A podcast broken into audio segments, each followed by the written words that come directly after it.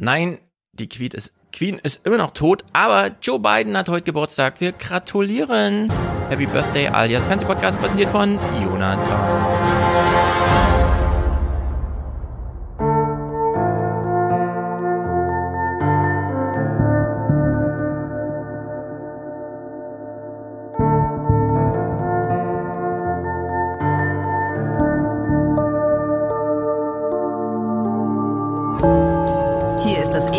Erste deutsche Fernsehen mit einer Extra-Ausgabe der Tagesthemen. Herr Bundeskanzler, guten Tag nach Bali. Guten Tag, Herr Sievers. Ich würde gerne beginnen mit den Raketeneinschlägen in Polen. Our information supports what President Duda uh, said earlier in his preliminary assessment, was that this was most likely, most likely, uh, a result of a Ukrainian air defense missile. Uh, Ukrainian President Volodymyr Zelensky said that his military told him that it wasn't them. I have no reason to doubt the evening report by the commander of the Air Force, delivered to me personally, as well as to Commander in Chief Zaluzhny. I have no doubt that it was not our missile. Und wir wissen natürlich gleichzeitig, dass das alles, egal von wem die Rakete abgeschossen wurde und welches Ziel sie eigentlich hatte, nicht stattfinden würde, wenn es nicht den furchtbaren Krieg Russlands gegen die Ukraine gäbe. Wir müssen den Krieg beenden. Wenn der Krieg nicht zu Ende geht, kann sich die Welt nicht weiterentwickeln. And it's possible, maybe, that there'll be a political solution. All I'm, all I'm saying is there's a possibility for it. That's all I'm saying.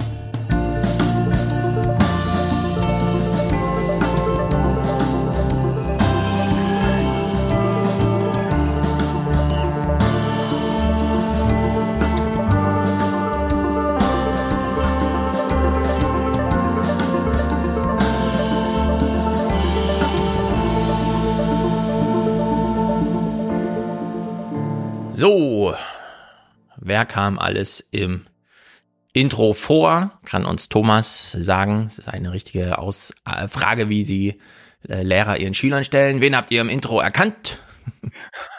Die Schülerantwort ist niemanden.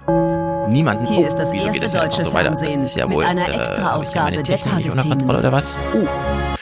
Also, äh, erkannt haben wir also unseren Bundeskanzler natürlich, Joe Unser Biden. Bundeskanzler, richtig. Ähm, keine Ahnung. Rishi Sunak war ja nicht in Bali, der hatte ja was Besseres zu tun. Stimmt. Der musste, der. Ähm, wir haben unsere Lieblingsnachrichtensprecher gesehen. Aber vor allem, darauf wollte ich hinaus, Mark Milley. Ja.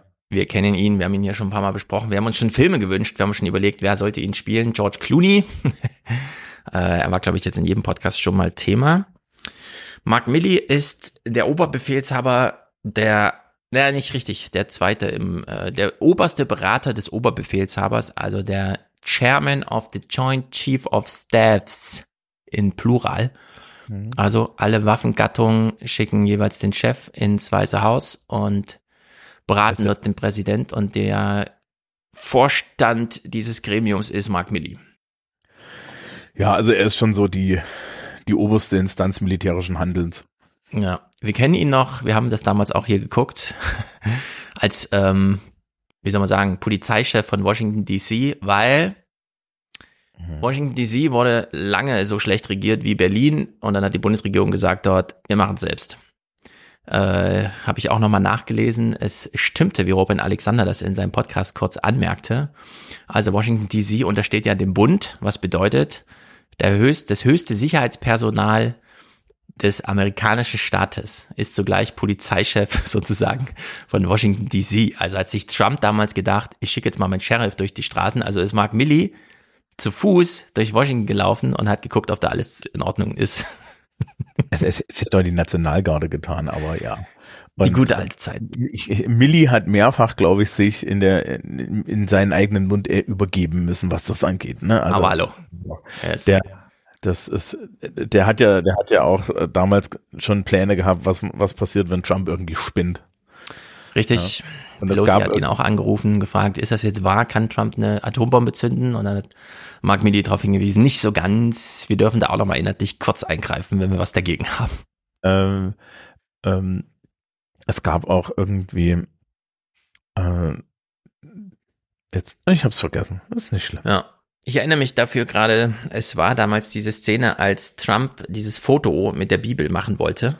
Mhm bei der dann hieß, das ist halt irgendeine Bibel, ich weiß doch auch nicht und so. Und da hat Mark Milley für ihn abends dann patrouilliert, weil die hatten ja vorher diese Straße, den Fußweg vom Weißen Haus zu dieser Kirche freigeräumt und dann sollte Mark Milley abends nochmal gucken, ob das, ob das noch befriedet ist. Ja, und das war ja das, Schlimmste beschrieben. Aber mir ist wieder eingefallen, Mark Milley war auch ähm, vom Kongress geladen. Und dann wurde er von so einem Republikaner gefragt, ja, ob er sich denn auch mit, mit Kommunismus und so weiter auskennt. Und er sagte ganz trocken, ja, natürlich. Richtig. Meine Aufgabe ist Military Assessment und damit muss ich die Ideologien aller, aller Menschen kennen und es ist wichtig, sowas sich anzuschauen und ein tiefes Wissen davon zu haben. Und wenn sie davon kein tiefes Wissen haben, dann können sie ja nicht handeln. Richtig, richtig. Also bescheuert da. Das war eine gute Szene, denn die Frage kam damals von Matt Gates. Wir kennen ihn alle.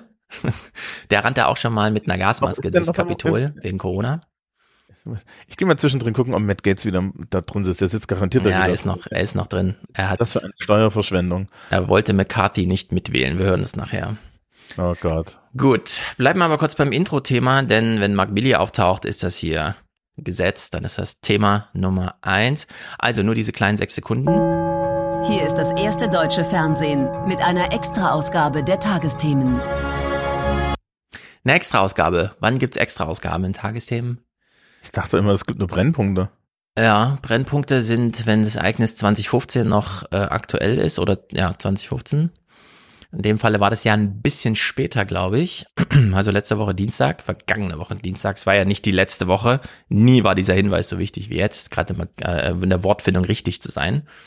Äh, eine Rakete flog aus Kriegsgebiet auf polnischen Grund. Moment, zwei. Mhm. Zwei Raketen. Zwei. Äh, ja. Also die, der, die, der Sachstand ist ja schon nicht aufgeklärt. Bis heute das, nicht, ja. Naja, sagen wir es mal so. Wir wissen, wir wissen, was die Polen dazu sagen. Wir wissen, was die Amerikaner dazu gesagt haben. Ich gehe mal davon aus, dass die Amerikaner relativ genau wissen, was da fliegt. Ja. ich, also ja. ich glaube auch, dass es in, in der Ukraine äh, aktuell keinen Stein gibt, den nicht ein amerikanischer Satellit regelmäßig anguckt. Ja. Ähm, und also es landeten zwei Raketen auf der polnischen Seite und haben zwei Menschen getötet. Das ist eigentlich das Tragische daran. Ich mhm. meine, auf der anderen Seite landen die ganze Zeit Raketen und töten Menschen. Das ist jetzt nicht besser, aber es ist natürlich NATO-Gelände. Ja, genau. So. Die aktuelle Variante ist, dass es wohl Luftabwehrraketen der Ukrainer waren, die sie auf eine russische Rakete geschossen haben. Das ist tatsächlich etwas, woran ich relativ schnell gedacht habe, weil es mhm. immer eine Möglichkeit ist. Also du hast halt, du hast halt dann diese relativ großen Langstreckenraketen, ja. Die Teile heißen Iskander zum Beispiel. Also, also heißt unter anderem eines der russischen Modelle und äh, da muss man dann halt mal ordentlich draufhalten, vor allen Dingen mit so mit mit, mit so Flak und ja und und Bodenluftraketen und so. Mhm. Und da kann sich immer was verirren. Die meisten dieser Sachen sind infrarot gelenkt, wenn das irgend, ja, wenn da irgendwas Warmes in der Gegend ist oder wenn, mhm. wenn, die, wenn die nicht das Ziel nicht auffassen, dann kann das halt überall hinfliegen, ja. Und wenn du und wenn du diese Rakete verfolgst und dann dich Richtung Westen drehst, dann fliegt das halt auch Richtung Westen. So. Genau, das war ja nicht mal ein Kilometer in Polens Inland. Das kann also auch durchaus Wettereinfluss beim Absturz sein, also, dass da ne, über die Grenze treibt. Die, das, die, die russische, die, die russische Technologie, also Luftabwehrraketen, äh, die haben, glaube ich, je nachdem, was du so hast, bis zu 300 Kilometer Radius. Ja, ja. Also großen Teile. So die kleineren. Genau, da ist einiges los.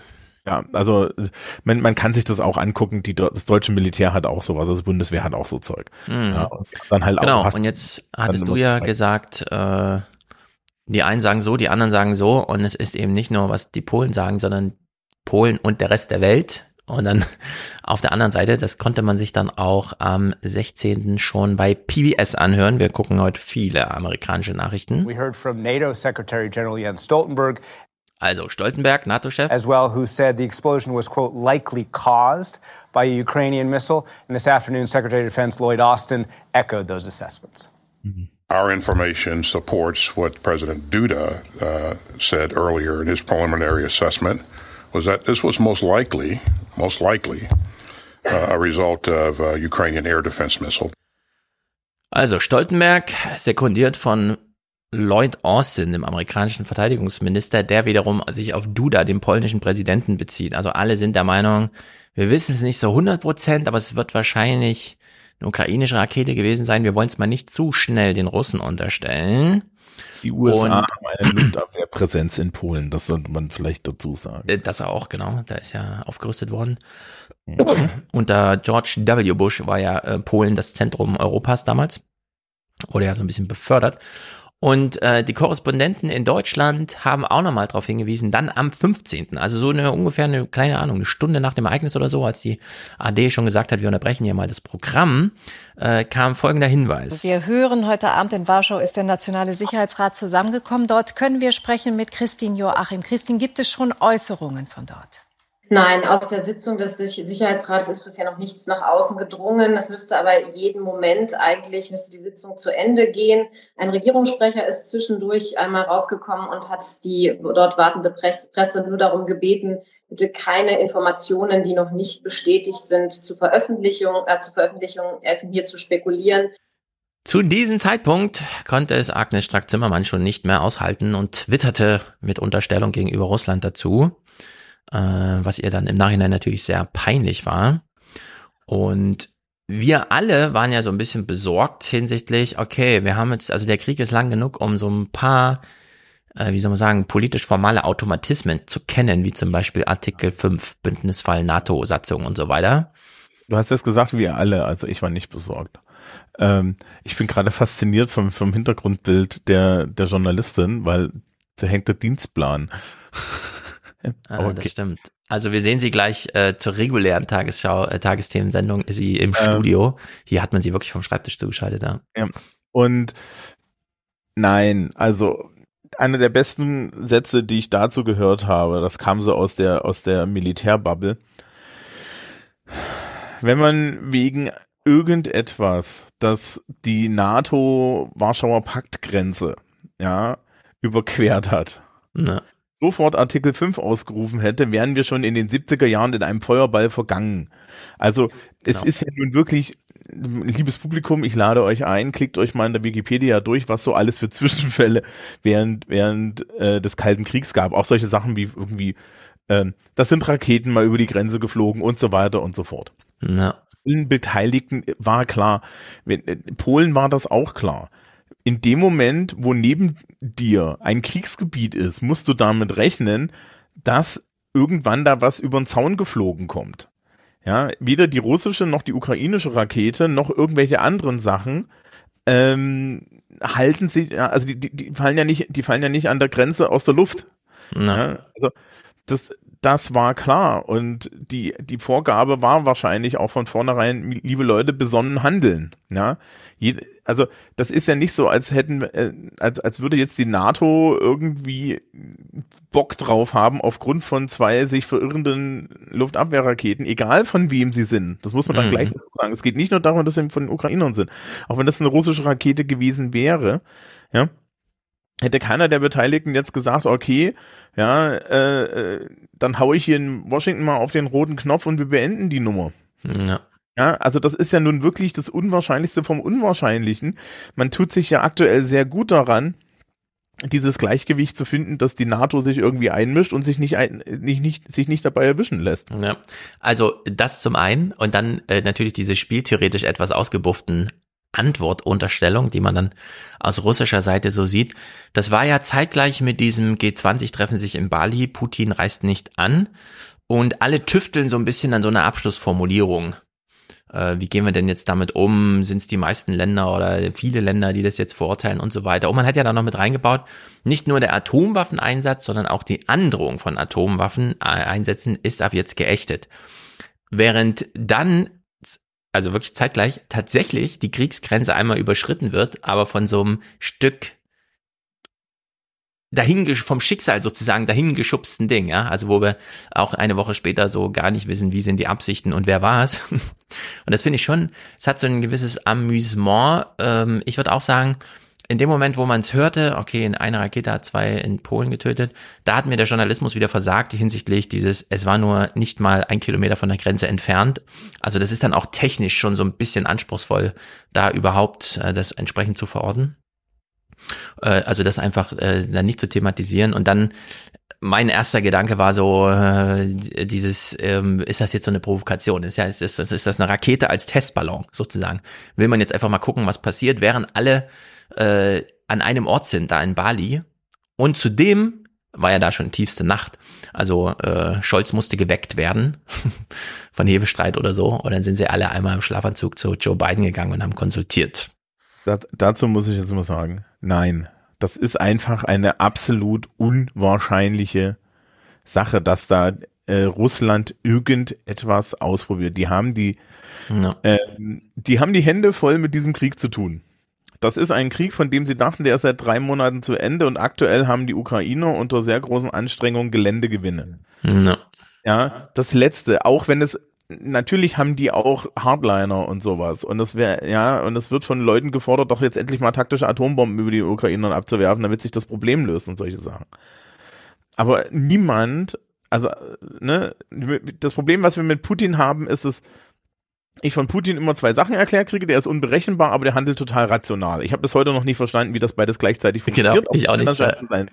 Ähm, äh, so, an, die Frage ist eher, egal was das sei, wie bescheuert ist er? Also, ne, wie viel Stress tritt er sich ein? Und ich glaube nicht, dass er sich irgendwie äh, einen Atomkrieg eintritt oder dass er die NATO provoziert. Weil es ist ihm natürlich klar, wenn er die provoziert, dann kommen die Amerikaner und fahren da einmal durch und dann bleibt, ja, oder dann ja. kommt halt die NATO und fährt da einmal durch. Ähm, und das ist halt so eine, das ist halt so eine, so eine zweite Frage, die man sich nicht, äh, die man sich stellen muss. Gab es da ein Interesse? Und das Interesse ist halt sehr gering. Dass die eine absolut grausame Kampagne in der Ukraine fahren und Zivilleute da mit diesen Raketen beschießen und die, im Endeffekt die Infrastruktur kaputt machen, als Revanche dafür, dass sie militärisch nichts äh, schaffen, sondern aktuell verlieren das ist schon schlimm genug und das ist auch zu verächtigen, aber das ist eine komplett getrennte Sache. Ja. Und ich finde ja auch die Art, wie hier diskutiert wurde, war dann wieder sehr spannend, denn auf einmal hat, also du, du hattest dann so, ein, so einen Diskurs, die eine Hälfte hatte Angst vor dem Atomkrieg und die andere Hälfte hat sich so ein bisschen irgendwie in die, die, die, die Hände gerieben, dass wir es dass wir's ihnen jetzt allen zeigen werden, weil jetzt kommt die, jetzt, ja, ja jetzt haben wir ja einen Grund.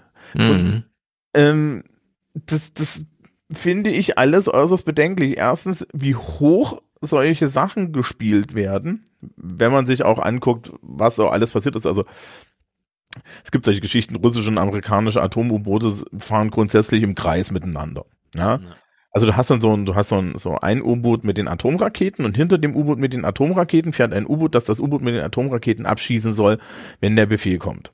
Das ist, ja. Ja, das ist eine gute alte Tradition. So ne, man guckt so Jagd auf Rote Oktober, das ist, das machen die bis heute so. Die, hm. fahren unter die Eismeerdecke und die Amis fahren hinterher, ja, solche Sachen.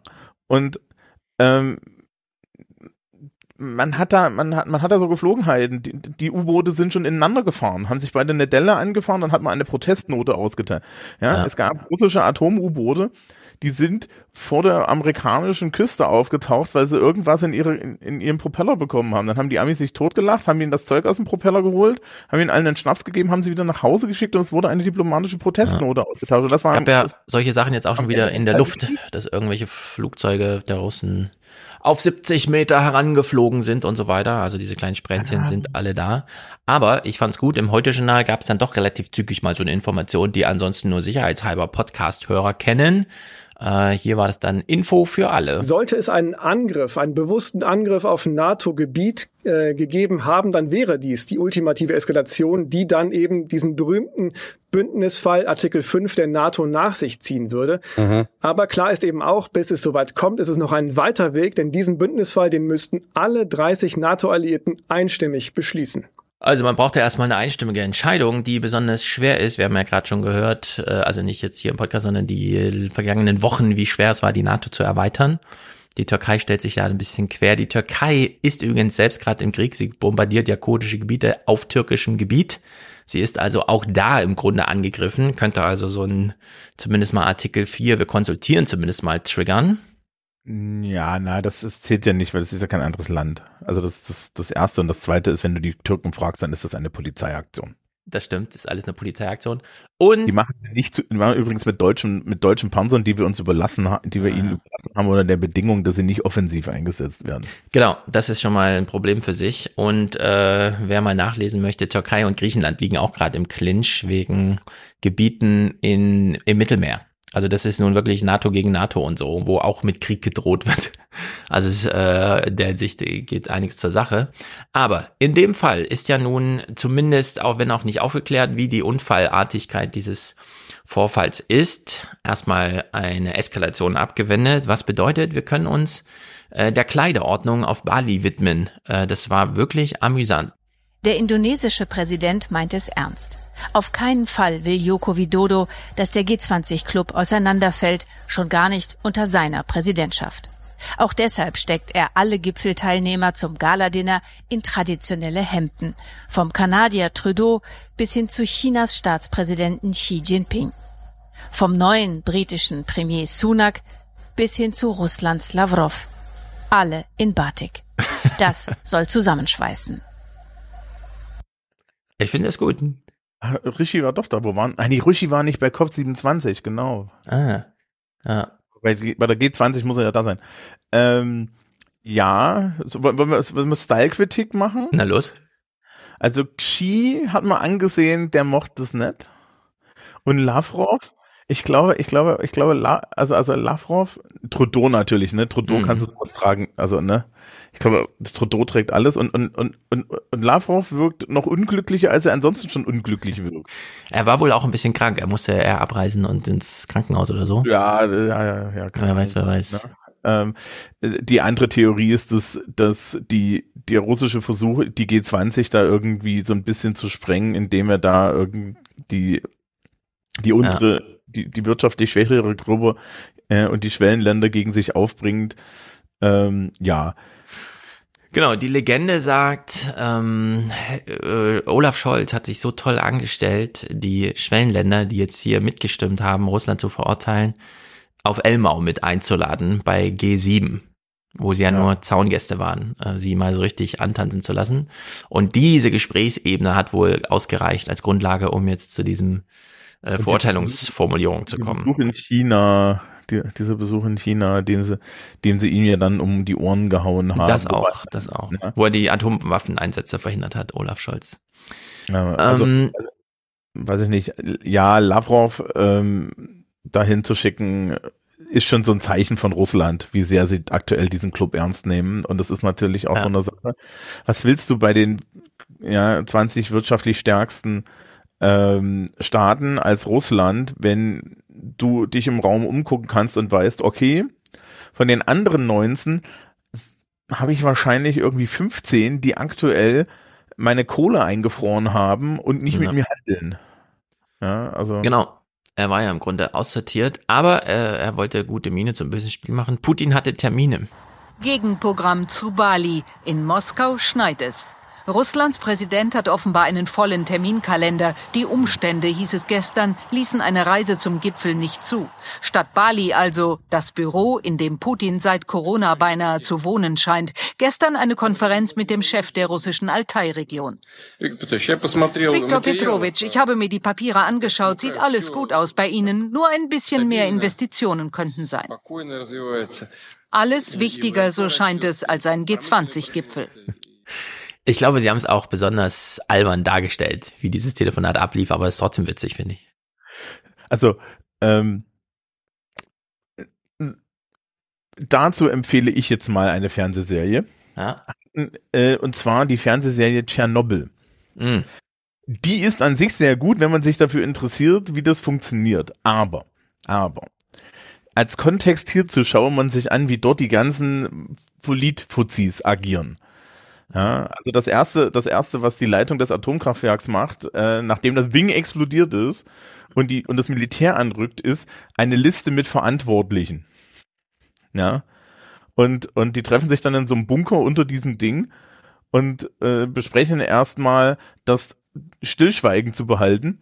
Ja, das Wichtigste ist, weil dann ist das, wird das alles ein großer Tag für die Sowjetunion ja. und solche Sachen. Und das hier sieht genau so aus. Das ist, das ist, das ist so eine, das ist so eine, das ist so eine Darstellung von von Macht oder so eine Darstellung von, wir lachen auch immer, also, also wir lachen ja immer auch so ein bisschen über die Chinesen, aber die Chinesen meinen das wenigstens noch ernst. Das hier ist ja nicht mal mehr ernst. Nein.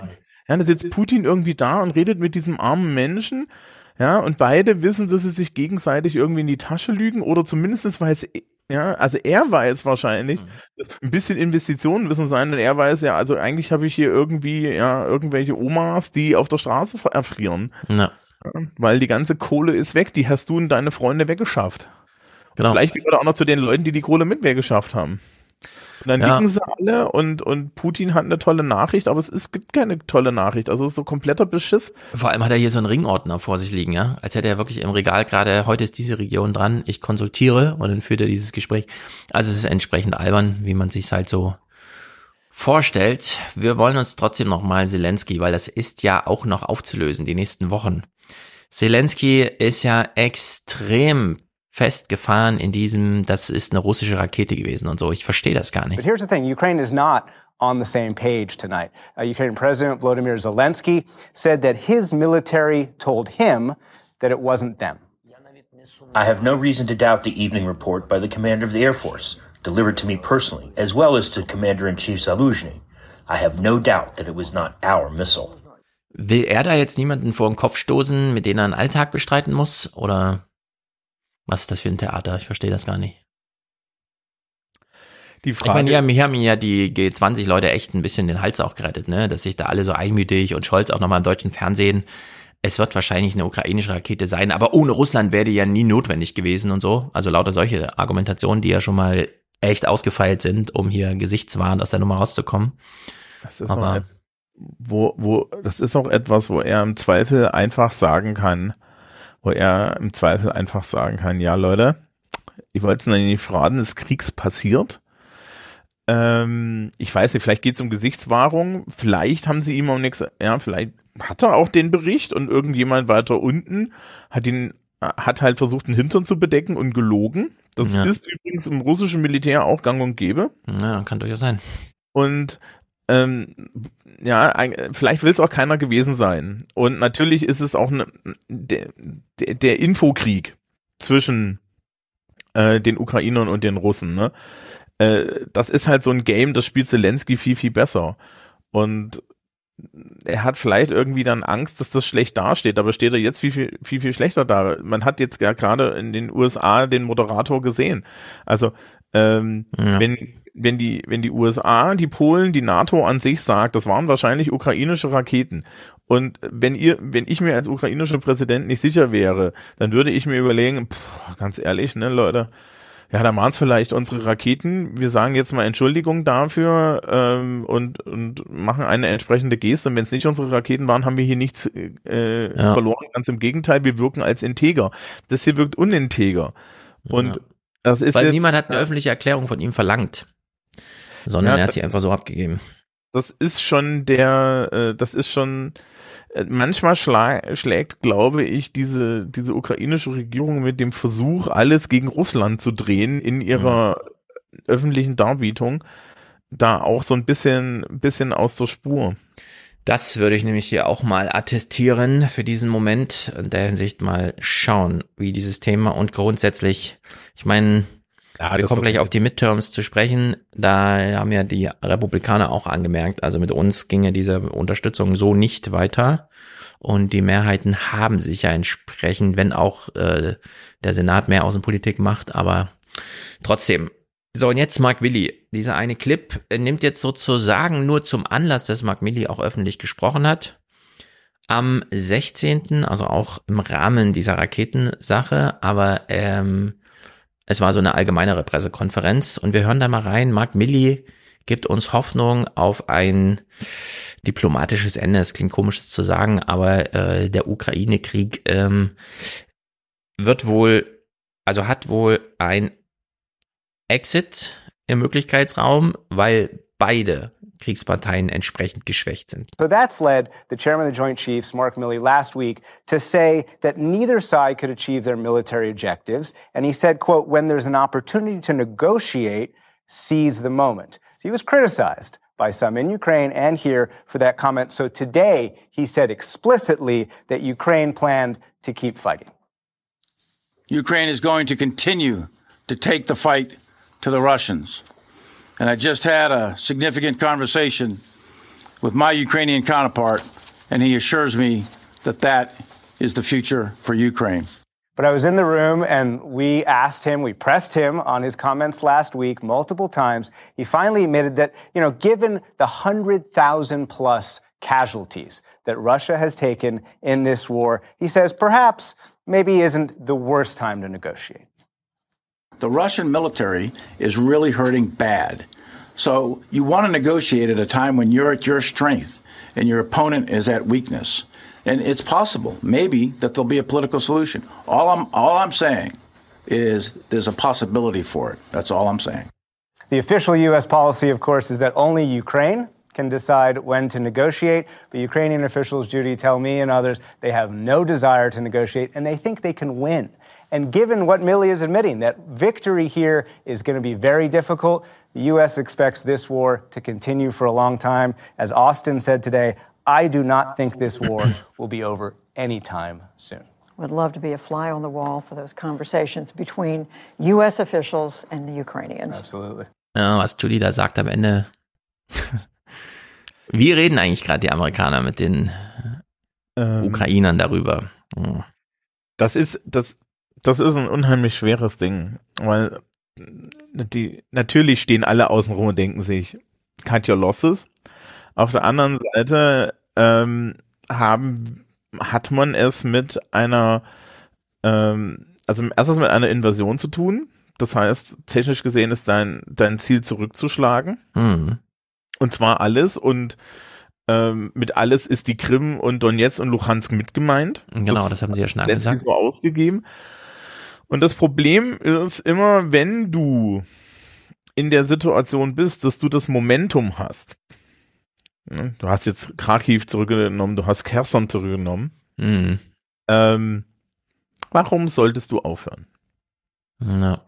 Und in der Logik, in der Logik dieser, äh, des Krieges sind dir dann die Verluste die sind halt dann alles eingepreist. Also äh, man, man, man stellt sich, wir von außen würden vielleicht irgendwie so eine so, so ein Ding nehmen, ja, also diese, diese Richard David Brecht Argumentation, die philosophisch richtig ist, menschlich Quatsch. Äh, dass, ja, da würden ganz viele Menschenleben geschont werden, wenn man jetzt verhandeln würde und aufgeben würde. Ähm, ja, das klingt total logisch, wenn man außen steht. Das klingt überhaupt nicht logisch, wenn man verwickelt, wenn man verwickelt ist. Wenn man mhm. verwickelt ist, dann ist dann ist das Leid und der Tod, der ist eingepreist und es geht um die Sache. Ja. Und ja. ich glaube, das ist hier das Problem. Für die Ukrainer geht es weitaus mehr um die Sache noch als für die Russen und die Ukrainer sind gerade am Gewinnen. Ja, die haben also einen ähm, ukrainischen Soldaten im PBS Nachrichten gehabt, der meinte, schicken Sie mehr Material, wir haben genug Leute, wir brauchen nur Material. Mhm. Und das ist natürlich mal eine Ansage. Ob es ähm, stimmt oder nicht, aber krass ist das. Du hast doch bestimmt, also du sicherlich, weil du hast ja gerade ein Buch über Demografie geschrieben, dann kennst du ja unsere Alterspyramide, ne? Wenn ich die unterrichte im Unterricht, dann fange ich immer bei der ersten Datenpunkt an, das ist 1950. Ja. Den schmeiße ich dann an die Wand und dann frage ich die Leute immer, was kann man denn hier sehen? Und dann erzählen sie mir erstmal die Grafik und dann sage ich, also, schau doch mal hier oben. Da ist so ein Knick drin, da ist so, da ist so, da, da ist so eine schmale Stelle. Hm. Was ist das? Die Schülerschaft braucht eine halbe Minute und dann so, das ist der Zweite Weltkrieg. Ja, den sieht man ja 1950 noch in den Daten. Oh, den siehst du auch noch eine Weile später. Ja, ne, also so bis, bis in die 70er sieht man das noch mhm. und dann, dann verschwindet das halt oben raus. Aber äh, da kann man es halt sehr schön sehen und dann sagt, ja, ja, ja. so sieht es aus. Genau, also für alle, die hier auch aussehen. Also, ja. ne, äh, egal wer in Anführungsstrichen und was auch immer gewinnen ist, ja, also das ist ja dann auch nicht klar, aber egal wie die Sache ausgeht, demografisch ist es auf jeden Fall schon mal ein Schnitt. Das, das, ist ein Megaschnitt, nicht nur was Tote angeht, sondern auch Migration. Äh, 40 Millionen Einwohner und 8 Millionen haben das Land zwischenzeitlich verlassen oder zeitweise verlassen. Also das sind ja Bewegungen im zweistelligen Prozentbereich Mark Billy hat sich ja hier ganz vorsichtig, er hat ja im Grunde nur noch mal angeknüpft an letzte Woche, da habe ich ja schon gesagt und so, äh, es könnte Verhandlungen möglich sein, wenn beide so geschwächt sind und so weiter, aber derzeit gewinnen ja die einen. Mm. Ich empfehle hier äh, im Westen nichts Neues. Ich habe äh, die letzten zwei Tage mir in zwei Etappen diesen Film mal angeschaut bei Netflix. Das ist ja wirklich, da sieht man es ja mal so richtig, als wäre man einfach mit dabei wenn einfach drei Millionen Menschen sterben, um 100 Meter Raumgewinn zu machen. es ist wirklich so absurd. Und es ist jetzt gerade mal 100 Jahre her. Und in der Hinsicht, und danach kam es die Katastrophe. Also in der Hinsicht nochmal genau überprüfen, über was man redet, wenn man über die Ukraine redet. Ja, das Problem mit, das Problem mit Krieg ist halt, ähm, dass das ein unvorstellbarer Ausnahmezustand ist. Ja. Und wir sind als Menschen sehr, sehr gut darin, uns Dinge nicht vorstellen zu können. Eine Sache, die ich hin und wieder in der Schule mache, je nachdem, wann's, ob's passt, ist, ich sage, ja, meine Damen und Herren, jetzt gucken Sie mal links und rechts neben sich. Ja, zählen Sie mal hier durch. Eins, zwei, eins, zwei. Jetzt können Sie sich überlegen, die Gruppe mit der Eins oder die Gruppe mit der Zwei wird Krebs kriegen, weil die Wahrscheinlichkeit, Krebs zu bekommen, liegt bei 50 Prozent. So. Hm, na gucken sie sich alle erstaunt an. Ja. Und ein Drittel der Personen im, im, im, im Raum wird im Zweifel äh, eine, eine Alzheimer-Krankheit oder ähnliches bekommen. Da gucken sie sich wieder betreten an. Und das ist halt etwas, das natürlich Menschen mit 20 Jahren nicht ganz klar ist. Hm. Die, die, das sind einfach statistische Wahrscheinlichkeiten und die treffen dann halt auch irgendwann zu. Ja. Natürlich, ja, und das ist mit, mit so Kriegen und so weiter ist das auch so, dass die Leute alle glauben, dass sie da irgendwie nicht dazugehören. Hm. Hast du, hast du uns deinen Discord-Ton angelassen? Das denken bestimmt alle Podcast-Hörer immer, dass sie Nachrichten bekommen. Ja, ja, ich habe, ich habe hier, ich habe, äh, äh, äh ich wurde irgendwie angeschrieben. Der, der schafft es zu dir rüber. Ich weiß nicht, wie der das zu dir rüber schafft. ja, wir haben immer kleine Tonprobleme. Gut, kommen wir mal zu unserem eigentlich Lieblingsthema und das lautet Amerika. In Amerika waren also Midterm Election, die Midterms, wie man so schön sagt. Die sind immer, die gelten immer so als das Abstrafe-Ding. Also irgendwer regiert im Weißen Haus und damit äh, weiß man, nach zwei Jahren wird man im Weißen Haus als Präsident Schachmatt gesetzt vom Kongress. Eher weniger wird in Deutschland thematisiert, dass es auch umgedreht gesehen werden kann, dass nämlich im Kongress gerade einiges los ist im Sinne von handlungsfähigen Mehrheiten und dann kommt aber eigentlich, dann kommt aber so ein Präsident ins Amt, der einfach sagt, ach, unterschreib euren Kram nicht. Also diese Veto-Sachen gibt es immer in beide Richtungen. In Deutschland beobachten wir das aber immer sehr unter, jetzt wird die Agenda des Präsidenten behindert. Genauso gut könnte man jetzt auch sagen, ab jetzt verhindert Joe Biden die Agenda der Mehrheitsführung im Repräsentantenhaus, wie auch immer. Bevor wir uns äh, dem inhaltlich politisch nähern, machen wir eine kleine Politikstunde, denn vielleicht haben sich die einen oder anderen schon gewundert, wenn man so amerikanische Wahlen guckt, dann heißt es am Ende immer, ja, jetzt beginnt das Auszählen und dann kommen irgendwelche Fernsehanstalten und callen einfach Bundesstaaten und sagen, dieser Bundesstaat geht jetzt an Joe Biden. Man fragt sich so, und warum? Ja, weil die Journalisten das sagen, ey, wie die Journalisten, wer führt denn da die Wahl und so. Und äh, das schauen wir uns hier mal an, denn es ist vor allem AP, Associated Press, die dieses Callen machen, die einfach ansagen, wer jetzt die Wahlen gewonnen hat. Also äh, privat in Unternehmen organisierte Journalisten. Und Judy hatte die Chefredakteurin mal zu Gast. Wir hören mal die hinleitende Moderation. Ups, hier. Tomorrow night, as polls close and results come in, the NewsHour will rely on the Associated Press to call winners, as we have since this program began in 1975. This year, the AP has more than 4,000 reporters on the ground in all 50 states. So, das ist jetzt wirklich eine Sache so für den Politikunterricht, finde ich. Denn während man in Deutschland so hört, ja, da kommt das vorläufige amtliche Endergebnis vom Landeswahlleiter und solche Sachen. Nichts davon in Amerika. Hier läuft es äh, ganz anders. 4000 Leute sind auf der Straße und gucken sich Wahlergebnisse an. Weil das so dezentral ist. Ne? Also du hast in Deutschland den Bundeswahlleiter und die Landeswahlleiter und dann hast du so eine Struktur. Hm. Und äh, natürlich auch weitaus weniger Leute. Aber äh, das ist halt so dezentral in den USA anscheinend. Das, das wundert mich ja also daran muss man sich auch gewöhnen, wenn man irgendwie sich damit näher beschäftigt. Ja. Dieses Land ist so dezentralisiert in seiner Anlage. Also das ist auch einfach so historisch gewachsen. Das ist, mhm. das, nicht, ne, das ist so drin. Äh, das, das all, alles ist einzeln. Ähm, ja. Mir ist es richtig aufgefallen, als ich damals in Boston war. Boston gibt es und dann gibt es Cambridge. Und das ist ein Teil von Boston, aber Cambridge ist sein eigen, ist seine eigene Stadt. Und mhm. dann hast du den Mayor of Boston, aber dann hast du Cambridge und Cambridge, da ist dann Harvard und so und das ist eigentlich, ist es dann schon wieder eine andere Stadt und dann hast du diese ganzen County-Geschichten und alle möglichen Sachen und alles ist irgendwie einzeln und hier gilt das und da gilt das. Das ist einer dieser Gründe, warum, warum du, wenn du irgendwo einkaufen gehst in den USA, die Nettopreise an äh, den äh, an den Regalen hast oder an den meisten Regalen, weil die lokalen Steuern können sich so stark unterscheiden, dass sie dir erst an der Kasse die Bruttopreise ausrechnen. Das ist ja. in Deutschland eine absolute Katastrophe. genau. Ja? Und so ungefähr läuft das eben auch beim Wählen. Ähm, wir kennen das ja, Gerrymandering und so, dass irgendwelche, also die regieren da jetzt, also ziehen die einfach Wahlkreise neu und so. Da macht einfach jeder, was er will. Der eine setzt Wahlcomputer ein, der andere nicht. Alles unterscheidet sich extrem, also braucht man da Leute mit Expertise. Und die bei AP, die machen das schon ganz schön lang. Hört euch das mal an. To help explain more about when and how races are called and what to expect tomorrow, I am joined by the executive editor of the Associated Press, Julie Pace. Julie Pace, welcome to the News Hour on this night or before the big night. Thank you so much for joining us.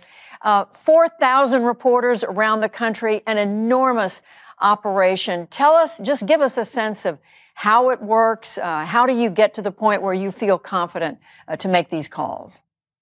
Thanks, Judy. And we're really excited and very well prepared uh, to be able to do what we've done since 1848 at the Associated Press, which is to declare winners in presidential races and down the ballot beyond, as we'll do in these midterm elections here. Seit 1848 mhm. macht AP das. Das sind 174 Jahre oder sowas, oder? Das ist ewig. Ja, äh, viel, viel interessantere Frage ist, was haben die denn vorher gemacht? Weil es sind immer 100 Jahre Republik dazwischen, ne? Ah, das stimmt. also danach hat, davor hat man es wahrscheinlich nicht so, als wir wollen diejenigen sein, auf die dann alle hören, deswegen buttern wir so richtig rein. Ja, und ich glaube auch, dass dieses, da, dass das Land da noch nicht so eine Informationsgesellschaft war.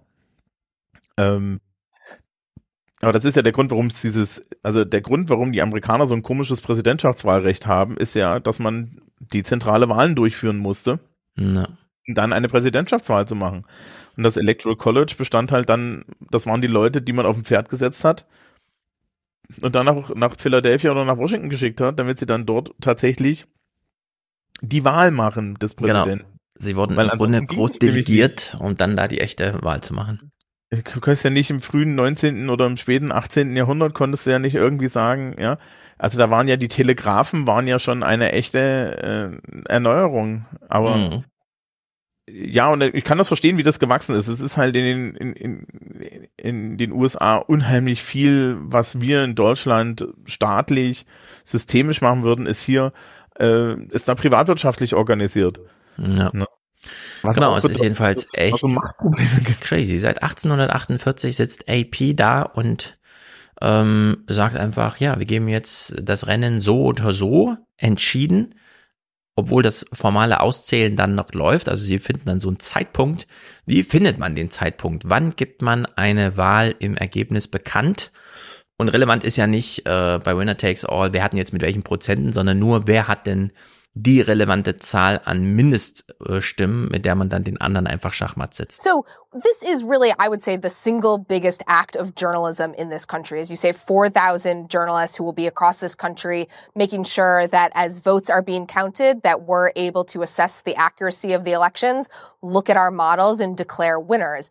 And our standard is certainty. You know, we want to make sure that when we call a race, that it's because there is no way that that trailing candidate can catch up. So, also in der großen Konkurrenz sind ja nicht, AP sind ja nicht die einzigen, die das machen, sondern sie wollen einfach diejenigen sein, die, auf die man sich immer verlassen kann und die sagen einfach, Wir gucken uns genau an, wie die Rennen formal aufgestellt sind, also welche Regeln gelten. Und wenn mathematisch ausgeschlossen ist, dass der eine noch aufholen kann, dann sagen wir den Sieger einfach an, mitten im Auswählprozess. Und wenn dann alle hören, ah, AP hat gecallt, dann, okay, das Rennen ist gelaufen. Ja. Das ist schon interessant. Das ist eigentlich wirklich eine journalistische Aufgabe in diesem Sinne. Ja, Berichterstattung. Aber es ist ähm, natürlich so, dass am Ende auch noch ausgezählt wird. Und genau, es wird noch ausgezählt. Aber es ist eben diese Überbetonung, als würde die ARD einfach die erste Hochrechnung 18 Uhr verkünden und dann 20 Uhr deren endgültiges Ergebnis, obwohl noch ausgezählt wird. Irgendwann in der Nacht kommt dann die formale Bestätigung, aber alle würden, und ich meine, es wird ja auch schon krass gejubelt, wenn 18 Uhr die Zahlen da sind, ja, auch wenn noch Wackel da sind, aber trotzdem verlässt man sich da ja auch schon sehr drauf. Aber hier in Amerika nochmal umso mehr. Also gerade in Deutschland ist ja dieser große Witz, diese Überbetonung, diese 18 Uhr Prognose, ne? Die, die, die wird ja allein auf der Basis so einer klassischen Wahlumfrage gemacht. Ja. Und alles, was wir dann, was du dann als Hochrechnung kriegst, das ist dann das, was passiert, wenn AP das macht. Ja. das machen wir in Deutschland auch. Allerdings äh, steht halt am Ende keiner da und äh, nimmt also, also die ARD und das ZDF, die warten auch auf das formale, äh, das, das, das, das vorläufige amtliche Endergebnis und erklären dann dort die Nacht für beendet. Und die hier erklären halt ja. dann die Nacht für beendet, wenn AP gesagt hat, das ist der. Genau. Wobei man sagen muss, in Deutschland wird halt sehr viel schneller ausgezählt. Da hat man ja typischerweise zwei Uhr nachts oder so so ein, so ein Ergebnis, ja, haben, dass man sich dann verlassen kann, spätestens am nächsten Morgen. Wir haben auch weniger Leute und ein, ein System, das nicht, nicht, nicht so wahnsinnig ist. Also du hast ja in den USA so unheimlich viele Mehrheitswahlrennen. Das, mhm. ja, also das ist ja dann das nächste. Äh, wir haben in Mecklenburg-Vorpommern für die Bundestagswahl, glaube ich, maximal drei Wahlkreise oder vier oder fünf. Da wohnen 1,2 Millionen Leute, dann müssen es ungefähr sechs sein. Ja. ja. Ähm, ja, also dann ist die Sache halt nach, ne, dann ist das halt irgendwie gegessen nach einer, und es ist ja sehr dezentral, dass, ja. dass jedes Wahl, ja, im Endeffekt jede, jede Wahlkreis, äh, so jedes Wahlbüro, jede, jeder Wahlkreis äh, ne, jede Stimmabgabestelle zählt ja einzeln und dann geht, fließt das ganz schnell zusammen und in den USA wird das ja zum Beispiel dann viel, viel zentraler gemacht. Dann schippert man das ganze Zeug erstmal an einen Ort. Was man halt auch sehen kann. Genau, das stimmt. Wir hören es auch nachher, wie lange das dauert, weil eben nicht in der Wahlkabine selbst ausgezählt wird, sondern erstmal eingepackt, weggefahren in so eine große Wahlzählstation und so. Ähm, ja, auch, weil du das teilweise dann ja auch ein bisschen mechanisch machen musst und sowas. Ja. Das ist unheimlich viel. Also, äh, wenn die hier jetzt immer von Down Ballot reden, du kriegst halt einen Wahlschein und da steht oben der Repräsentant und vielleicht auch ein Senator.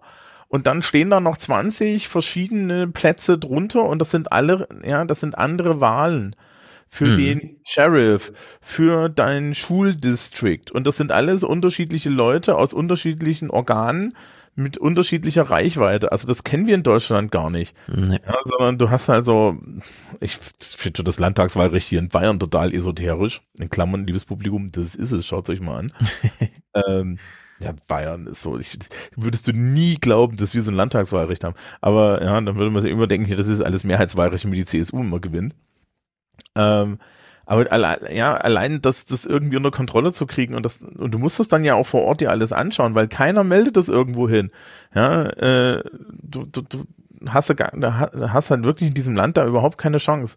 Das ist ja auch so, wenn du Hacks on Tap hörst, ne? Mhm. Die Lehre, die die mit den Meinungsumfragen haben. Ja. Ja, wenn mal, wenn du so Axelrod und Murphy über Meinungsumfragen hören, äh, reden hört, ja, dann sagen die immer, naja, also das ist so kurz vor, vor ich werfe hier Runensteine in den ja. USA, ne? Und in Deutschland kannst du halt hingehen, dann kannst du irgendwie mal so 3000 Leute äh, befragen und dann hast du eine relativ ordentliche Meinungsumfrage, ja. die halt an den Rändern unscharf ist. Ja.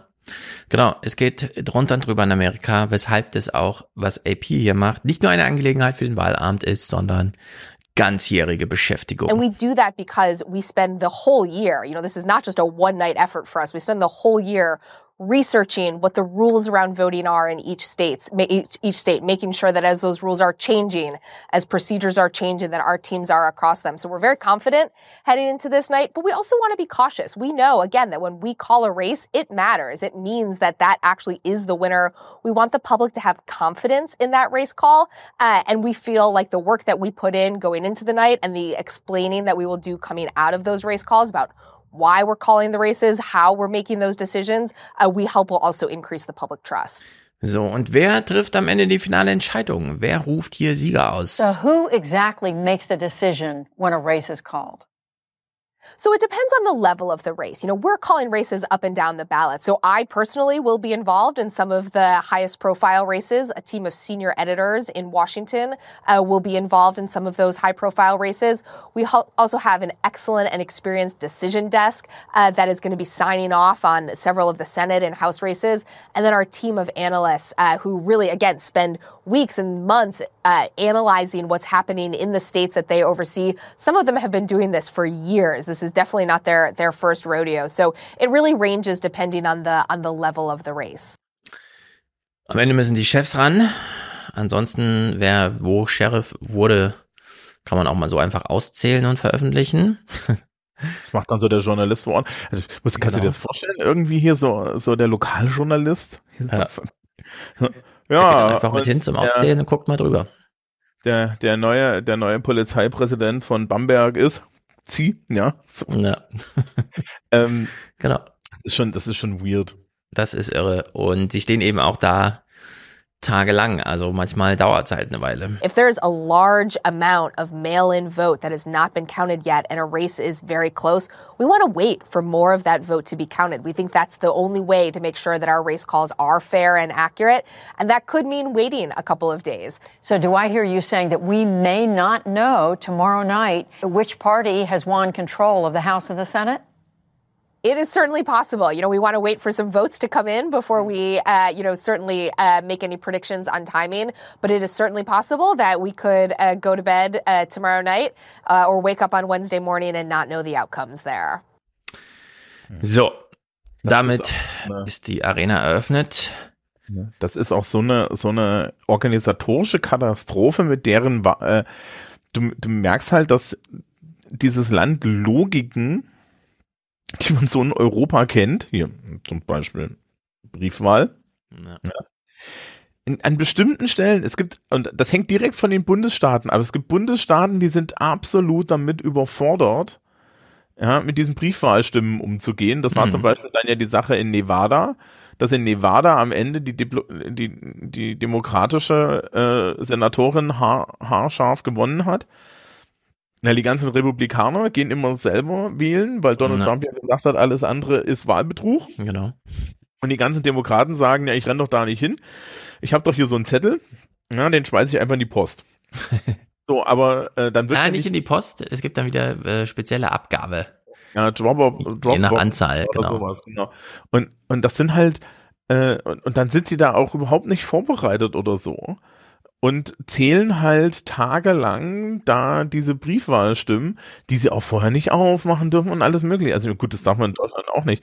Aber ähm, du hast halt ein, ne, es, und dann ist es auch wieder alles zentral, also für den kompletten Bundesstaat und dann musst du es wieder sortieren und es ist no. ein, so, so, so, so, so, man guckt da immer mal drauf und denkt sich so, okay, und ihr seid die, die, das führende Land der Welt. Was würdet ihr eigentlich machen, wenn ihr organisiert seid? Ja, es ist die größte Demokratie der Geschichte. Wir werden Nancy Pelosi nachher im Interview hören. Mhm. Ähm, beginnen wir mal. Äh, es ist, es ist, ist ähm, bisschen crazy. Man muss es nicht in dieser Tiefe machen, aber ich habe uns mal 42 Clips zurechtgelegt. Midterms. Wir beginnen beim siebten, also kurz vor Wahltermin, Sendungseröffnung. Wahlkampf in den letzten Zügen. Good evening, I'm Judy Woodruff on the NewsHour tonight. The final push. Candidates make their closing arguments to voters before Election Day 2022. So, und äh, schon da kriegen wir hier eine erhebliche Bandbreite an Kandidaten präsentiert. Also das halbe Land steht zur Wahl, ein Drittel des Senats und das Repräsentantenhaus und dann noch diese ganzen kleinen Posten, 30 Gouverneure oder so. Also geht's richtig zur Sache. Und äh, da sind ganz schön viele, wir übersehen das ja in Deutschland immer ein bisschen, 300 Wahlkreise, in jedem schon so zehn Kandidaten. Also wir könnten eigentlich auch mal uns ein bisschen breiter äh, informieren darüber, wer tritt denn da so an. Stattdessen kriegen wir immer nur die Standardberichterstattung von den im Bundestag bereits vertretenen Parteien. Hier in Amerika ist natürlich ein bisschen anders, da alle ein paar andere Chancen auch haben, die ihnen da zugestanden werden. And as far as closing messages, Peachtree State Governor Brian Kemp stuck to that. Repub und das ist wirklich, manchmal kriegt man auch so Typen wie aus dem, also wie aus so einem Film, ja, die so, also Joe Biden ist nicht der Einzige, der so ein bisschen aus der Rolle fällt, weil er irgendwie jetzt 80 ist seit heute und noch so ein bisschen langsam und so. Es gibt sehr viele sehr merkwürdige Kandidaten. Peachtree State Governor Brian Kemp stuck to that. Republicans' number one theme, the economy. We've had a great team in Georgia for a long time. That's why our state's doing so well. Uh, despite Joe Biden's 40 year high inflation, a disaster at the gas pump, a disaster at the border, in Washington, D.C. Polls indicate Kemp has an edge over voting rights activist Stacey Abrams. Even more eyes, though, are on Georgia's U.S. Senate race, a must win for Democrats. Incumbent Raphael Warnock is now in a dead heat with Republican challenger and former NFL star Herschel Walker. Their final plays? Words about high stakes.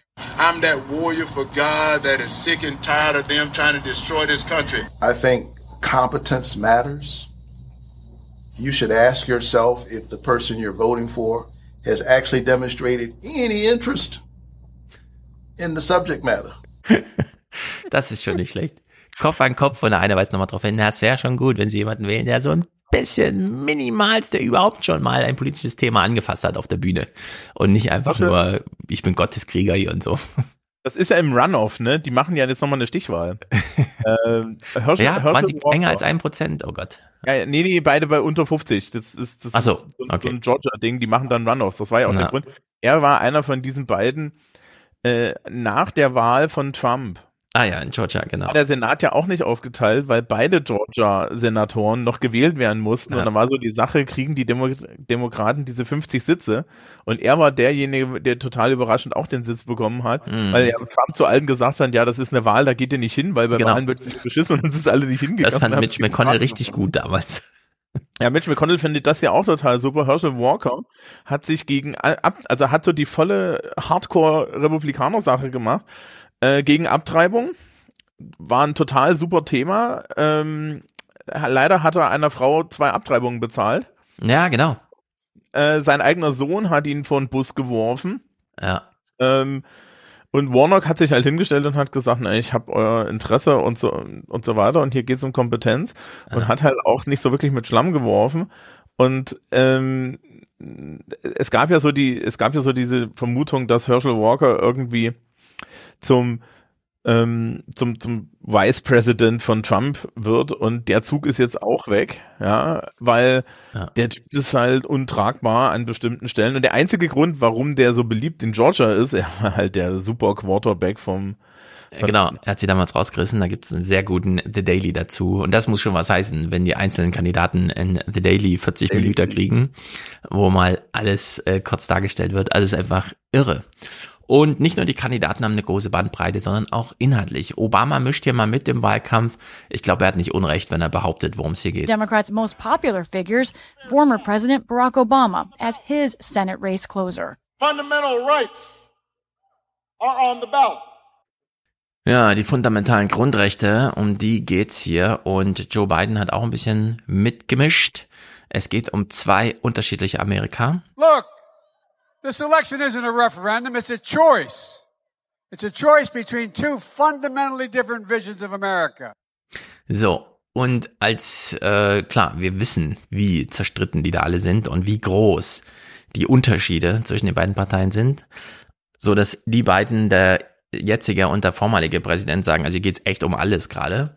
Wer das nicht glaubt, also hier, Trump. Wir hören mal einen Ausschnitt von Trump, der auf der Bühne ist und so rumlabert. The socialist, communist and Marxist direction of the radical Democrat Party is one of the biggest reasons that Hispanic Americans are joining our movement by the millions and millions and millions.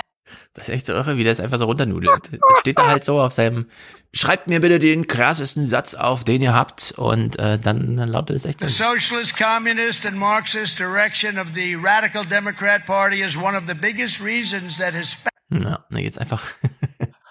ähm, da, ich glaube, ich glaube, da habe ich einfach, einfach die falsche Sozialisation für. Weißt du, woran mich das erinnert? Na? An, an Erich Honecker. Ja, im Grunde ja. Ja, ja. Also das ist doch so dieses, diese Buzzword-Sachen. Mhm. Ja? Der, der faschistische Kommunismus, ne, ne, ne. Und das ist auch so fast schon dieser Duktus. Ja. Die sind alle, die sind alle total radikal, radikal, radikal. Ey, Alter, guck dich an. Mhm. Ja. Und ähm, wir können ja jetzt schon mal spoilern. Also es ist, wir sind jetzt zwei Wochen hinterher. Ja. Äh, die, die Wahlanalyse im Nachgang war so, mh, hm, also wenn wir eine Sache gesehen haben, ist dann, dass die amerikanische Wahlbevölkerung eins nicht wollte, ja.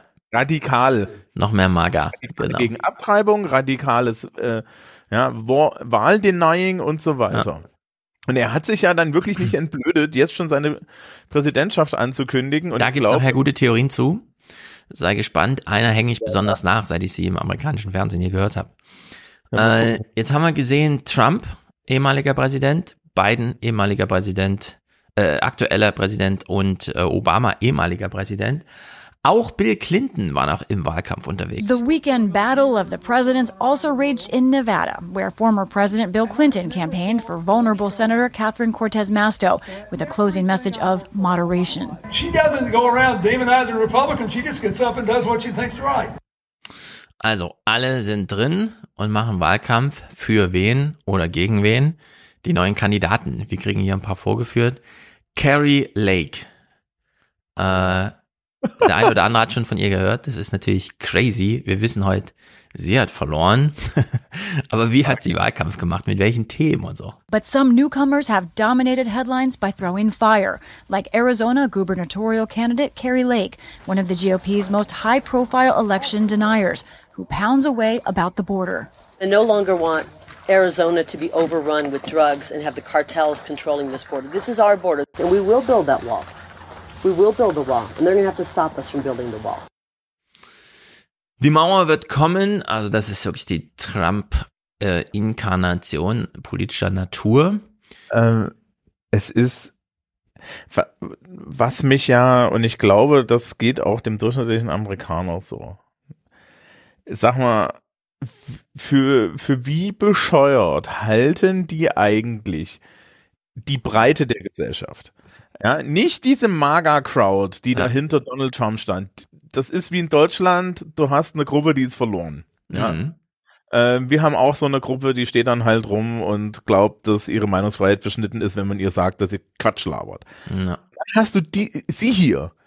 Wie bodenlos zynisch muss sie denn sein? Ich meine, ja klar, wir haben auch solche Parteien, wo du weißt, die Hälfte von denen sind zynische, zynische Nutznießer, ja. ja, und verachten die Menschen, die sie wählen, von Boden auf. Und das Publikum könnt ihr euch denken, welche das ist. Ja. Ähm, aber dass, dass die sich nicht schämen und dass sie sich dann noch wundern, dass das nicht funktioniert. Na. Der einzige Grund, warum das bei Trump funktioniert, ist, dass der eigentlich nicht zynisch ist. Ja, das ist ja der große Witz bei ihm, dass er, dass er, er, er fühlt ja, der fühlt es ja einfach nur, ja. Genau. Deswegen funktioniert das aber auch, aber die hängen jetzt alle so hinten dran und das ist der Grund, warum dann DeSantis am Ende ja. der einzige, ja, der einzige ist, der gewinnt, weil DeSantis weiß, ab welchem Punkt es einfach nur, nur zynisch und unauthentisch wird. Ihr glaubt man das doch alles nicht. Ja, ich verstehe das auch nicht. Und ich finde es auch crazy. Soll ich dir Frau denn was glauben? Ja mit welcher Nonchalance oder wie man das sagt, äh, äh, man so antreten kann bei der Wahl und äh, diese Sprüche die ganze Zeit immer weiter klopft. Genau. Ihr gegenüber äh, Katie Hobbs. Aiming to stop Lake from winning is Arizona Secretary of State and Democratic candidate for governor Katie Hobbs, whose closing message is a plea for democracy. It is a choice between sanity and chaos. It's going to be close. Every single poll has us tied, and that means we need every single person in this room to vote. Ja, also die Demokraten können einfach immer nur wieder darauf hinweisen, was bei den Republikanern teilweise so antritt, wenn das eben diese, die Mager hat sich durchgesetzt, Crowd entschieden hat, wer da antritt. Also es ist äh, bescheuert. Eine Redakteurin weist uns mal darauf hin, welche Themen in Amerika von Bedeutung waren. Das ist nicht unbedeutend auch für so eine gewisse deutsche Zukunft, wenn die CDU da wirklich weiter in diese Richtung geht, wie Merz das jetzt immer macht. Where has it ended up?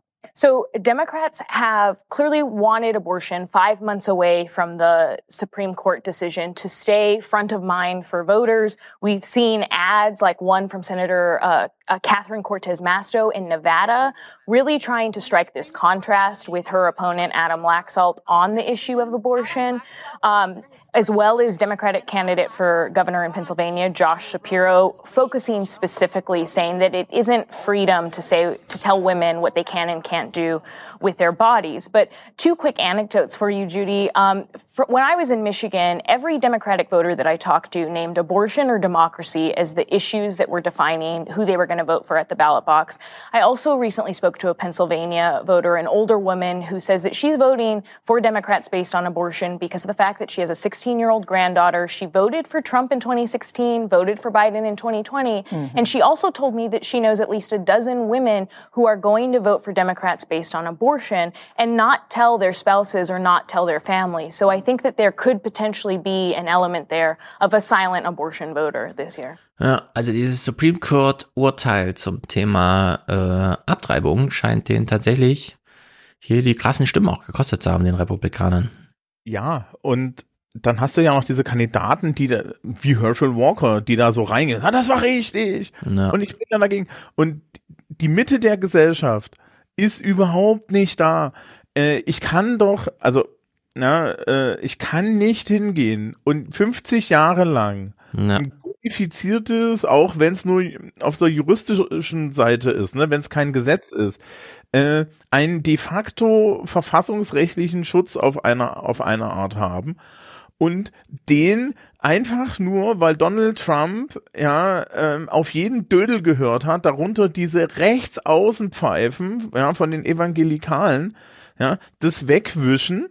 Dann mhm. hast du noch den Clarence Thomas, den Richter vom Supreme Court, der dann so nebenbei mal fallen lässt. Ja, da müssen wir auch noch mal über die die die die Homo-Ehe, also die Ehe für alle, da müssen wir auch noch mal drüber reden. Ja, also das geht ja hier nicht. Ähm, du hast du, du, du hast ähm, diese ganzen State Senates, die versuchen, ähm, die, die, das Wahlrecht zu ändern, wo die Leute dagegen gegangen sind, die versuchen irgendwelche pro-Trump ja. Wahldenier in, in, in Innenministerienposten zu heben, wo sie die Wahlen kontrollieren. Lauter solche Geschichten. Und äh, dass die Bevölkerung sich das alles ansieht und dann denkt, äh, ja, das machen wir jetzt mit. Also, mhm. wie kann ich denn, sie haben, ne, die Leute haben Donald Trump gewählt, um dieses Land außen, äh, zu zerschlagen. Und das ist jetzt die Reaktion darauf, weil sie alle feststellen, ja, das ist ja eine scheiß Idee, unser Land kaputt zu schlagen und uns unser Land dann auch noch mit Anlauf kaputt schlagen zu lassen, insbesondere wenn dann, wenn wir dann herausfinden, dass die Richtung, die da eingeschlagen wurde, eine Richtung ist, die niemals mehrheitsfähig war. Die ist nicht mal unter Republikanern mehrheitsfähig, so wirklich. Eben. Und da gibt's nämlich äh, sozusagen das äh, Stillschweigende abstimmen, dass man es dann vielleicht nicht mal seinem Ehemann sagt, wie man tatsächlich gewählt hat, während man immer noch als republikanische Familie gilt. Hier mal die Wortspende einer jungen Wählerin. I voted for Shapiro and Fetterman. Why is that? I just support them overall. I agree with a lot of their main points, especially um, being against banning abortion and making sure legalized marijuana stays. Ja, also overall Stimmung und äh, Abortion besonders herausgegriffen als Thema. Ja, und da muss man dann halt auch mal, äh, weil du schon gesagt hast, wir können dann eine Lehre für Deutschland draus ziehen. Ähm, rückwärtsgewandte Meinungsfälscherei, genau. auch in einer alten Republik. Ja. Ähm, die meisten Alten haben Kinder und Jugendliche und die meisten Alten haben sich auch in einer gewissen Welt eingerichtet. Und jetzt hinzugehen und Pfründe zu bewahren und zum Beispiel irgendwie so neoliberalen Austeritätsscheiß zu erzählen, ja kann man übrigens insbesondere in unserer alten Republik mit den ganzen Rentnern, kannst du das vollkommen vergessen. Ja, weil äh, die haben das alle durch und die haben da keinen Bock drauf. Ja, ich würde auch der CDU raten, äh, das Weihnachtsbusiness, was die politische Meinungsfindung angeht, abzuwarten. Denn in Zeiten wie diesen wird doch das ein oder andere Gespräch mit entsprechendem Einschlag mal geführt, wenn die Generationen innerhalb der Familien, da wo man sich vielleicht auch noch ein bisschen vertraut, aufeinandertreffen. Denn schon allein durch eine Schieflage, dass sehr viel jüngere Menschen sich sehr viel informierter fühlen und das spitz kriegen, dass ihre alten Herrschaften gar nicht so auf Zack sind bei dem einen oder anderen Thema und sich dann mal äh, da was entspinnt innerhalb von zwei Tagen. Also in der Hinsicht äh, glaube ich auch, die CDU muss sich hier die Lehre der Republikaner mal, also die Lehre aus dieser Wahl äh, genau anschauen.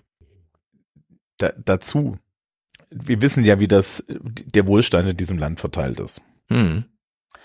Je nachdem, und jetzt haben wir Ampel-Bundesregierung, es wird natürlich, ne, also ich habe gerade eine, eine Stromrechnung bekommen, da stand dann schon drauf, ja, wir gucken mal, wann die Strompreisbremse kommt, also werden sie noch nicht nervös, auch wenn sich jetzt hier die Zahlen verdoppeln. Ja. Ähm, äh, es, es wird Stellen geben, da wird, da wird der ältere Teil der Bevölkerung aus sozialen Gründen dem jüngeren Teil, der familiär mit ihm verbunden ist, zur Seite springen finanziell. Spätestens wenn das soweit ist, kannst du alle diese Botschaften, die Friedrich Merz sich da noch irgendwie ausdenkt, ja, diese ganze, diese ganze pseudo-neoliberalen, rück, rück, rückwärtsgewandten Quatsch, den kannst du dir dann echt in die Haare schmieren. Ja, und da muss man ja auch sagen, ne, also die, die FDP wäre ja auch irgendwie da verdächtig, aber die halten die Füße still. Weil ja, auch die so wissen, bisschen, ja. was mit, ne, also, also die wissen ja jetzt ja auch so, was mit ihnen passiert, wenn ähm, Christian Lindner zu viel Lindnert. Ja. Ganz also genau. wenn, dann lassen sie ihn anscheinend leise lindern. Die FDP hat äh, ihre Wahlergebnisse schon entsprechend serviert bekommen, die letzten beiden Male. Aus einem Landtag sind sie ganz rausgeflogen. Und naja, es ist Bewegung drin. Eine Redakteurin beschreibt uns hier mal, wie der republikanische Wahlkampf so abläuft. We're seeing some Republicans to all of this negative ads throw in something more human. For example, Senator Ron Johnson in Wisconsin has an ad now where he's raking leaves. Very in contrast to sort of the tone we've seen for most of this campaign. So one of these ads that displays this is something I've been looking at from Lee Zeldin, the Republican gubernatorial candidate in New York, hoping to uh, regain the governor's mansion there. Look at this ad. He's showing his children, first of all. That's him as a human. And then then this ad pivots from his children to crime. Now, there was a shooting in front of his house in the last month, and he's trying to make that connection while using his family uh, to make that point. Ja, das ist bizarr, aber äh, hm? New York hat die rote Welle gehabt, genau wegen dieser Sachen. Ja, genau. Aha. Und äh, es wurde ja noch schlimmer befürchtet and vorher. so, Lisa, we are seeing in, in a number of the polls moving in the Republicans' direction. You've been talking to them. What do they think their chances are? Very good.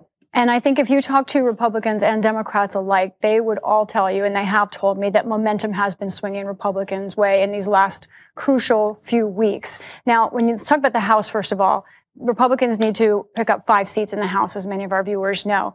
Um, some Republicans think they will do much better than that. And in fact, I've spoken to Democrats who believe they could even lose 40 or more seats in this election. Das ist ja auch nicht ohne historisches Vorbild, dass hier die regierenden, also im Weißen Haus regierenden Parteien entsprechend abgeschlachtet werden. Ja. Ähm, in Amerika stellt man sich ja immer noch diese eine Frage, äh, nicht nur inhaltlich, wer gewinnt denn jetzt hier mit welchen Themen und so, sondern werden denn die Kandidaten, wenn sie von AP gecallt werden, verloren zu haben, diese Wahl auch also die Niederlage äh, anerkennen. We have carefully looked at all of the Republican candidates for governor and secretary of state, looked at what they've said, analyzed what are their positions on the 2020 election because it may tell us something important about future elections if they win. I want to show you the map of the Secretary of State Republican nominees. In dark purple, those are Republican nominees who have flatly denied the 2020 election results. You see many of them in states where they are likely to win, like South Dakota. Um, however, some um, are in states that have competitive races like Arizona, where we'll be watching. And I want to point out, talk about two candidates in particular. Mark Fincham, who's the Secretary of State nominee in Arizona. He is um, a self-proclaimed member of the Oath Keepers.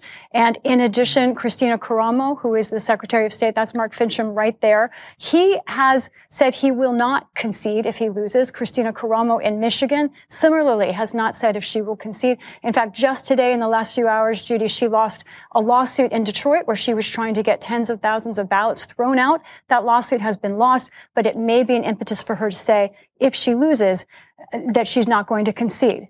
All very meaningful and important to watch. Ja, die kündigen das einfach an. Und in neun Staaten wurden Gouverneure wieder gewählt oder gewählt, äh, wo das 2020er Ergebnis denied wurde. Mhm. und noch mehr Staaten, wo es zumindest kritisch beobachtet wurde und so. Ja, aber das, das ist auch so ein Republikaner-Ding. Das ist, du hast ja, äh, ich weiß gar nicht, was jetzt aus Wisconsin gewählt wurde. In Wisconsin haben, wollte sich ja der, die, die Legislative das Recht äh, vorbehalten, das komplette Bundeswahlergebnis ändern zu können und solche Späße. Ja. Ähm, das sind man das muss wirklich sagen, die Republikaner ja, sollten mal sich einen neuen Namen suchen. Ich empfehle was mit National vorne. Das hat deutsche Traditionen. Aber es kann ja. echt nicht sein, ähm, sich so zu nennen und dieses ja und dieses Land so vor die Wand zu fahren, weil es ist ja nun wirklich ähm, das ist demokratieschädigend. Also das ist, das ist demokratieschädigend, was dort gemacht wird. Hm. Und nur, weil sie selber wissen, dass sie am Arsch sind, wenn hier da irgendeine anständige Wahl stattfindet. Hm. Ja, wenn die USA unser Wahlsystem hätten, unser, unser deutsches ja, äh, Wahlsystem, würden die Republikaner, ja, die, die, da, da könntest du im Bundestag, könntest du so einen Platz aufmachen und dann kriechen die dieselbe, kriechen die die Bänke von der FDP und die Bänke von der AfD. So viel Platz ist da. Ja, genau. Das würde das keine Rolle spielen. Ja, äh, und das gilt für, das gilt dort für alle Wahlen. Ja, das ist einfach totaler Quatsch. In Nevada zum Beispiel hat ja jetzt äh, diese, diese, ne, die Senatorin in Nevada. Da war ganz Nevada war ausgeteilt, außer Clark County. Und Clark County ist Las Vegas. So. Das, dieses, diese eine County hat mehr Stimmen als der Rest außenrum. Die muss hm. nur gewinnen. Das nennt man eine, ein urbanes Zentrum. Äh, ja. Wir haben das ja auch in, im Großen und Ganzen, du hast es ja angesprochen. Äh, wenn Kalifornien nach europäischen Maßstäben da einbezogen würde, beispielsweise bei einer Senatswahl oder bei einer Wahl des amerikanischen Präsidenten, sähe das alles ganz anders aus. Das ist ja auch erstaunlich, dass wir da immer so eine Demokratie abfeiern in Amerika, während gleichzeitig drei Viertel der Stimmen überhaupt gar nichts zählen, weil diese Mehrheiten gar keine Rolle spielen. Es sind diese Battleground States, die Swing States, in denen dann jetzt kann man sagen, Gott sei Dank in keinem davon sich in irgendeiner relevanten Stelle so ein Magertyp durchgesetzt hat. Aber trotzdem, das ist halt wirklich auf Messers Schneide, weil da so eine krasse Ungewicht, so ein krasses Ungewicht drin ist. Ja, aber das ich würde das jetzt halt auch mal kloppt ich würde es jetzt immer pos positiv betonen. Anscheinend hat die Bevölkerung, wenn sie wählen geht, einen soliden, moralisch-institutionellen Kompass. Und er hilft es nicht, dass man eine kleine Gruppe auf die Barrikaden gebracht hat. Die sind immer verloren. Ja. Das hast du in Deutschland auch. Du hast halt auch in Deutschland Leute, die irgendwo in irgendwelchen Kneipen rumsitzen, ja, und äh, dann kannst du dir aussuchen, von welcher Seite. Die einen möchten, möchten, ja, äh, möchten Deutschland abschaffen und die anderen möchten, dass sich, dass sich Deutschland wieder bis zum Ural erschreckt. Hm. Ja, und die haben wir natürlich auch. Aber das ist nicht die Mitte der Gesellschaft. Und in den USA ist, glaube ich, die Blindheit der Parteien für die Mitte der Gesellschaft viel, viel größer geworden. Also zumindest auf der Seite der Republikaner ja. die halt mit Trump auch, glaube ich, den absolut, also einen strategisch falschen Weg eingeschlagen haben. Ja, weil du kriegst jetzt den durchschnittlichen Konservativen, kriegst du wahrscheinlich nicht mehr auf Dauer dazu, dass er da irgendwie äh, Republikaner wählt, wenn die die ganze Zeit so bescheuerte Botschaften von sich geben.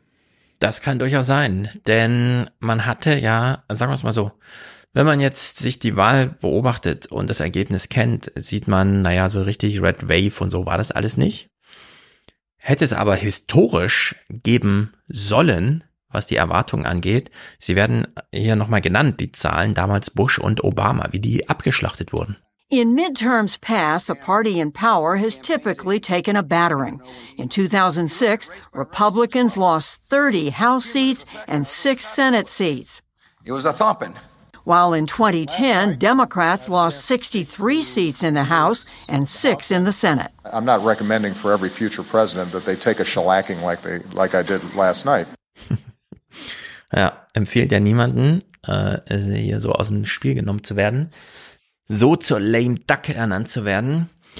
Ja. Nicht nur äh, haben die Demokraten hier nicht so sehr diese rote Welle äh, entgegennehmen müssen, sondern äh, es gibt auch nochmal ein Korrespondentengespräch am äh, 8.11. zum Thema, ja, droht denn jetzt irgendwo dass wirklich jemand, äh, so ein Big Lie-Typ irgendwie sagt, nee, hier ging es aber echt nicht mit rechten Sachen zu. Wie ist denn der Wahltag so einzuschätzen? Um, there was a case in some North Carolina counties where uh, they had to delay and, and extend voting because election workers didn't show up on time this morning. This is not a great day to not show up on time for work. No. but overall, it was been a blessedly boring day in election infrastructure world. Ja, genau nirgendwo nichts. Es sind noch ein paar, äh, die haben ein bisschen ausgeschlafen. Die sind dann zu spät gekommen.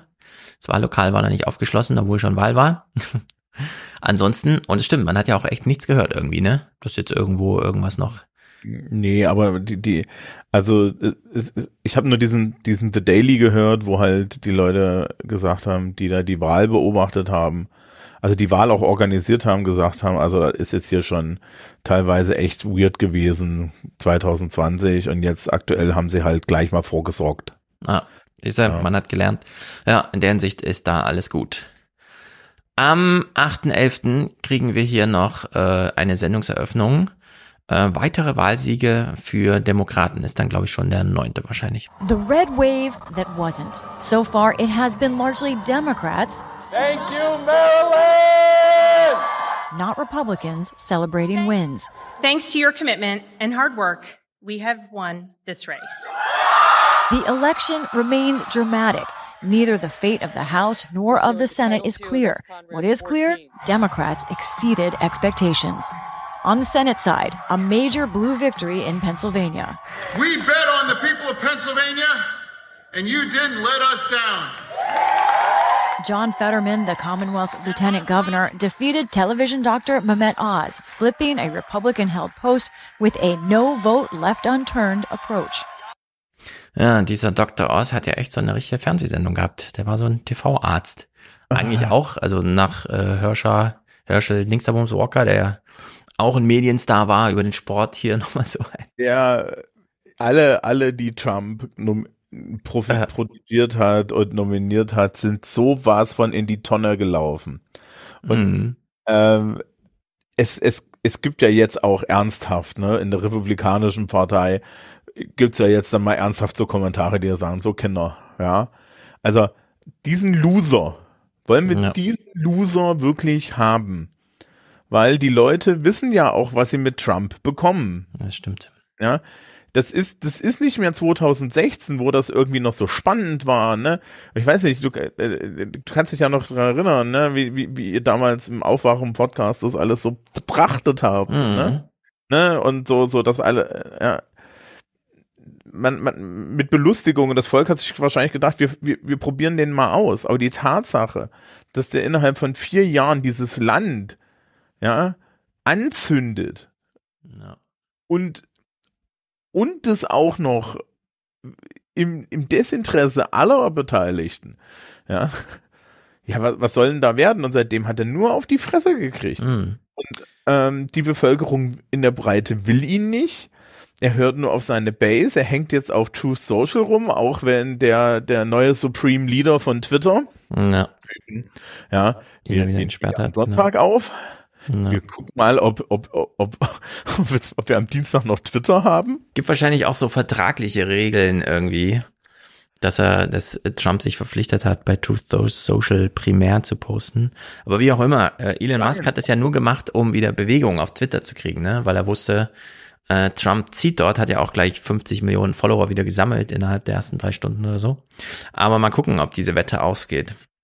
Ich, also, äh, ich weiß nicht, ob du diesen Text gesehen hast. Den fand ich total super. Das war irgendwie so ein Amerikaner, der das total äh, trocken gesagt hat. Naja, ganz ehrlich, Leute, also, das ist eine Win-Win-Situation. Entweder Elon kriegt, ja, macht Twitter besser, dann haben wir gewonnen. Oder er macht's kaputt, dann ist es weg und wir haben gewonnen. Ja, richtig, richtig, richtig. In der Hinsicht ist alles Also, möglich. Aus der, aus der Perspektive, ich, ich, kann da, ich kann da ja kurz mal äh, eine steile These in den Raum setzen, die ich, die ich nicht el- elaborieren werde.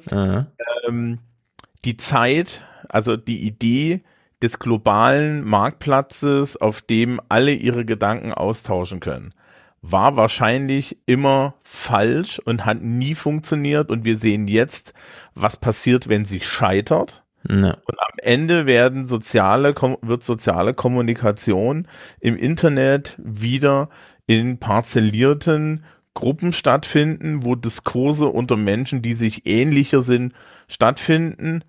Und das ist wahrscheinlich besser. Und der Ja. große Witz ist, vielleicht enden wir daran, dass, ähm, dass, dass wir gar nicht Redaktionsschluss haben, sondern dass die Medien wiederkommen müssen. Se- Genau, wollte ich auch gerade sagen. Äh, wer jetzt die gute redaktionelle Idee hat, äh, könnte da durchaus ein bisschen absahen. Die New York Times ist ja irgendwie schon dabei, finde ich. Ich kenne so viele, die einfach dieses 4 Dollar pro Monat New York Times Abo haben. Du auch, ich auch, genau. Einfach nur, um, äh, wenn dann mal so Links auftauchen, dass man sie einfach anklickt und lesen kann. Ähm, und eben nicht 40 Euro und dann gleich hier Commitment und irgendwie und man gehört zum Club oder so, sondern nee, man will einfach nur wissen, was alle anderen auch lesen. Die sind nämlich auch bereit sind, 4 Euro Dollar zu zahlen. In der Hinsicht mal gucken. Und für die, und für den sozialen Diskurs, also für die, für das Sprechen unter Menschen, für den sozialen Austausch. Ähm, ich weiß nicht, kennst du die Dunbar-Zahl? Nee. Dann Dunbar-Zahl ist so eine, so eine, das ist, es hat, das, dann, ich glaube, das ist, ein, ist auch so eine soziometrische Sache. Ähm, da gab es mal Forschung zu, wie viele Menschen du in deinem Nahumfeld tatsächlich haben kannst, denen du Ja. Aufmerksamkeit widmest, und das sind ungefähr 157. Mhm. Und ich merke das, also äh, ich habe ja solche Zahlen um mich herum, wenn ne, Ja. jedes Jahr mit Schülerschaft. Ich, ich habe jetzt schon wieder vergessen, mit wen ich letztes Jahr zu tun habe, außer sie sind noch an der Schule. Ja. Also wenn, wenn du mich fragst, wen ich vor fünf Jahren unterrichtet habe, keine Ahnung. Ja, wir sind nicht gemacht für acht Milliarden Menschen. Wir kommen da auch nachher nochmal vielleicht drauf zu sprechen, wenn wir Zeit haben. Aber es ist, äh, genau, es sind doch sehr viel weniger. Joe Biden nimmt hier mal die blaue Welle, die dann kam, zum Anlass, das ist schon ziemlich clever, eine Ansage an die Republikaner zu machen, wie das Wahlergebnis zu deuten ist. Then in Toledo, Democratic incumbent Marcy Kaptur beat J.R. Majewski, a Trump endorsed Republican who participated in the January 6th rally and has been an election denier. This morning, he conceded his loss in a tweet, wishing his opponent the best. Also accepting defeat was Democrat Sean Patrick Maloney, who oversaw his party's national House campaign and saw a message in the overall results. I don't think the American people have given up on democracy. And I think with all of the headwinds and all of the damage from the pandemic and the Trump years, uh, there's still a beating heart to American democracy, and I think he saw it last night. Former President Trump himself reacted to the election with a rare acknowledgement, saying in a statement that while in certain ways yesterday's election was somewhat disappointing, from my personal standpoint, it was a very big victory. President Biden called an afternoon news conference and reflected on where things stand. While the press and the pundits are predicting a giant red wave, uh, it didn't happen. I'm prepared to work with my Republican colleagues. The American people have made clear, I think, that they expect Republicans to be prepared to work with me as well. Das finde ich eine gute Ansage. Das Wahlergebnis zeigt uns, dass das amerikanische Volk möchte, dass auch die republikanischen Kandidaten und Gewählten mit mir zusammenarbeiten und nicht auf Magerkurs gehen. Und es stimmt, ehrlicherweise, da kann man nichts dagegen sagen. Er ist ja auch der, er ist ja damit auch angetreten. Ne? Ich bin bipartisan, ich gehe so Mhm. über alle Sachen. Das Lustige ist jetzt, wenn man sich so da die entsprechenden The Dailies anhört, die dann schon kamen, dass wir anscheinend in etwas fallen, was man in der Politikwissenschaft das Minderheitenparadox nennen. Mhm. Nämlich, dass dadurch, dass die Republikaner haben ja die, das House of Representatives irgendwie mit sechs Stimmen oder so gewonnen. Ja. So, und jetzt hast du das Problem, dass du auf einmal diese ganzen Rechtsaußen-Fuzis hast, die dir alles blockieren. Wenn du ihnen nicht irgendwelche Knochen hinwirfst, also zum Beispiel irgendwelche bescheuerten Impeachment-Verfahren und irgendwelche ähm, Ideen, wo man Hm. dann Hunter Biden einlädt, da, um jetzt irgendwie hinter Sachen herzupulen, Ja. die es da nicht wirklich gibt. Und ähm, das Problem, was ich da sehe, ist, dass Kevin McCarthy mh, die Führungsqualitäten eines nassen Handtuchs hat Ja. und nicht eine Nancy Pelosi ist. Bei Pelosi gibt's ja dieses Ding. Äh, die hatte, glaube ich, irgendwie immer eine Süßigkeitenschüssel und einen Baseballschläger an der Wand, ne? und du wusstest nie, was kommt. Ja. Ist wie bei Bismarck. Ja. Da gibt's Zuckerbrot oder Peitsche. Ähm, Sie zeigen hier mal dann auch, da wird's ja für uns interessant, wir werden es heute hier nicht in aller Tiefe, notwendigen Tiefe machen, aber Wir legen hier auch schon mal unseren Grundstein. Ron DeSantis hat also in Mhm. Florida seinen Gouverneursposten verteidigt und zwar mit einem 20% Vorsprung oder so. Also er hat alle um Längen geschlagen. Wir haben ja die ganze Zeit gehört, wie eng es überall war und so. In Florida nicht. Und der Ausschnitt aus seiner Siegesrede hier ist bezeichnend, äh, wird uns auch noch lange in den Ohren nachklingen, glaube ich. Ich habe ihn jetzt schon, seit ich den hier hörte, im Ohr. In Texas and Florida, though, the Republican base showed up in droves to re-elect their governors, Greg Abbott, and possible 2024 presidential candidate Ron DeSantis. We fight the woke in the legislature. We fight the woke in the schools. We fight the woke in the corporations. We will never, ever surrender to the woke mob. Florida is where woke goes to die. Florida ist where Vogue goes to die. Das ist technisch gesehen übrigens falsch. Florida is where the old go to die. Das auch. Sun City ist voll. Ja, Äh. und ist eine Frage, ob er sich im Klaren ist, dass der einzige Grund, dass er gewinnt, die, die Tatsache ist, dass alle anderen Bundesstaaten ihre Rentner dort Ja. äh, verklappen. Das kann gut sein. Er wird es jetzt alles durchtesten. Wie sind meine Chancen? Er wird es noch lange nicht erklären, denn es hat zu viele juristische Konsequenzen für ihn. Er wird erstmal, so wie Markus Söder auch, Florida regieren. Und äh, dann mal gucken, wie sich das äh, weiter gestaltet. Sie haben ihn hier auch schon mal als den wahrscheinlichen Präsidentschaftskandidaten der Republikaner angekündigt. Ich würde sagen, aufgrund der Alternativlosigkeit wird es auf ihn hinauslaufen am Ende. Ob dann sozusagen Qualität, und damit meine ich jetzt diesen breiten Qualitätsbegriff im Sinne von äh, hält, muss dann mal geschaut werden. Aber die Ansagen sind crazy. Das ist wirklich diese völlig inhaltsbefreite äh, Ansagenpolitik, diese ich halte hier mal eine Rede und regiere den Moment, äh, wie wir das äh, seit langem schon beobachten. Da muss ja nur einer kommen, der es besonders gut hinkriegt. Zuletzt war es eben Trump. Jetzt scheint es mir dieser Ron DeSantis zu sein. Also ein Typ, den man echt auf dem Zettel haben muss. Ja, Vor allem, er weil er eben wirklich ein Überzeugungstäter ist.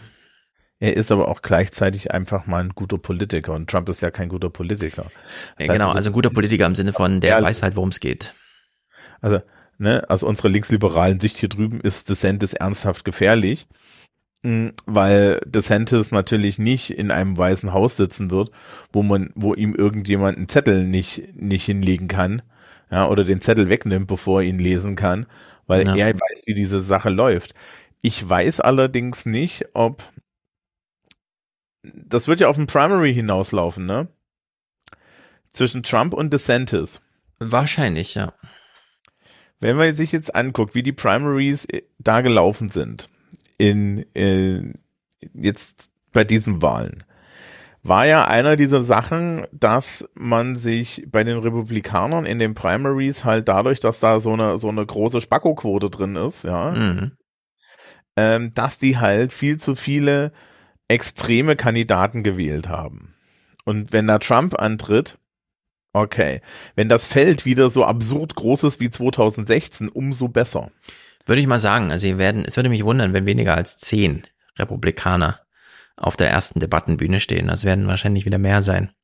Und dann hast du dieses Phänomen, ähm, dass DeSantis und Trump sich gegenseitig die Stimmen wegnehmen.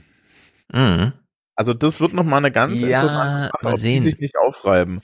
Mal sehen, Ja. mal sehen, mal sehen. Äh, diese, also was Trump ja konnte, ist ja diese Sammlungsbewegung anführen, dass eben gar nicht erst, wer bettelt denn da um dasselbe, sondern Trump hatte seine Base und die ist immer weiter gewachsen bis zu einem gewissen Zeitpunkt. Also seit 2018 ist es ja alles im Decline.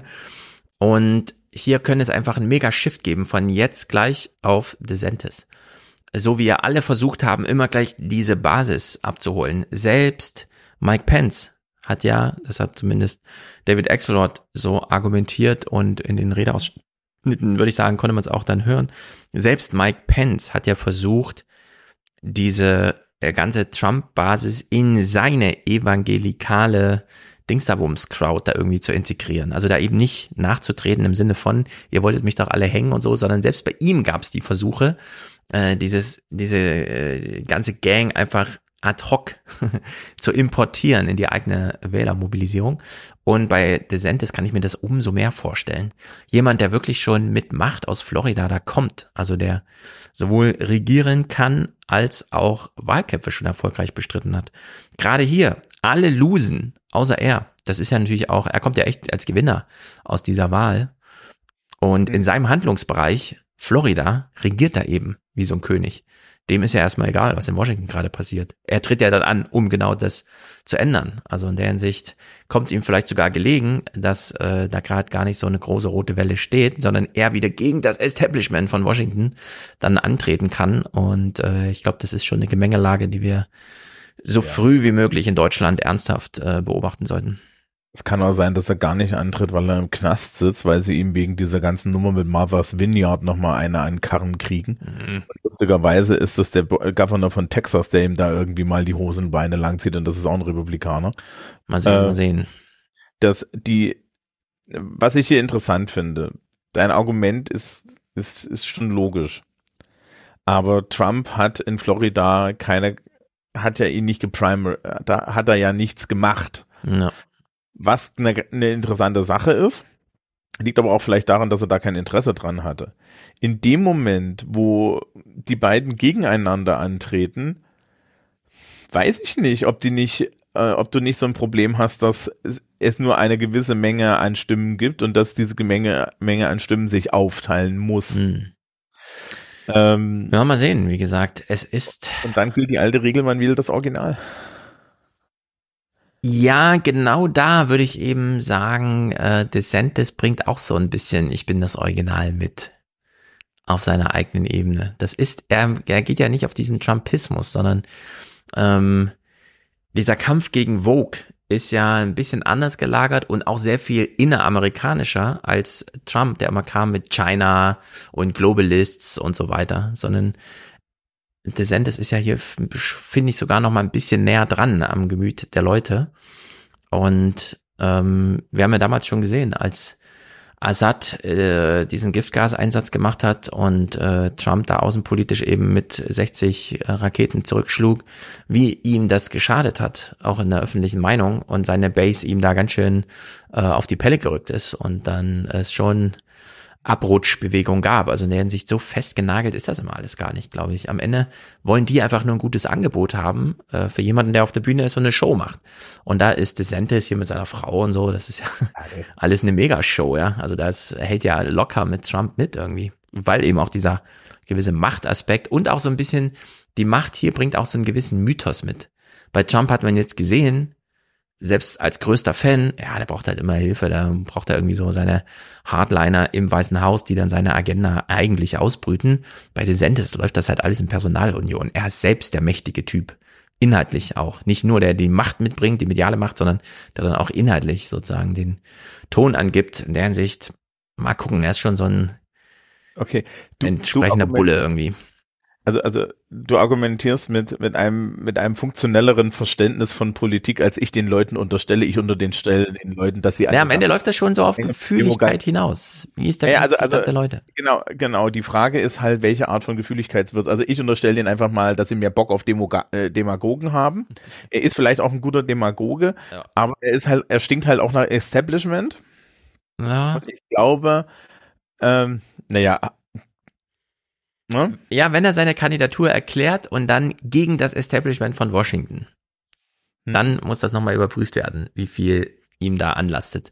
Weil am Ende kam Trump auch als Milliardär aus Manhattan und so, weißt du? Und man hat ihn Ja, aber äh, Trump ist halt kein Karrierepolitiker und DeSantis ist das, glaube ich, schon. Das stimmt. Und, und dann wird's interessant, weil das ist ja ähm, und, und die große Frage ist, ja, wählen die Leute nicht das Original, ja, sondern hm. nehmen die auch den Ersatzdemagogen. Ja, also. Ja. Mal sehen. Also es hat noch ein halbes Jahr Zeit ungefähr, aber so, dann werden wir hier im Sommer Nachricht bekommen. Ja, ich habe ja das Gefühl, dass das nicht an mir vorübergeht. Ja. Biden hat eine Pressekonferenz gegeben nach dem Wahlsieg Er hat zwei inhaltliche Punkte, die man hier ausgeschnitten hat. Laura, we talked, we told everyone about the president's news conference this afternoon. You were there. Give us the gist of what he was saying. The president was very cheerful, Judy, uh, saying that the prognosticators got it wrong about big Republican gains. He also expressed confidence about the signal that voters sent to the public. You can listen here. And they sent a clear and unmistakable message that they want to uh, preserve our democracy and protect the right to choose uh, in this country. The president also gave a shout out to young voters, those age 18 to 30, uh, because of the fact that it looks as though young voters turned out in record numbers, matching uh, 2018 numbers, and they are a key constituency for Democrats. They were also a key constituency for President Biden when he won uh, the presidency in 2020. Die jungen Leute. Mhm. Wenn man welche hat, kann man sie mobilisieren. Ja. Man braucht Ja, sie nur. Das ist, das ist jetzt, ist jetzt in Deutschland schwieriger. Weil, dass ich dir aus, aus, aus den, den, den Schützengräben des Bildungssystems verraten kann. Also die Jugend ist, ist jetzt nicht sonderlich mobilisiert, die hat erstmal mit sich selbst zu tun. Ja. Ja, und so ist es. Das ist halt noch so ein, so ein extra Ding. Mhm. Und teilweise, und, und teilweise, also muss man da auch sagen, ich, es ist erstaunlich, es ist erstaunlich, wie persistent diese ganze, dieses ganze, diese ganzen, dieses ganze Friedrich-Merz-Gelaber, wie- ja, tatsächlich noch in den Menschen ist. Ja, wie, wie persistent irgendwie da diese Vorstellung, auch diese eigenartigen Vorstellungen von wegen sozialer Gerechtigkeit und so weiter sind. Äh, Ja. das, das ist jetzt erstmal so drin, das musst du, ja. Und wenn du, wenn du dann irgendwie mal so, so gezielt Fragen stellst und das gezielt hinterfragst, jetzt gar nicht mit, ist ja nicht meine Aufgabe, eine politische Richtung vorzugeben, also so, sozusagen, okay, was bedeutet denn das jetzt hier, was sie da erzählen, ja? Und dann, dann stellt man immer fest, dass die Leute es einfach, also, das ist alles so eingesickert, das ist, ja, dass das so alles so dahergebrabbelt wird. Ja. und wenn Friedrich Merz kommuniziert, sind das die Signalworte, die da fallen. Ja, Faule also- Haut und so. Und dann, äh, Ja, aber die good, need one to know one, ja. Ja. Er war ja anscheinend als Chef von BlackRock so gut, dass er nicht vermisst wurde. Genau. So, jetzt hast du ja vorhin schon angesprochen, äh, die Republikaner werden ihre Mehrheit natürlich entsprechend nutzen. Das Weiße Haus wappnet sich. Laura, we know also that a number of Republicans uh, are talking about investigating the president and his administration if they uh, win the majority, especially in the House. They've talked about investigating immigration policy, the withdrawal from Afghanistan uh, last year, and also uh, members of the president's own family, uh, the president himself. How is the White House preparing for what could come? The president was asked about that today, Judy, and he treated it as though it's comedy. He specifically said that if Republicans try to do that, it it's comedic, and he also said that that it's out of his control, and that ultimately he was going to focus on trying to push forward other agenda items for the American public. But you're right, the White House is preparing. They have high, they brought on over the summer a senior lawyer, uh, Dick Sauber. They brought him over from Veterans Affairs in preparation for this onslaught of possible investigations. And they also brought on a, a new comm spokesperson to handle this as well. Also lock him up, äh, der die Shitshow wird äh, da entsprechend beginnen. Na, ich weiß, ich- die, ich glaube, das wird alles, das wird alles gar nicht so groß werden, weil, ähm, komm, wir können uns das doch vorstellen, wie die Nummer wird. Da Hm. sitzt dann Marjorie Taylor Greene, ja, eine Person in, in, mit Zurechnungskeit, Zu- Zurechnungskeit, also ne. Zurechnungsfähigkeit, Problem, ja, neben ihr Matt Gates. Ja, jemand, jemand, der, äh, der, dessen Integrität wahrscheinlich schon bei seiner Geburt in eine kleine schwarze Wolke sich verwandelt hat. Mhm. Ja, lauter solche Leute und stellen dann auf der Ebene, auf der sie sind, absolut be bescheuerte Fragen Ja. An Hunter Biden oder an irgendwelche anderen Leute. Und da wird dann diese, dieser Spezial, ja, dieser, dieser, dieser Spezialmensch da sitzen und wird den halt sagen, nö. Mhm. Genau. Das muss ja alles organisiert werden. Das sind ja dann Abläufe. McCarthy, der ja hier, wie wir hören, äh, Mehrheitsführer werden möchte, wenn er die entsprechenden Stimmen hat, ähm, wurde schon mal versucht, von Biden so ein bisschen vereinnahmt zu werden. Republican Kevin McCarthy announced his intention of running for House Speaker. The White House says President Biden called McCarthy last night. early signs of the new across the aisle relationship building to come. Klar, dass sie da irgendwie telefonieren, dass es von beiden ausgeht. Mal gucken. McCarthy muss ja selber erstmal abwarten, selbst am 11. November. Wir haben immer noch kein Ergebnis. Here we are. 211 of the seats called are going to Republicans at this time, 194 for Democrats, and here's everybody in between. I'm, not, I'm still watching about 23 seats. I will say, just in the last day, there's only been three or four races that have been called. It is slow. It is slow. Der 11. war der Freitag. Freitag sitzen ja da immer Jonathan Capehart und David Brooks, also einmal, ich glaube ehemals oder immer noch Washington Post und New York Times und so, so ein bisschen die etwas, wie soll man sagen, nicht durch, durch progressive, sondern die etwas konservativeren Vertreter der progressiven Seite oder so sitzen dann da und versuchen nochmal kluge Kommentare zu geben. Da sitzt der Presseclub, ohne dass man jemanden von der Welt einlädt. Im Grunde, ja, es ist so der kleine Presseclub. Und äh, beide nochmal mit, finde ich, ganz wichtigen äh, Hinweisen zum Ende dieser Wahlwoche. You could call it an historic week, but they are still counting. We don't know all the numbers, but I, we, one thing we do know, Jonathan, is President Biden did better than any president in terms of midterm vote uh, in the last 20 years. How do you explain it? What do you think voters were trying to say? Simple message. Voters are trying to say we can walk and chew gum at the same time. We are more nuanced than you give us credit for. Und das finde ich eine ganz wichtige Botschaft. Auch das sollte man in Deutschland auch mal wieder. Die Wähler sind gar nicht so doof wie Friedrich Merz und auch Olaf Scholz. Sie halten, äh, wenn sie beispielsweise irgendwelche Interviews geben oder so. Man könnte da durchaus mal ein bisschen reinbuttern. Die Leute, die sowas lesen, denken mit. Das ist dann nicht das äh, dumme Wahlvolk, wie da immer unterstellt wird. Und äh, David Brooks hier auch nochmal mit diesem MAGA ist abgewählt. And I think what we saw Tuesday night was the emergence of an anti-authoritarian populism majority. 60% of voters, roughly 60% said they have a low opinion of Donald Trump. 58% said they think MAGA is a threat to democracy. And so we now have a group, there's still going to be that MAGA movement, right. but in my view, the electorate has built a wall around them. To, and one hopes in the in with the effect of making sure they'll never get the pop kind of power they enjoyed under Donald Trump when he was in the White House. Mm, ja. Mhm. Ähm, an der Stelle ein kurzer Hinweis an die CDU in Thüringen. ja. Sich das mal an, das passiert, wenn man sich mit den Autoritären zusammentut. Genau. Capehart macht ja auch nochmal diesen Hinweis. Die Vernunft kommt zurück in die Politik.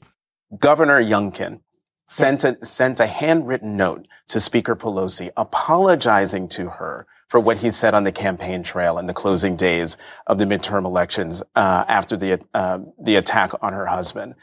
Who writes handwritten notes anymore? I do, but it is it is a sign that again another sign to me that decency is making a comeback. Naja, mal abwarten. 14. November, Montag drauf, immer noch kein Ergebnis. Take a look right now with where the races are for the House of Representatives, the balance of power as we know it, as called by the Associated Press. Here are the races called. The number 204 Democrats have, have had races called for them. 212 Republicans. As we've been repeating, Kevin McCarthy and his Republicans need 218 votes. They do not have that yet. Also eine grundsätzlich knappe Sache, die auch lange in der Schwebe war. Aber das, das ist doch mal eine Art von Horse Race Journalism, die ich auch, die, die ich unterstützen kann. Ja, genau.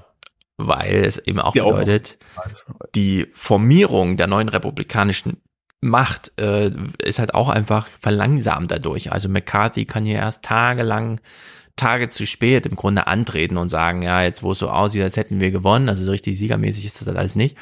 Äh, er bangt um seine Wiederwahl. They are holding speeches tonight to determine who their leaders will be in the next session. And of course, Kevin McCarthy has spoken, says he wants to be speaker. No one stood to challenge him. Uh, but it is something that I think we're going to be talking about. So, as you say, you just came from that meeting. What, what do these numbers mean for Republicans right now?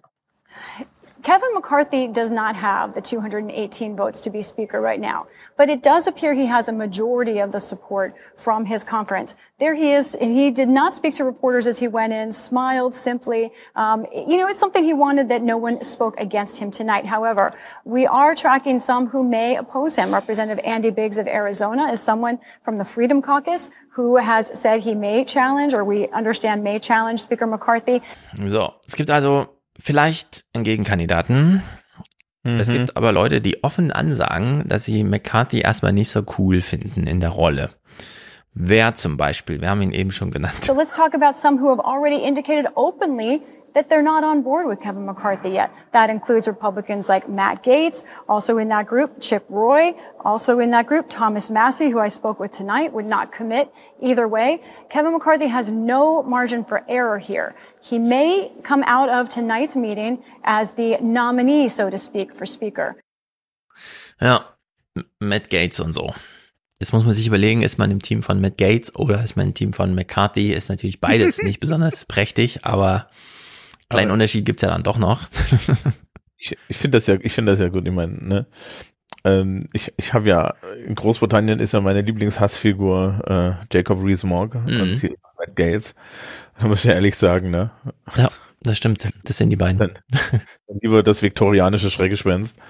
Ja. Ähm, aber um Gottes Willen, also McCarthy ist ein unheimlich schwacher Führer. Er ist ein unheimlich schwacher Führer.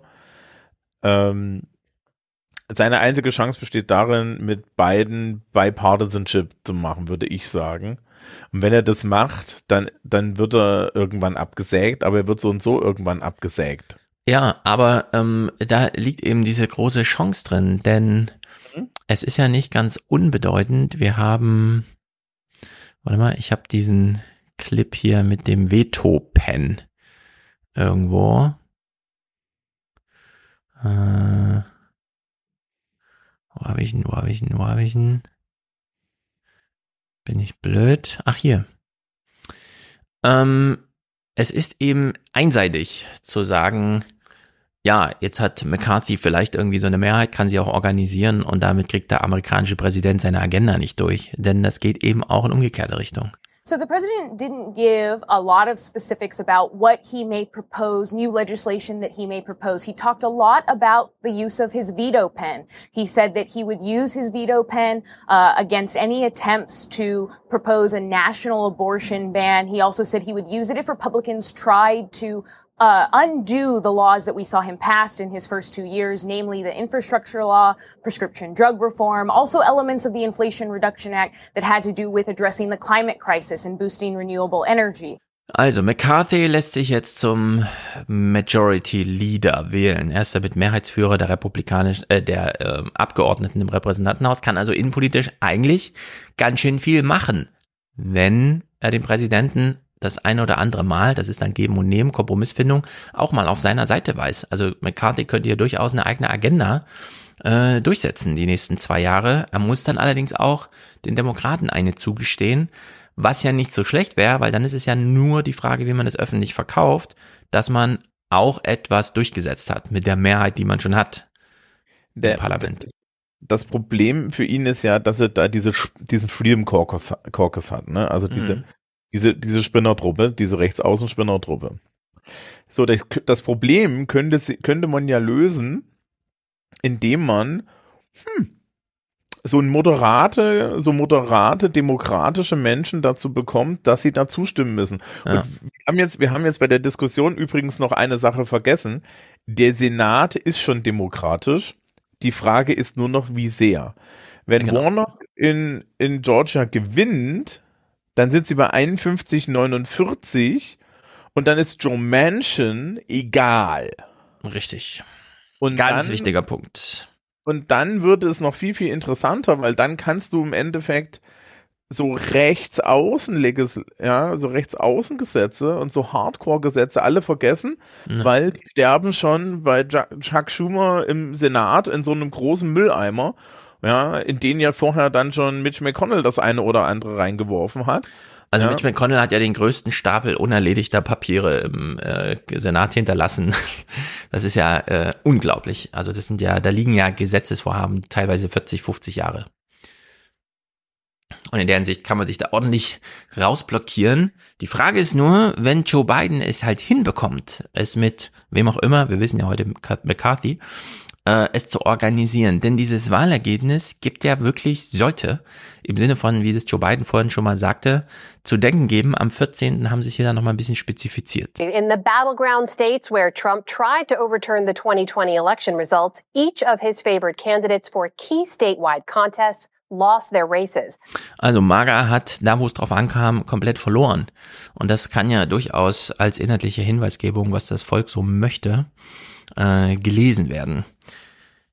Die Korrespondentin am selben Tage, äh, wir wissen ja alle, 14. Ah ja, das war ja ein Tag, bevor dann Trump am 15. seine Ankündigung äh, schon mal in die Welt gesetzt hatte. Also hier rätseln sie noch ein bisschen, was würde denn wohl ansagen und geben aber schon mal Hinweise. A lot of speculation about whether former President Trump's going to announce tomorrow night. That's right. Got a big announcement. He absolutely needs to change the narrative right now because everything's right now is being dumped onto him. All of the losses um, and the lack of hitting expectations dumped on Trump. He needs to change the conversation. And of course, he'll be able to do that. We'll see for how long. Ja, ist natürlich auch ein sehr beliebtes Argument jetzt zu sagen, wir haben ja nur wegen Trump verloren. Damit entlastet sich ja die Partei auch selbst so ein bisschen davon, jetzt mal irgendwelche Eingeständnisse machen zu müssen. Auch nicht falsch. ja, genau, es ist ja nicht falsch. Also es ist ja sogar ein sehr attraktives Narrativ, wenn es hier schon so bemüht wird. Und Trump ist hier wirklich ein Gefangener seiner selbst. A lot of people think this is going to be the announcement tomorrow night. But if he doesn't announce it, that would be a sign of weakness. So he probably has to announce it because he couldn't admit that these midterms were actually, Actually truly terrible for himself and his candidates. I think my head is exploding. I think I understood what you just said. I know I did. I'm not not saying I didn't. I'm not not saying yeah, that. yeah, right. So, ist also noch ein bisschen unklar, wie das so weitergeht mit den, Repräsen äh, mit den Kandidaten fürs Weiße Haus. Aber so langsam formiert sich die Führungsspitze, die neue alte Führungsspitze in den Kongresskammern. Also ein Drittel des Senats wurde gewählt, das Repräsentantenhaus wurde gewählt. Am 15. November sehen wir hier McCarthy. In the day's other news, one week after Election Day, Republicans are on the verge of retaking control of the U.S. House of Representatives with a slim majority. Republican leader Kevin McCarthy cleared the first hurdle to becoming House Speaker, winning his party's nomination. The full House will vote in January. And on the Senate side, the PBS NewsHour can confirm that Florida Republican Rick Scott will challenge Minority Leader Mitch McConnell for the Senate Republican leader post. Also McCarthy hat seine Kandidatur zumindest bekommen. Das wird ja wohl im Januar auch durchgehen. Wäre Quatsch, ihm das so. Meinst du, die lassen ihn als Kandidaten äh, gewähren und dann wählen sie ihn doch nicht? Ich glaube, das hat doch bestimmt Wahlgänge. Mhm. Er ist ja erstmal nur der, äh, der einzige Kandidat. Der Mal jetzt, gucken, vielleicht findet sich da noch jemand. Vielleicht. ja. ne? Also Mitch McConnell hat hier einen Konkurrenten gefunden. Es gab tatsächlich eine Kampfabstimmung, bevor wir uns das Ergebnis angucken. Begrüßen die Mehr- und Minderheitsführer hier erstmal die neuen, zum Beispiel im Senat, Chuck Schumer. Few are happier than Senate Democrats, who will keep their narrow majority for Ah, das ist hier im Repräsentantenhaus. two more years. Pennsylvania Senator-elect John Fetterman. Ah nee, das sind doch die zwei neuen demokratischen Senatoren. Okay. Few are happier than Senate Democrats, who will keep their narrow majority for two more years. Pennsylvania Senator-elect John Fetterman suited up and stood with leader Chuck Schumer. Dieser Hinweis, auch Fetterman hat jetzt mal einen Anzug angezogen, der ist natürlich sehr gut. and fellow Senator elect Peter Welch of Vermont. In the Senate, Schumer took aim at former President Trump's hold on the GOP. After the failures, Republican failures in elections in 2018 and 2020 and now in 2022, I hope the message is sinking in. If Republicans continue to embrace MAGA radicalism, they're going to keep losing. Ja, er reibt es natürlich den noch so ein bisschen rein. Ja, ich habe mir gerade bei dem, bei dem Foto gedacht, das kannst du doch mal irgendwie Wolfgang zeigen, ja, für eine Anzugkritik. Bei Fetterman, na, das stimmt. Ja, Mitch McConnell hat auch die Neuzugänge begrüßt. It's a salient issue for Senate Republicans, whose leader Mitch McConnell welcomed their five new senators today, but who emerged from a tense Republican luncheon with Und das jetzt, das ist jetzt ein richtig guter Spruch. Chuck Schumer stand ja schon da und hat gesagt, die Republikaner müssen echt mal drüber nachdenken, ob sie diesen Magerweg weitergehen wollen.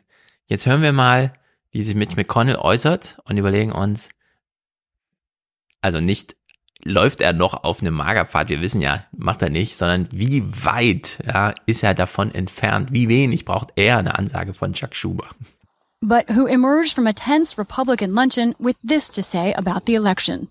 We underperformed among independents and moderates because their impression of many of the people in our party in leadership roles is that they're involved in chaos, negativity, uh, excessive uh, attacks, and it it frightened uh, independent and moderate Republican voters.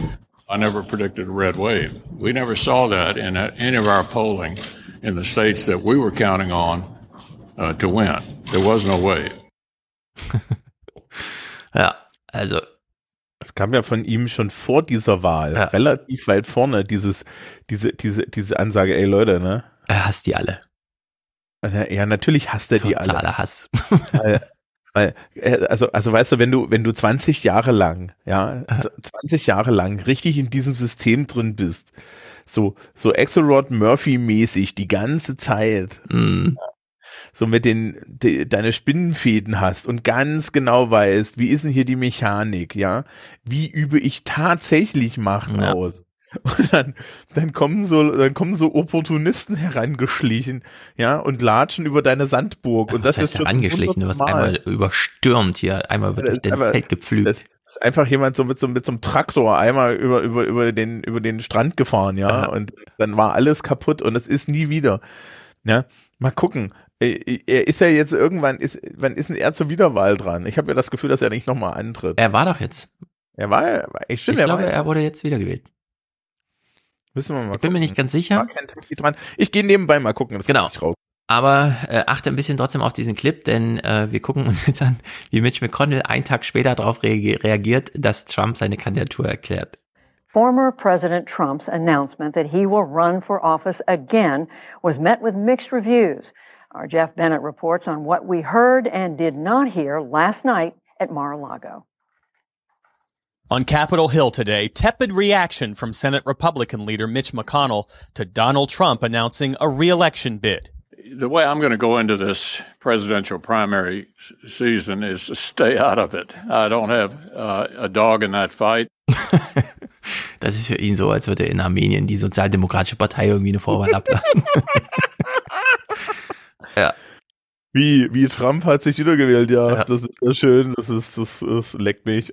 Meine Partei macht eine Vorwahl, ich kenne da niemanden, mich interessiert da niemanden, ich habe da kein, kein Skin in the Game. Also das ist mal hier ein bisschen, wir finden ihn ja super scheiße, Mitch McConnell ist evil, aber das, seine Reaktionen auf Trump sind seit einer Weile immer gut. Ich, ich muss, ich, ich muss, ich muss da aber sagen, ne, ich habe schon eine gewisse, ähm, einen gewissen Respekt davor, äh, dass er halt ein Evil, ja, so wie er es macht, Emperor ist, ist, ne? Also da muss man dann, da muss man dann schon sagen, dafür habe ich einfach Respekt. Ja? ja. Jetzt, jetzt rein handwerklich ist er ein guter Politiker. Ja. Er ist halt nur ein, ein, der ist halt nur auf der falschen Seite. Ja. Ja. Ähm, und das ist natürlich, das ist natürlich schwierig. Aber so ist es. Nee, er war nicht dran. Er ist nämlich in Kentucky und in Kentucky in hat Rand Paul gewonnen, aber er ist nicht in Kentucky dran gewesen. Ah ja, dann wahrscheinlich in zwei Jahren dann, ne? 24 McConnell, Mitch McConnell steht hier im Chat. Oh, das ist natürlich, das wäre natürlich eine interessante Frage, ob er da nochmal antritt. Oder, oder, oder, oder, oder ob er sich dann irgendwie nächstes Jahr denkt, ganz ehrlich, Leute. Ja. Ich bin 100. Ciao. Ich mache jetzt mit Axelrod und Murphy den Podcast. Hm. So, genau, das, das wäre es ja noch, wenn sich Leute, solche Leute dann auch nochmal in dem Podcast irgendwie äußern. Ähm, während die Republikaner also eine Vorwahl machen, bei der Mitch McConnell sagt, äh, das weiß ich nicht, keine Ahnung, ist mir egal, äh, sammeln sich die Demokraten jetzt schon mal hinter Biden, wenn auch gezwungenermaßen. Denn der neue Gouverneur von Maryland, Dem Wes Moore, äh, Wes Moore, ja, der, der, er dahinter ist doch derjenige, der ihn herausgefordert hat. Den hatten wir doch vorhin auf dem Bild, ne? Guck mal, wie er guckt. Äh, nee, nee, nee, nee, nee, nee. Hinter ihm, das sind die beiden Vizes. Den einen Aber- kennen wir auch aus verschiedenen Anhörungen. Ach stimmt. Aber, aber der, der Blick, ja. Er heißt, ähm, das, das sind diese ganz großen Idioten. Ja, ich habe das auch einmal mit Wolfgang geguckt, diese, diese Anhörungen zu, aus dem Silicon Valley und so. Ach ja, stimmt, das sind die, die die sind das. Ja, ja, komplett daneben. Also das ist wirklich unglaublich. Die haben im Grunde nur ihre Free Speech Sache da irgendwie durchgepaukt. Also zurück zu den Demokraten. Wes Moore wurde in Maryland zum Gouverneur gewählt und ist jetzt hier im Gespräch. Kann auf die Frage, ob er denn mal antreten will, natürlich nur so antworten, wie er jetzt antwortet. And as a party, yes, it means that we have to be able to, you know, support candidates who are coming up who might come from differing and diverse backgrounds. You have said that you will support uh, President Biden if he runs for reelection, but if he doesn't, your name is already out there as one of the people, uh, you know, the names being mentioned. Would you think about it? I, I, I would not. I'm excited to support the president in his reelection. The importance of having a strong partnership between Maryland and Washington, D.C. is going to be crucial. This is going to be Maryland's decade. Ja, er bleibt natürlich in Maryland, Söder bleibt in Bayern, ist ja klar. Äh, die Kandidaten sind erstmal gesetzt, weil sie regieren ja schon. Mitch McConnells Wiederwahl, dann schauen wir hier nochmal kurz rein. Äh, er hat sich durchgesetzt. U.S. Senate Republicans reelected Mitch McConnell as their leader, 37 to 10. He had been challenged by Florida Senator Rick Scott, who was backed by some of the party's most conservative members, but McConnell played down any divisions. I'm not in any way uh, offended by having an opponent or having a few uh, votes in opposition. Um, as everyone has said, uh, we had a good opportunity to discuss the various differences. Uh, people had a chance to listen to both candidates. And um, I'm pretty proud of uh, 37 to 10. Ja, mit zehn Stimmen hat der andere doch noch ein bisschen was abgegrast, aber na gut. Mhm. Ja. Trump schießt ja regelmäßig gegen McConnell, weil Trump nicht eine Sekunde verstanden hat, was McConnell da macht, ne? Weil McConnell spielt ja die ganze Zeit 4D-Schach. Ja. So, ne? Donald Trump würde 4D-Schach nicht mal kapieren, wenn man das ihm auf einem Blatt Er wird es nicht mal sehen, ja. Ja. So, und das heißt aber auch, dass jetzt diese, dass Trump zwar Nutznießer von McConnells Praktiken war, ja, zum Beispiel den Supreme Court so besetzen zu können, denn Mhm. einer dieser Sätze war ja, dass McConnell den Obama verwehrt hat. Ja. Das sollte man nicht vergessen. Ähm, die, den, den jetzt abzusägen und das, ja, oder, oder ihn sturmreif zu schießen. Und das ist im Zweifel jetzt auch ein Ding, das da passiert. Ist die bescheuertste Sache, die Trump machen kann. Und wie immer bin ich vollkommen dabei, ihn da, dabei zu unterstützen. Ja, ja, genau. Also macht, macht da ruhig weiter. Ihr habt äh, im Haus jetzt schon dieses Handtuch mit Kevin McCarthy, ja. Ja. Ähm, der bei, bei Kevin McCarthy sollte, du hat- du hast ja vorhin schon gesagt, so die Bipartisanship steht jetzt auf dem auf dem Ding. Ja. Na, Kevin McCarthy sollte man sich sicher sein, die Art, wie schnell der seinen Hals gedreht hat zwischen Trump und dem Mhm. Rest, ist ein Hinweis darauf, wie schnell er weiterhin seinen Hals drehen kann. Oh, ja. Ähm, und er ist natürlich einfach auch bei Weitem nicht so ein Schachmeister wie jetzt Mitch McConnell. Also, Ja. aber ich finde auch nicht schlecht, dass Mitch McConnell jetzt noch mal, noch mal zwei Jahre lang in der Opposition sich das angucken muss. Eben. Ja. Ein bisschen Minderheitenführer sein ist doch nicht schlecht. Ja. Mm, Wir gucken nur kurz in Trumps Rede vom 15., als er sich da erklärt hat, weil er natürlich nur auf 2020 zu sprechen kam. Ihm wurde ja eine Wahl gestohlen. Von wem eigentlich? Er hat jetzt einen neuen Gegner ausgemacht. Den kennen wir schon als alten Gegner, aber nochmal in neuer Rolle. In order to make America great and glorious again, I am tonight announcing my candidacy for President of the United States. Mr. Trump's latest bid begins at a moment of political weakness in the wake of midterm election losses from several of his endorsed candidates. His hour long speech was filled with false claims and inaccuracies, including about the 2020 election he lost. Many people think that because of this, China played a very active role in the 2020 election. Just saying, just saying. Just saying, just saying. Äh, China hat ihm die Wahl gestohlen durch Manipulation von außen. Das ist, das ist ein neues Ding irgendwie. Das ist wirklich, ich weiß auch nicht, was, was er glaubt er sich. Vor also- allem, wenn die Chinesen Also- das, also die hätten dann Biden verhindert. ist doch viel gefährlicher für die. Ja, äh, die z- 2020. Sag mal, was haben, nur, nur mal so unter uns, was haben eigentlich die Chinesen 2020 gemacht? Haben die die Sojakrieg geführt. ganze- Also genau, Sojakrieg geführt. Ihr Land und, zugesperrt. Ähm, genau, genau. Also, also ich weiß gar nicht, wie die das hingekriegt haben. Ja. Sorry, Ja. wir müssen gerade Shanghai schließen. Ach so, die amerikanische Wahl wollen wir auch noch manipulieren.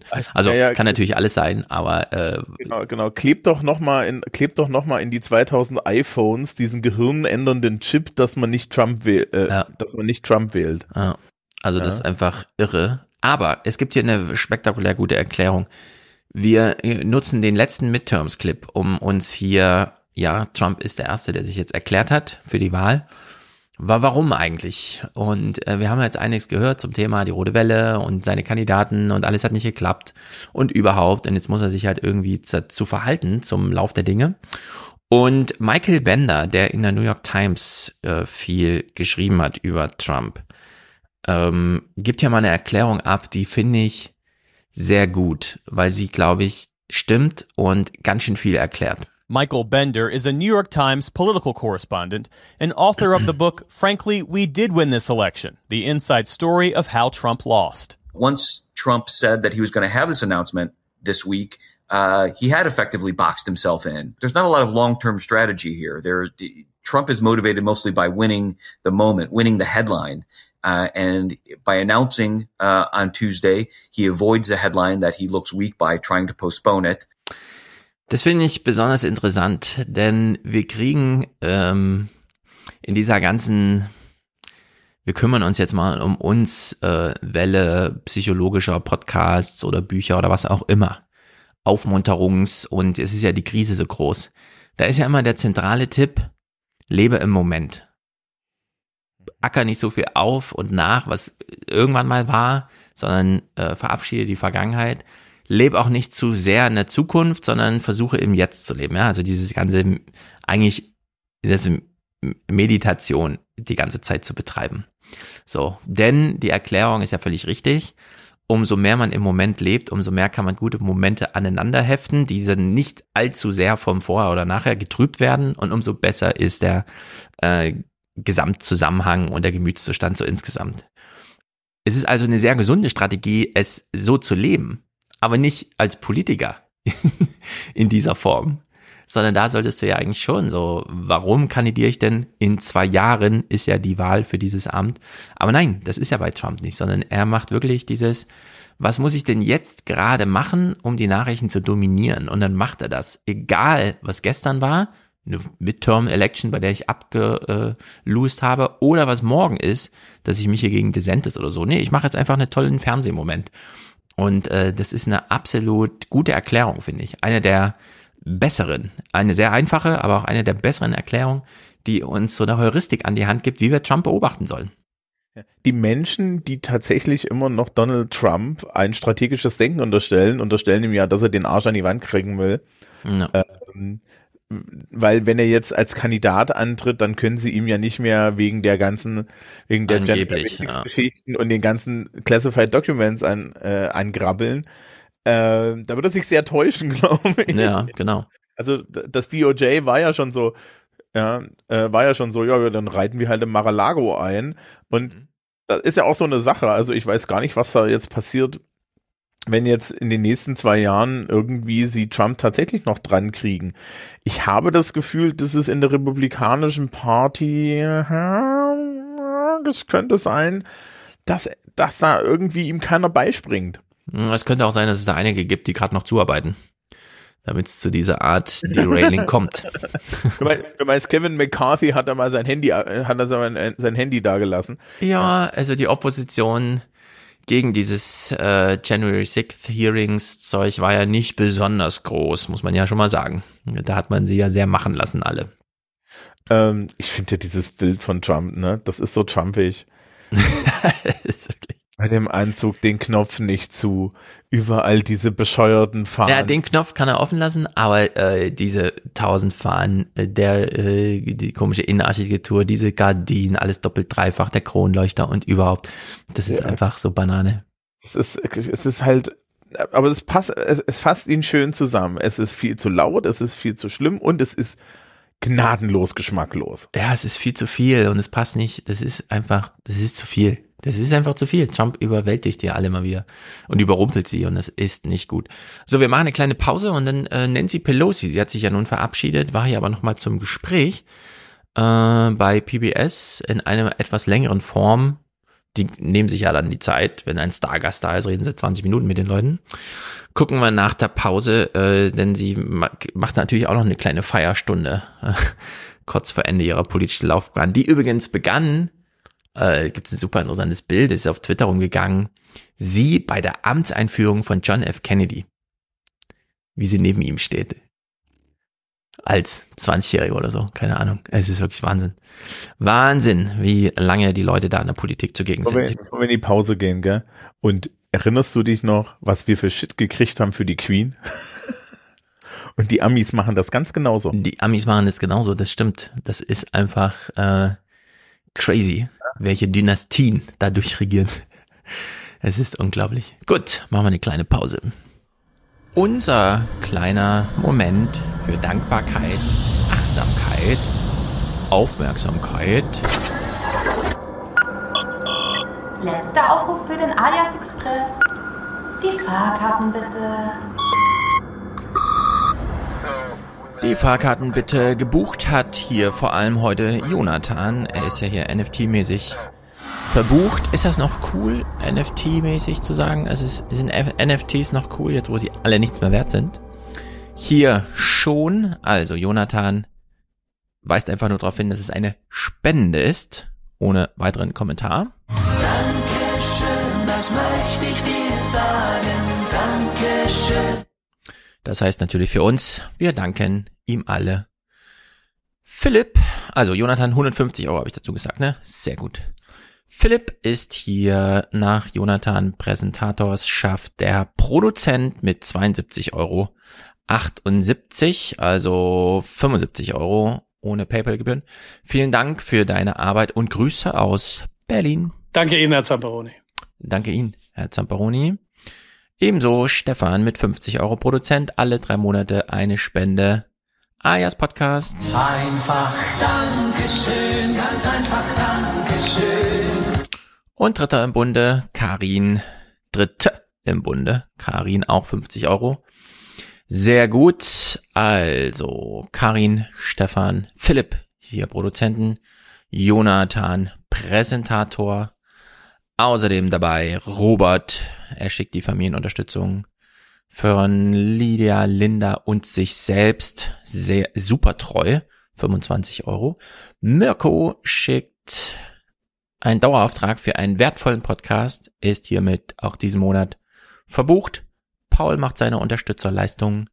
Philipp, mein Wetteinsatz. Am 15.11.22 gab es Folge 500, äh, 445 des Aufwachen-Podcasts. Liebe Grüße alle eine Wette verloren oder gewonnen. Sehr gut, genau, es gab wieder Aufwachen-Podcast. Matthias, angenehme frische 10 Grad Celsius aus Kiel. Ja, das ist ein Drama. Danke, Angela Merkel. Danke, Angela Merkel. Der kam doch ganz gut jetzt. Dirk, Hashtag, hau rein, auf Dauer. Sehr gut. Henrik, Dauerauftrag, denn auch er ist ein Alien und will in Kontakt mit der Realität halten. Viele Grüße aus Bielefeld. Hendrik freut sich bestimmt auch besonders, dass es wieder einen Aufwachen-Podcast gibt. Hm, Simone, mein Fenster ist offen. Ich könnte sie rufen, nur eine Postleitzahl entfernt. Also eine Postleitzahl Ziffer. Sehr gut. Manuel ist hier der der hat seine Schwarzhörerschaft beendet. Du zahlst nichts, nein, du bist ein Schwarzhörer. Du willst nicht so sein, spende jetzt nicht mich mehr nach. Ich will kein Schwarzhörer mehr sein. Nein. Stefan, hier für das öffentlich Richtige. Steffen für den Dauerauftrag. Manfred, der hat ein Alias-Podcast-Abo, das ist sehr gut. David grüßt äh, und will mehr Danny. Mm, ja, äh, Terminsachen. Äh, Danny muss auch Plätzchen backen dieses Jahr, habe ich noch festgestellt. Äh, aber wir kriegen es bestimmt noch hin dieses Jahr. Es ist ja noch nicht aller Tage Abend. Heiko, grüße dich. Niklas, unser Niklas, er hat sein Audible-Abo schon vor einer Weile gekündigt, um hier Podcast zu machen, damit die wundervolle Intro-Musik nie in seinen Ohren verstummt. Also Grüße auch an Joscha an der Stelle. Vincent, Christian, Robert, Nora, eine Frau, Roland, Christian, Sebastian, Leo, Moritz für seine monatliche Unterstützung. Vielen Dank für deine tolle Arbeit. Er grüßt aus Jena. Was ist mit meiner Stimme? Jena, Jena, Jena, sehr gut. Theodor, Jan, Steffen, Paul, noch ein Steffen, Caroline, eine Frau, Gesa, noch eine Frau, Tobias, Simon, Sebastian, N. Punkt, kann jeder sein, Marius, Stefan und Felix. Damit grüßen wir nochmal mit einem Danke-Gruß in die ganze Runde.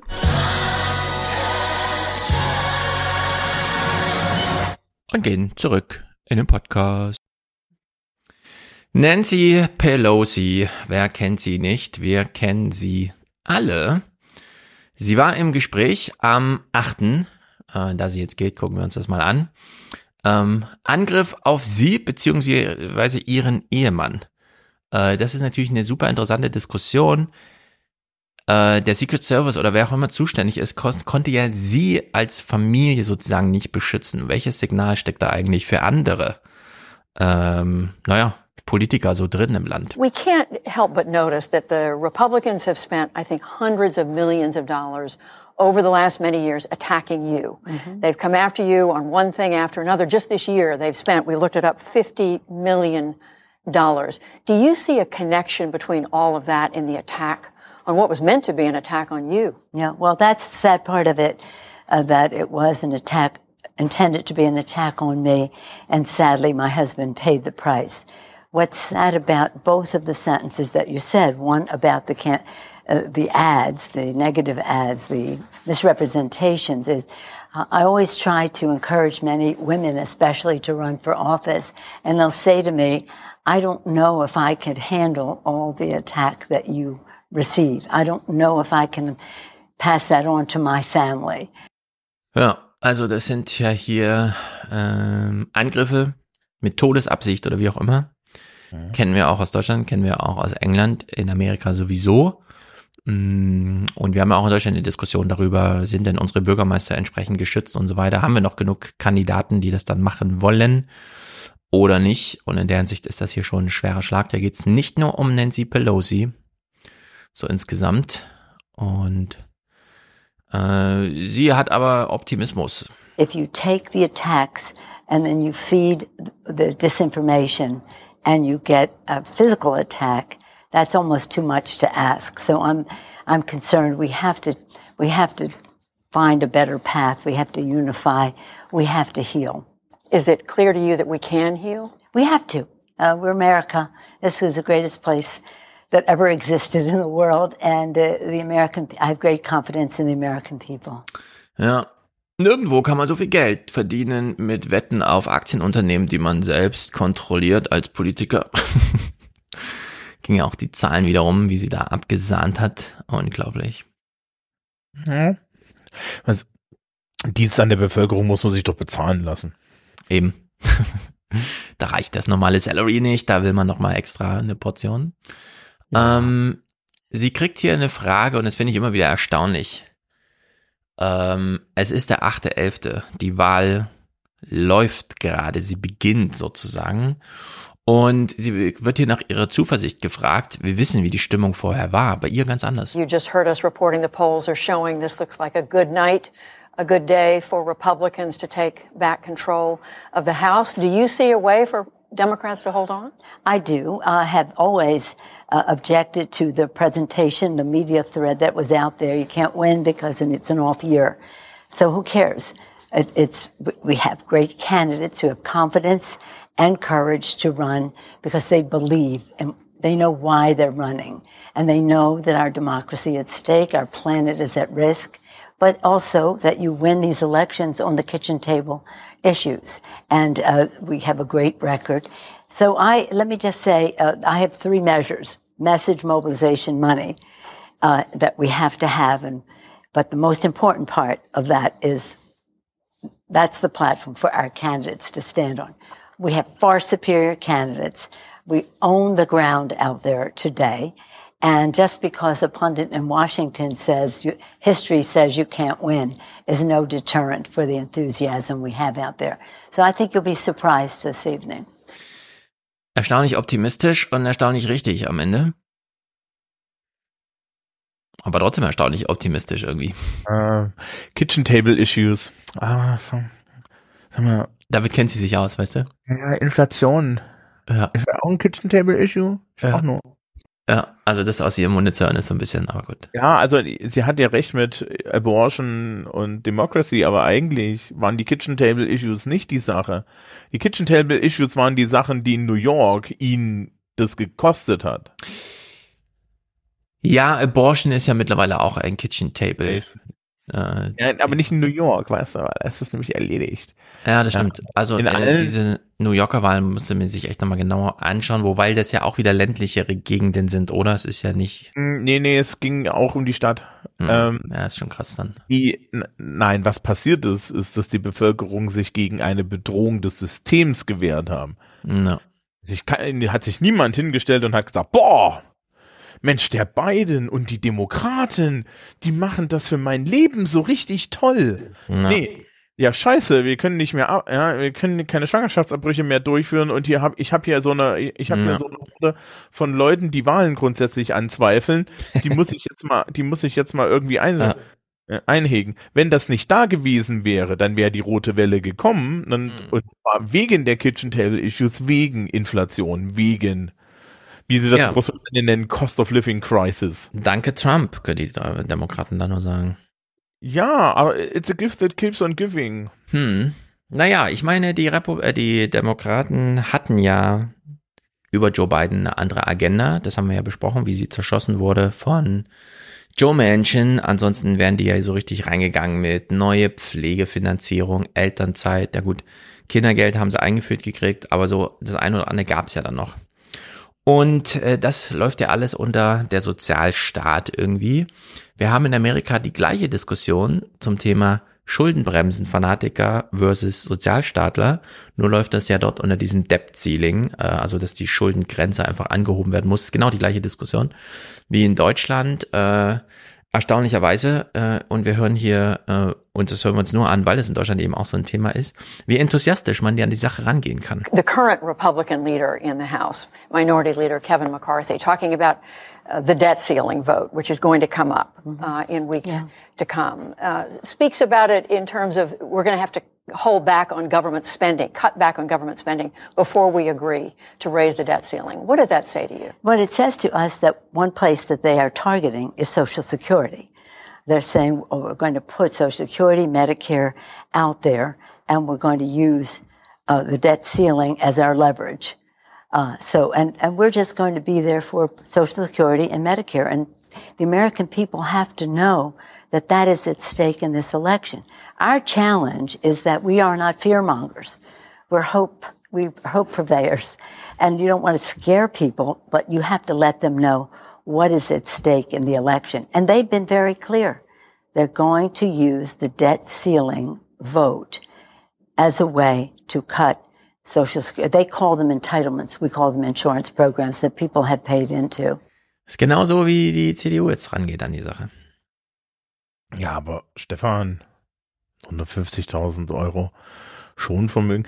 Hm, Mir fällt nur kurz ein, weil jetzt die Bürgergelddiskussion jetzt gerade losgeht, ja. Ähm, ich war ja mal im Bundesrat zu einer Fortbildung und man hat uns den Raum gezeigt, wo der Vermittlungsausschuss tagt. Ja. Da muss man vorne die Hände ab, Handys abgeben. Du darfst dann nur mit Papier und Stift rein. Und dann hat das Ding Metallschatter, die nach unten, also so Metallsachen. ja. Das, du bist dann in einem hermetisch abgesiegelten Raum. Er will es nicht lange sein, ja. Ähm, ja, das hat vor allen Dingen, also jetzt, wir, wir sind ja auch, auch Soziologen. Das ist se- 32 Menschen Ja. und das ist reine Kommunikation unter Anwesenden und eine Person ist nicht im Raum. Friedrich Merz. Das stimmt, das sind dann die Ländervertreter und die Bundesregierung. Und da ist Friedrich Hendrik Merz im ist Raum, nicht da ist das dabei. Söder im Raum, die ganzen anderen Ministerpräsidenten, ist auch Ramelow im Raum Ja. und 16 Vertreter äh, aus dem Bundestag. Machen das die Ministerpräsidenten selbst? Ja. Das machen die Ministerpräsidenten selbst. Ja, dann geht's auch schnell. Ja, das ist gut. Und das, das ist total komisch. Da ist so ein, da ist so ein, da ist auch so ein Proporz drinne. Ich glaube, die Menge der Menschen, die da, die da die Schuldenbremse im Sinn haben, Ja. ist viel, viel geringer, als man sich das so denkt. Also, wenn die Öffentlichkeit nicht zuhört, will niemand eine scheiß da Schuldenbremse. ganz interessant, ja. Da laufen da so, so ganz interessante Sachen. Ich, ich, ich frage mich, ich frage mich ja, mit welcher Autobahn sie uns hier in Bayern das abkaufen, ja. Ja. Stimmt, genau, da werden dann wieder die Deals zwischen Thüringen und äh, Bayern Ja. gemacht. Ähm, Ja. Wir machen hier einen kleinen Exkurs raus aus dem Gespräch, kommen aber gleich wieder zurück, nur um mal den Republikaner Gary Palmer, das ist der Chairman of the Policy Committee, zu hören, wie er sagt, nein, wir machen auch Sozialpolitik. Und ich will euch sagen, Leute, jetzt nicht einschlafen, diese 44 Sekunden mit einer Schlaftablette sondersgleichen. cuts in uh, uh, Medicare and Social Security benefits. Uh, is this something the Republicans could do? Well, I chair the policy committee, and I can assure you that there's been zero discussion about any cuts to Social Security or Medicare. Uh, it- it's almost like uh, my colleagues across the aisle, the Democrats and, and Speaker Pelosi, I think that that somehow uh, we've got families who don't depend on those uh, uh, Social Security and, and Medicare. We do.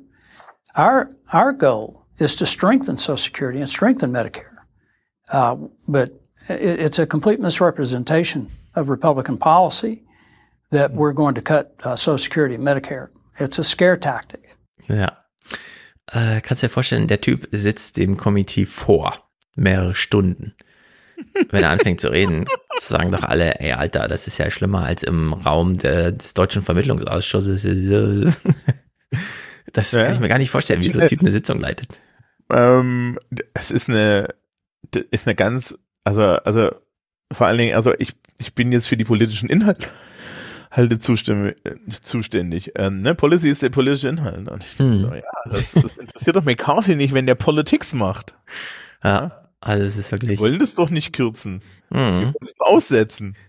So, haben wir dem Sing-Sang hier auch einmal gefolgt. Das ist ja schon so ein CDU-Style. Nein, wir kennen, wir, uns sind die Menschen nicht egal. wir wollen auch, dass Oma Erna gut geht. Ähm, Nancy Pelosi redet hier mal über Joe Biden. Und wir hören uns das mal an und denken äh, dabei, wie würde es klingen, wenn mit der gleichen Wortwahl Trump über sich spräche?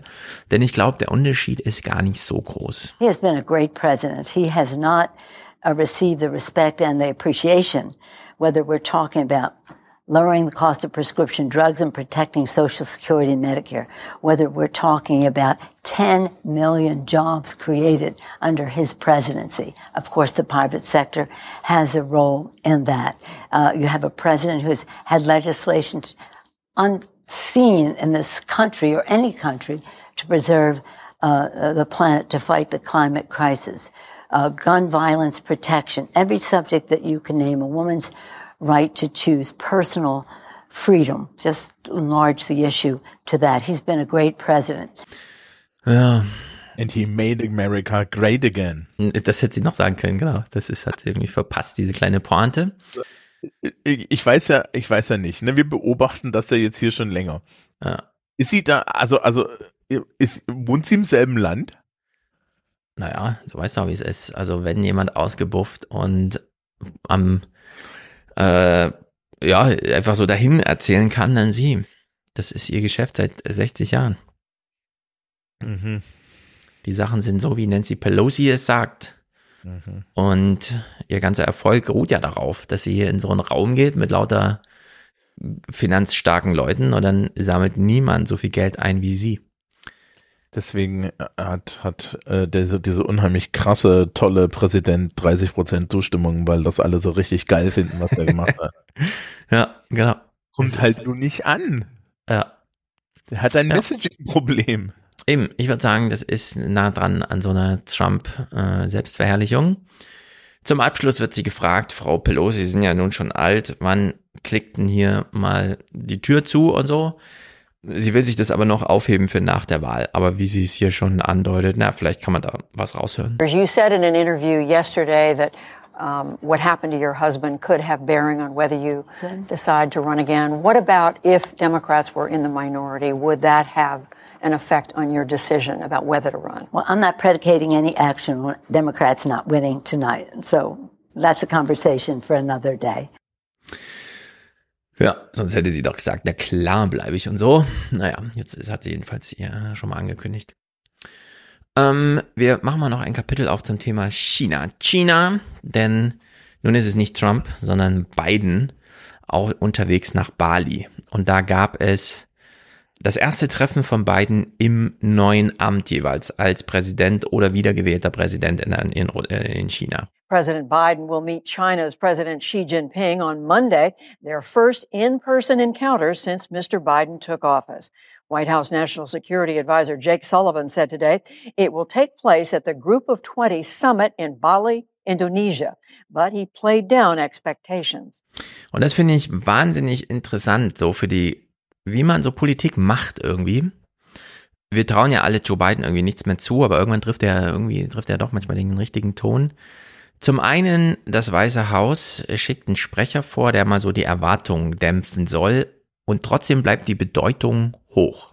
I don't think you should look at this uh, meeting as one in which there's going to be specific deliverables announced. And especially at this moment, as the president comes out of these midterms, as Xi Jinping comes out of the 20th Party Congress, that bigger picture conversation is probably the most important element of this meeting. Ja, also schauen Sie hin, aber erwarten Sie nichts, sagt er hier. Und entsprechend, ähm, wie soll man sagen, bietet irgendwie Joe Biden mal so einen Untertitel äh, für dieses ganze, ja, wir alle wissen, wie China diskutiert wird. Die größte Wirtschaftsmacht in zehn Jahren und hier schon, ist es ein kalter Krieg oder nicht und so. Und es wird gar nicht mehr so äh, Olaf Scholz-artig drum herum geredet, sondern Biden macht ja einfach klare Worte, so dass sie auch in so eine Sendungseröffnung hier reinrutschen. Good evening, I'm Judy Woodruff on the NewsHour tonight, face to face. President Biden meets China's President Xi in person for the first time since taking office, amid heightened tensions between the world's two most powerful nations. We're going to compete vigorously, but I'm not looking for conflict. I'm looking to manage this competition responsibly. das ist nicht schlecht, oder? Mhm. Ich finde das so als Manage this competition responsibly. Ja. Mhm. Wir wollen nicht um den heißen ja, Brei drum rumreden, aber wir wollen auch keinen Krieg. Ja, aber das ist so eine, äh, aus amerikanischer Sicht ist das ja richtig, das ist eine Competition, aber du kannst es ja gar nicht von Olaf Scholz verlangen. Weil er könnte ja niemals von einem Wettbewerb reden. Genau, wir haben in Deutschland immer noch dieses Merkelsche, ja, das ist auf verschiedenen Ebenen. Sie sind sowohl so äh, Systemrivale als auch wir brauchen sie und so.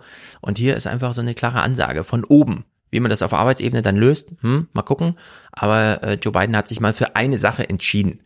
Und das, also hat die einfach so rausgenommen aus dem Korb, äh, wie man das so beobachten kann, hat gesagt, das ist jetzt mal so meine Lesart. Alles andere müssen dann die anderen regeln. Und das finde ich schon nicht schlecht irgendwie. Also wir gucken uns das hier mal so ein bisschen an. Die beiden haben sich getroffen, irgendwie dann doch auf Augenhöhe, würde ich sagen. Also das hat eine gute Kontinuität zu seinem Vorgänger. Äh, das stimmt. Die Ansagen sind irgendwie dann doch recht klar, was das angeht. Und, und die Position. Hm? Die die Position gegenüber China ist doch genau dieselbe. Auch Biden, auch Biden will nicht abhängig von China und so weiter sein. Deswegen habe ich vorhin gerade gesagt, das könnte uns in Deutschland nie passieren, ja. Wir haben ja schon wieder diese Phänomene, dass da irgendwie die halbe deutsche Wirtschaft äh, äh, geschlossen panisch nach, ja. nach China rennen will, ja. Ähm, wo unser Bundeskanzler wieder da irgendwie mitmacht mit diesem Quatsch, an, anstatt zu sagen, so, liebe Leute, wir müssen jetzt mal hier irgendwie einen Plan für die demografische Zukunft entwickeln und die mhm. ist halt nicht in China, weil ja, unsere wirtschaftliche Zukunft ist da nicht. In China ist die wirtschaftliche Zukunft von China. Und äh, wenn man die, sich deren Demografie anguckt, aber das weißt du wahrscheinlich besser als ich, ist deren wirtschaftliche Zukunft schon nicht in China. Ja, China hat es wirklich wahnsinnig schwer. Noch haben sie jetzt gerade und auch noch die nächsten fünf Jahre diese jungen Ingenieure, die da einfach zu Millionen aus den Unis strömen und die wir brauchen. Also das sind die Innovationstreiber für die deutschen Unternehmen, denn hier gibt es keine, die irgendwie die Unternehmen nochmal antreiben. Auf der anderen Seite werden auch die nicht genug Produktivität hervorbringen, um die ganzen Alten, die da demnächst erwartet werden und bis heute kein Rentensystem haben, irgendwie durchzubringen. Also China ist ja auch eine Zwickmühle und China wird immer abhängiger von der Welt Sie haben das jetzt zwar extrem runtergedrängt, äh, also der Export, obwohl sie so viel krass exportieren, macht ja nur noch 30 Prozent der eigenen volkswirtschaftlichen Kraft aus. Der Rest ist alles Binnenkonjunktur, aber das ist auch nur so ein Moment jetzt. Peak Ja? China, würde ich sagen. Ja. Die, die, die schrumpft dann vor sich hin und das ist so, so, ich glaube, wir, wir, begehen da in Deutschland so grundsätzlich das- Problem, dass wir versuchen, mehrfach unsere Strukturprobleme ähm, mit, mit so Mitteln aus den 90ern, also Outsourcing zu lösen, ohne zu erkennen, dass das nicht mehr geht. Ja. Und Damals ähm, in den 90ern war es ein Insourcing, man hat die Ostdeutschen einmal eingesourced. Ja, aber, aber dann auch, dann auch behandelt wie, wie Migranten, ja. Absolut. Ähm, anstatt irgendwie das Potenzial zu nutzen, weil das Potenzial von Migration, da kriegt man ja in Deutschland intellektuell schon nicht, nicht überrissen, dass das ein Problem, äh, ne, dass das irgendwie ein Schatz sein könnte. Mhm. Und äh, was im Übrigen diese ganzen Ingenieure angeht, mh, jetzt als Vertreter des deutschen Bildungssystems, naja, liebe Leute, könnten wir uns ja auch mal überlegen, warum denn eigentlich so wenig Menschen Ingenieurwissenschaften studieren und warum so wenige Menschen ähm, heutzutage Facharbeiter machen und in Klammern auch Facharbeiter machen können. Aber Ja. Es steht auf der Agenda der großen, äh, der großen, der Koalition. Aber sie fühlen sich gerade abgelenkt von Putin. Ich weiß nicht, ich finde auch, man sollte jetzt so langsam mal in den sauren Apfel beißen und den Koalitionsvertrag, den man sich da auferlegt hat, selber ernst nehmen und äh, da auch nacharbeiten. Äh, äh, guck mal, aber da, das Schöne ist dann, da freuen wir uns dann auf die Reden von Friedrich Merz im Bundestag. Ja. Genau. Also zurück zu den beiden hier. Sie treffen sich schon auf Augenhöhe. Es ist interessant zu sehen. The first in-person meeting between Presidents Biden and Xi Jinping in their capacities as leaders of their government came today as the U.S. and China are increasingly confronting each other over technology, Taiwan, and human rights. As Nick Schifrin reports, the two sides did not agree to step back from their respective positions, but they did commit to managing tensions. The U.S. calls China its greatest competitor, but today in a handshake, President Biden suggested historic tensions could begin to thaw. I absolutely believe there's need not be a new Cold War. Biden, Xi Jinping, and their teams met for three hours. Both sides suggested the goal was preventing competition from becoming conflict. The current state of China US relations is what we are both concerned about. But such a state does not conform to the fundamental interests of our two countries and peoples. The two sides agreed to restart cabinet level communication. Secretary of State Antony Blinken will travel to Beijing likely early next year. Ja. Man verarbeitet Gespräche auf Arbeitsebene, trifft sich in viel zu merkwürdigen Räumen. Und äh, das war aber so ein Treffen für sich, bei dem es dann auch so Abschlusserklärungen gibt und so. Und da sind erstaunlich explizite Aussagen drin, zum Beispiel zu Taiwan. Today's Chinese readout said Xi Jinping told President Biden the Taiwan question is the first red line that must not be crossed. Cross strait peace and stability and Taiwan independence are as irreconcilable as water and fire. President Biden today reiterated that the U.S. opposed unilateral changes to the status quo by either side. Our one China policy has not changed. I do not think there's any imminent attempt on the part of China to invade Taiwan. Ich würde sagen, das ist alles so ein Getöse um Taiwan. China kann es sich gerade nicht erlauben. Mhm. Dafür haben die auch zu viel Corona-Stress und sowas. Jetzt irgendwie ein Krieg gegen Taiwan, das sind 160 Meilen, äh, Kilometer Seeweg und so. Das ist doch Quatsch.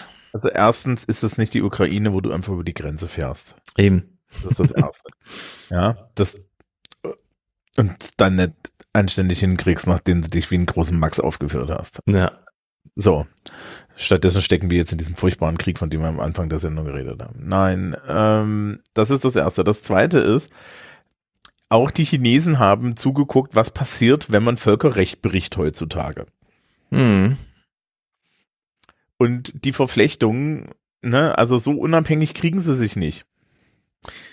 Von der Genau, das ist, das ist super wichtig bei China, denn man glaubt immer, aber China ist doch voll mächtig. Ja, die sind super mächtig, aber da gibt es noch viel mehr Abhängigkeiten, die zu Turbulenzen führen, wenn man sie unterbricht. China, also, also Russland war ja schon relativ isoliert eigentlich. Ja, naja, Russland hat vor allen Dingen nicht diesen Pos diese Position wie China, dass ähm, es, Leute haben ja immer diese Witze gemacht, so von wegen, ja, jetzt sind die Teil der WTO und wir, Ja. wir, ne, und das ist ja schiefgegangen, dass man sie durch, durch die wirtschaftliche Annäherung da diszipliniert. Auf eine gewisse Weise nicht. Auf eine gewisse Weise hat das super funktioniert, denn sie sind jetzt in der Globalisierung so integriert, dass sie zwar eine unheimliche Wirtschaft, Wirtschaftsmacht geworden sind, aber das bedeutet halt auch, sie sind halt voll globalisiert. Ja, genau. Und ähm, Sanktionen in dem Bereich sind halt, okay, das, das ist dann, ja, äh, das ist dann so nukleare Option.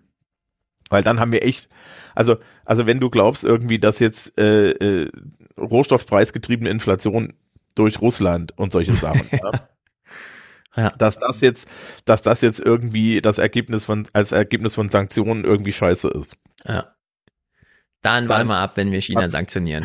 genau, dann warte ich mal, aber wenn wir China sanktionieren. Ja, Ja, also diese Idee von, die Sanktionen sollen nur China oder Russland treffen, aber nicht uns, das ist da völlig ausgeschlossen, das ist klar. Also, also dann, dann, ne, dann würde ich mal sagen, geh mal schnell im Ikea einkaufen, weil, da- weil da wird es nur noch einen Satz Möbel geben und so Plastelöffel im Supermarkt, wenn, wenn, ja, so Eierlöffel, da, finde deinen inneren DDR-Bürger wieder und kauf gleich nochmal sechs mehr. Ja, es wird überhaupt gar keine Kühlschränke mehr geben. Für zehn Ja. Jahre. Keinen Kühlschrank mehr zu kaufen. Stell dir mal vor, du willst einen Kühlschrank und musst den für 8000 Euro irgendwo kaufen und der ist dann schon gebraucht. Ja. Das ist Der- ungefähr die der wird- Situation. Der wird dann, der, wird- der wird dann über den Iran nach geschmuggelt. Ja. Genau, also in der Hinsicht, das kann man sich alles gar nicht vorstellen. Und es wäre so schlimm, dass diese Kalkulation für China Taiwan äh, militärisch einnehmen oder einfach aufkaufen. Ja, da ist immer die Option aufzukaufen. Selbst wenn man kein Geld hat, ist es noch billiger als jetzt irgendwie militärisch. Deswegen, ich glaube, das ist ganz viel Getöse um Taiwan, dass sie das überall jetzt immer thematisieren, weil sie das da einfach ähm, naja, wissen, dass es für diese Semantik erstmal keine strukturelle Entsprechung gibt, wird die Semantik so ein bisschen auf 180 gedreht und dann äußert sich aber auch jeder genau explizit dazu, wir wollen Taiwan ähm, und nein, unsere Politik wird sich niemals ändern, sagt dann Amerika und so. Da geht's schon hin und her. Und eine andere Formulierung in diesem Abschlussstatement ist auch super interessant. In its written statement, the White House said President Biden also raised concerns about Chinese practices in Xinjiang, Tibet, and Hong Kong and human rights more broadly. Das ist The ja US dieses has accused typische, Beijing of ähm, er hat die Menschenrechte angesprochen, ne? Und jetzt kommt der, die Antwort von China. rights more broadly. The U.S. has accused Beijing of genocide and detaining more than one million ethnic Uyghurs. But Beijing rejected any human rights criticism. Just as the United States has American style democracy, its statement said China has Chinese style democracy. Also, die sagen es jetzt ganz offen an. Ja, könnt, ich finde, ich finde, da ist ein Rechtschreibfehler drin. Nämlich? Das Wort Demokratie gehören nochmal zwei Hochkommas. Richtig. Genau Also. so. Äh, das ist wirklich, mittlerweile ist jeder Begriff irgendwie für alles zu verwenden. Ja? Also Demokratie, das ist alles Demokratie. Es ist eine Volksrepublik, nee, ist eine Demokratie. Ja, ja, das hat also, das ist, das ist Marx, marxistische Variante, das ist, das ist, man wählt, also marxistisch-leninistische Variante, sonst, sonst springen mir die Marxisten in, an den Hals. Ähm, ne, hier so, also ich bin, die, die Partei ist doch gleichzeitig das demokratische Mittel und so. Ja, pff, ist doch alles in Ordnung. Ja, Ähm, also das ist alles ich ziemlich Auf hart. der anderen, auf der anderen Seite, ne, auf, auf der, auf der anderen Seite, äh, ähm, das, wir haben uns großflächig immer an die Bösen verkauft und man kann sich jetzt die Frage stellen, an welcher Stelle ist der originäre Sündenfall der westlichen Welt?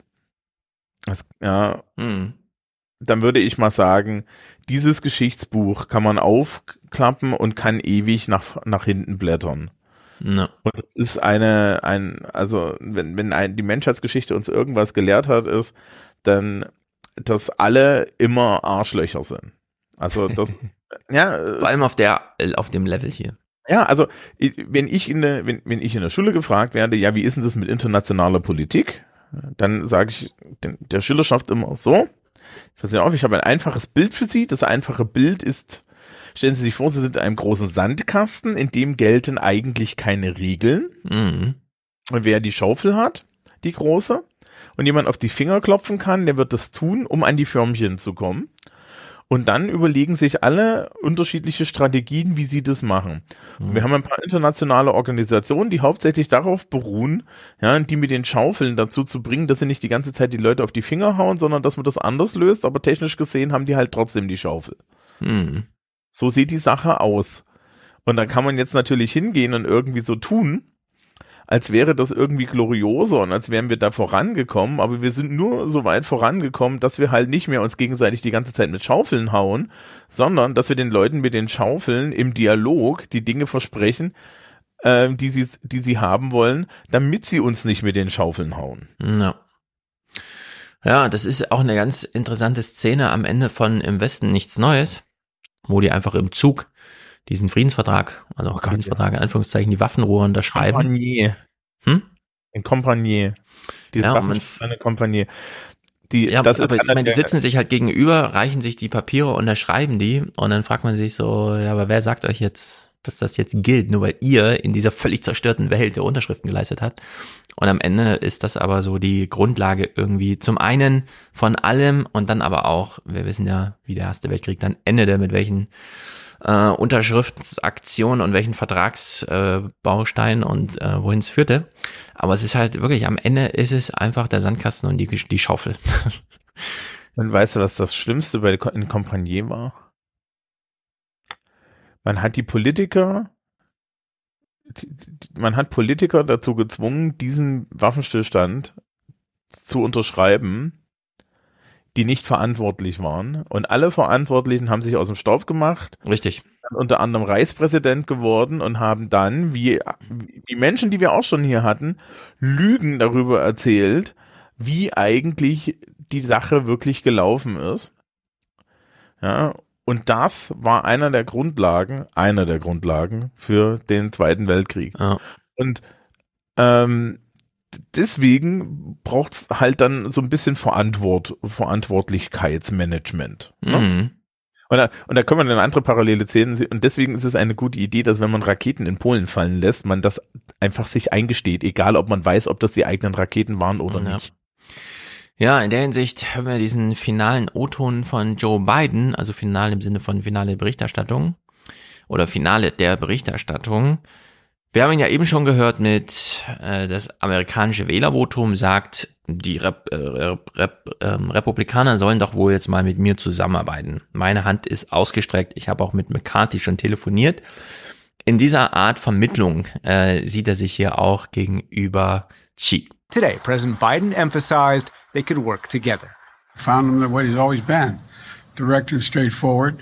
And uh, do I think he's willing to compromise on various issues? Yes. Na dann, mal gucken, welche Frucht aus dieser Saat erwächst. Machen wir zum Abschluss hier noch ein kleines Thema. Demografie, es sind nur vier Clips.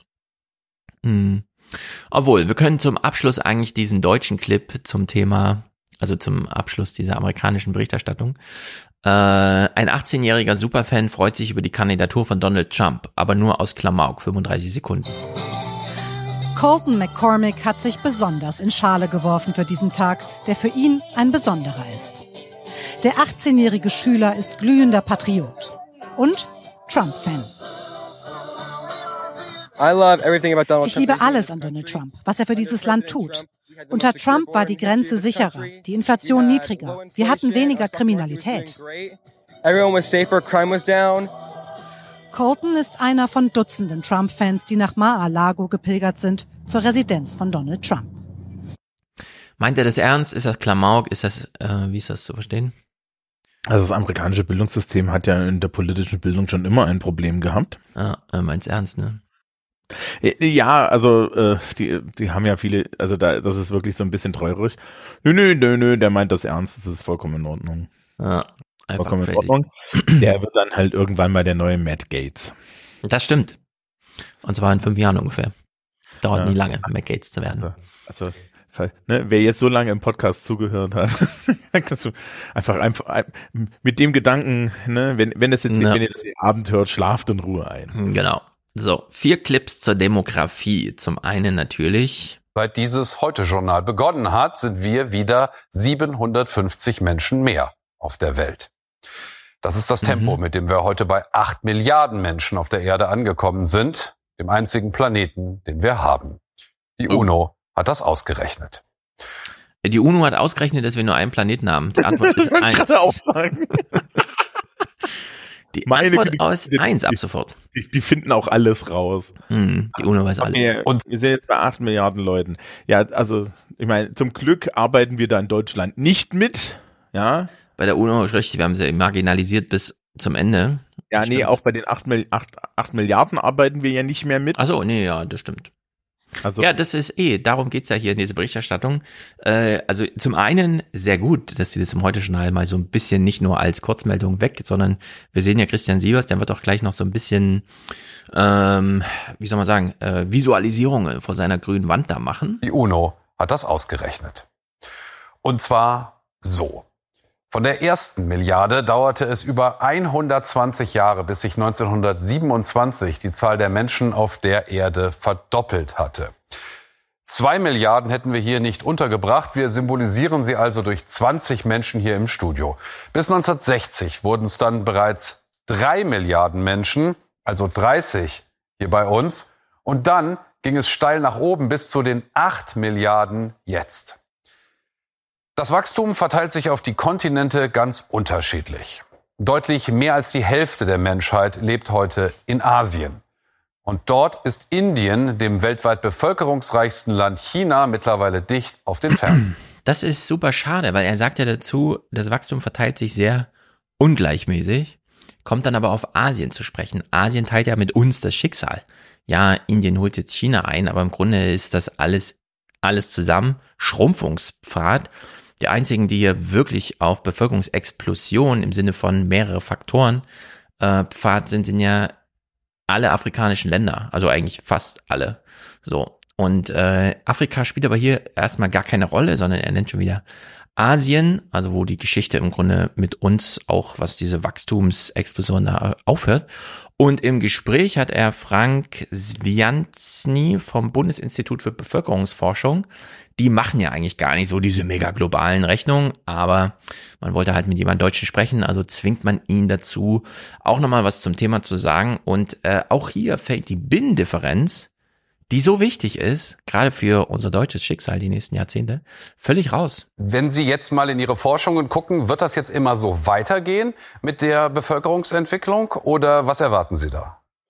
Nach der Prognose der Vereinten Nationen ist äh, in den 2080er Jahren mit einem Maximum der Weltbevölkerung etwa bei 10,4 Milliarden Menschen zu rechnen. Das verstehe ich zum Beispiel gar nicht. Die aktuelle UN-Zahl sagt 2060 ist Peak und zwar weniger als 10 Milliarden. Also nicht 10,4 2080, sondern 2060 weniger als 10 Milliarden. Und äh, es gibt ja nicht viele Zahlen, die so hoch angelegt werden, wie dieses, ja, wie viel werden es denn jetzt auf der ganzen Erde und so, dass man selbst da mit so einer Unschärfe hier, obwohl man im Fernsehen zugeschaltet ist, finde ich irgendwie komisch. Hat er irgendwie so die von vor zwei Jahren die Zahlen oder so nochmal rausgesucht. Das weiß ich nicht. Ähm, also das, das ist ja das, das, das Problem. Er sitzt da als Experte und wir wissen jetzt nicht, auf welcher Datenbasis, mit welcher Berechnung er das so gemacht hat oder wie das die UN gemacht hat. Na, die Generell- UN, das ist ja so das Witzige, ich habe es ja in äh, meinem Buch so ein bisschen auch, äh, es, es stecken ja so ein paar Pointen drin. Wie zum Beispiel, dass die UN, die ja nun faktisch die Zahlen immer so zusammensammelt, es gibt ja, es ist die einzige weltweit agierende Behörde, die das so macht, macht das dann immer und dann kommt zum Beispiel das Deutsche Amt für Bevölkerungsforschung hier und so und holt sich diese Zahlen. Und dann habe ich im Buch so zitiert, wie irgendwelche zuständigen, auf nationaler Ebene zuständigen Forscher, zum Beispiel in England oder so, dann einfach sagen, krass, schon wieder einmal Amerika wegrevidiert, ja. Weil ähm, die UN so schnell diese Zahlen drückt, es werden mal 12 Milliarden, es werden mal 11 Milliarden, ah nee, es werden nicht mal 10 Milliarden. Und äh, jedes Mal, wenn eine neue Berechnung kommt, ist einmal, Zitat, Amerika wegrevidiert. Also 300 Milliarden, äh, Millionen wieder rausgenommen aus der Prognose. Und das ist ja hier auch wieder passiert. Er hat eben zwei Jahre ältere Berechnungen, wo es noch heißt, klar werden wir mal über 10 Milliarden. Aktuell sagt die UN, nee, wir werden wahrscheinlich nicht 10 Milliarden Menschen auf der Welt. Und 2060 ist auch schon Peak. Also ab dann geht's global wieder nach unten. Und er kommt halt noch mit 2080 und 10,4 Milliarden. Also da sieht man, ja, das sind halt wieder so seit zwei Jahren überholte Zahlen, die er da irgendwie hat. Man könnte echt nochmal nachgucken, wann er das letzte Mal nachgeschaut hat oder was er schnell gegoogelt hat, ja, um es auf diese Weise zu sagen. Ist es, weil in Asien jetzt, also gerade in China und in Indien, die Überalterung so dramatisch schnell kommt? Ja, ich meine, in China, das hätte doch keiner vermutet vor Nee. drei Jahren, als es hieß, ja, die haben jetzt keine Ein-Kind-Politik mehr. Dass dann die Zeit folgt, in der in China so wenig Kinder geboren werden wie noch nie zuvor. Seit Aufzeichnung. Das hätte doch keiner gedacht. Und in der Hinsicht, ja, ist das weltweit, die Hälfte der Länder hat mittlerweile negatives, also negatives Wachstum, ja, schrumpft im Grunde. Aber das ist ja auch so ein bisschen so ein Wohlstandseffekt, ne? Also das ist ja in Deutschland Total. auch so ein Wohlstandseffekt Total. gewesen. Mit dem Wohlstand kommt äh, die schrumpfende Kinderzahl. Und es ist gleichzeitig natürlich auch ein Unsicherheitseffekt. Also jetzt nicht in China, weil in Deutschland sagen jetzt, äh, hast du irgendwie die Jugend, die sagt so, ich lasse keine Kinder in eine klimaverseuchte Äh, in Welt. Deutschland musstest du einfach nur sagen, die Impfung gegen Corona ist nicht für Schwangere freigegeben. Zack, ist die Geburtenzahl pro Kinder pro Frau auf 1,4 abgerutscht. Also wieder historisch niedrig, wie damals 94 oder so. Das ist, solche kleinen Nachrichten, also kleine Nachrichten, äh, dramatisieren das alles immer im Quadrat. Das ist ganz erstaunlich. Ja, oder, oder äh, die Mietpreise erhöhen sich. Sowas, genau.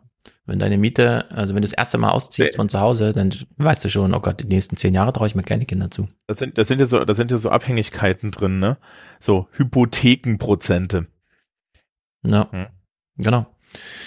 Ja, zwei Prozent mehr Zinsen auf dein Eigenheim heißt äh, minus 0,1 Kinder pro Frau im Gesamtdurchschnitt der Deutschen irgendwie. Also es ist, es hängt, es, deswegen ja Sektor, von mir vorgeschlagene sektorübergreifende Demografiepolitik, damit man das mal alles gegeneinander verrechnen kann. Wir hören ihm mal noch zu Ende zu. Also 10,4 Milliarden und ab dann, dann stagniert die Bevölkerung oder geht sogar zurück? Danach wird die Bevölkerung leicht zurückgehen. Ist denn das sicher? Ist das in Stein gemeißelt? Wissen wir das jetzt schon so genau? Sie reden von 2008. Das finde ich immer gut. Äh, Sie reden von 2080. Wissen wir das denn so genau und so weiter? Und jetzt kommt seine absolut richtige Antwort. Das ist ja noch ein paar Jahrzehnte hin. Die Prognosen sind für die nächsten Jahrzehnte äh, relativ sicher. Denn die Menschen, die dann leben werden, sind heute bereits geboren. Einfluss nehmen auf die Bevölkerungsentwicklung äh, wird für die nächsten Jahrzehnte äh, kaum möglich sein, denn die Weltbevölkerungsentwicklung hängt äh, vom Geburtenniveau und der Altersstruktur in den äh, Ländern ab, in denen Frauen derzeit noch äh, sehr viele Kinder bekommen.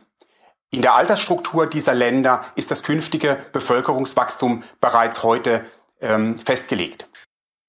Ja, das ist wie äh, als vor mehr als zehn Jahren äh, Volker Bouffier in der Konferenz in der FAZ war, ich habe es ja ein paar Mal erzählt und dann äh, so meint, ja, wir gucken da mal bei der Rente und so und Schirmerer. Ja, aber äh, das ist Mathematik, wissen Sie, die Leute sind geboren, sie sind da.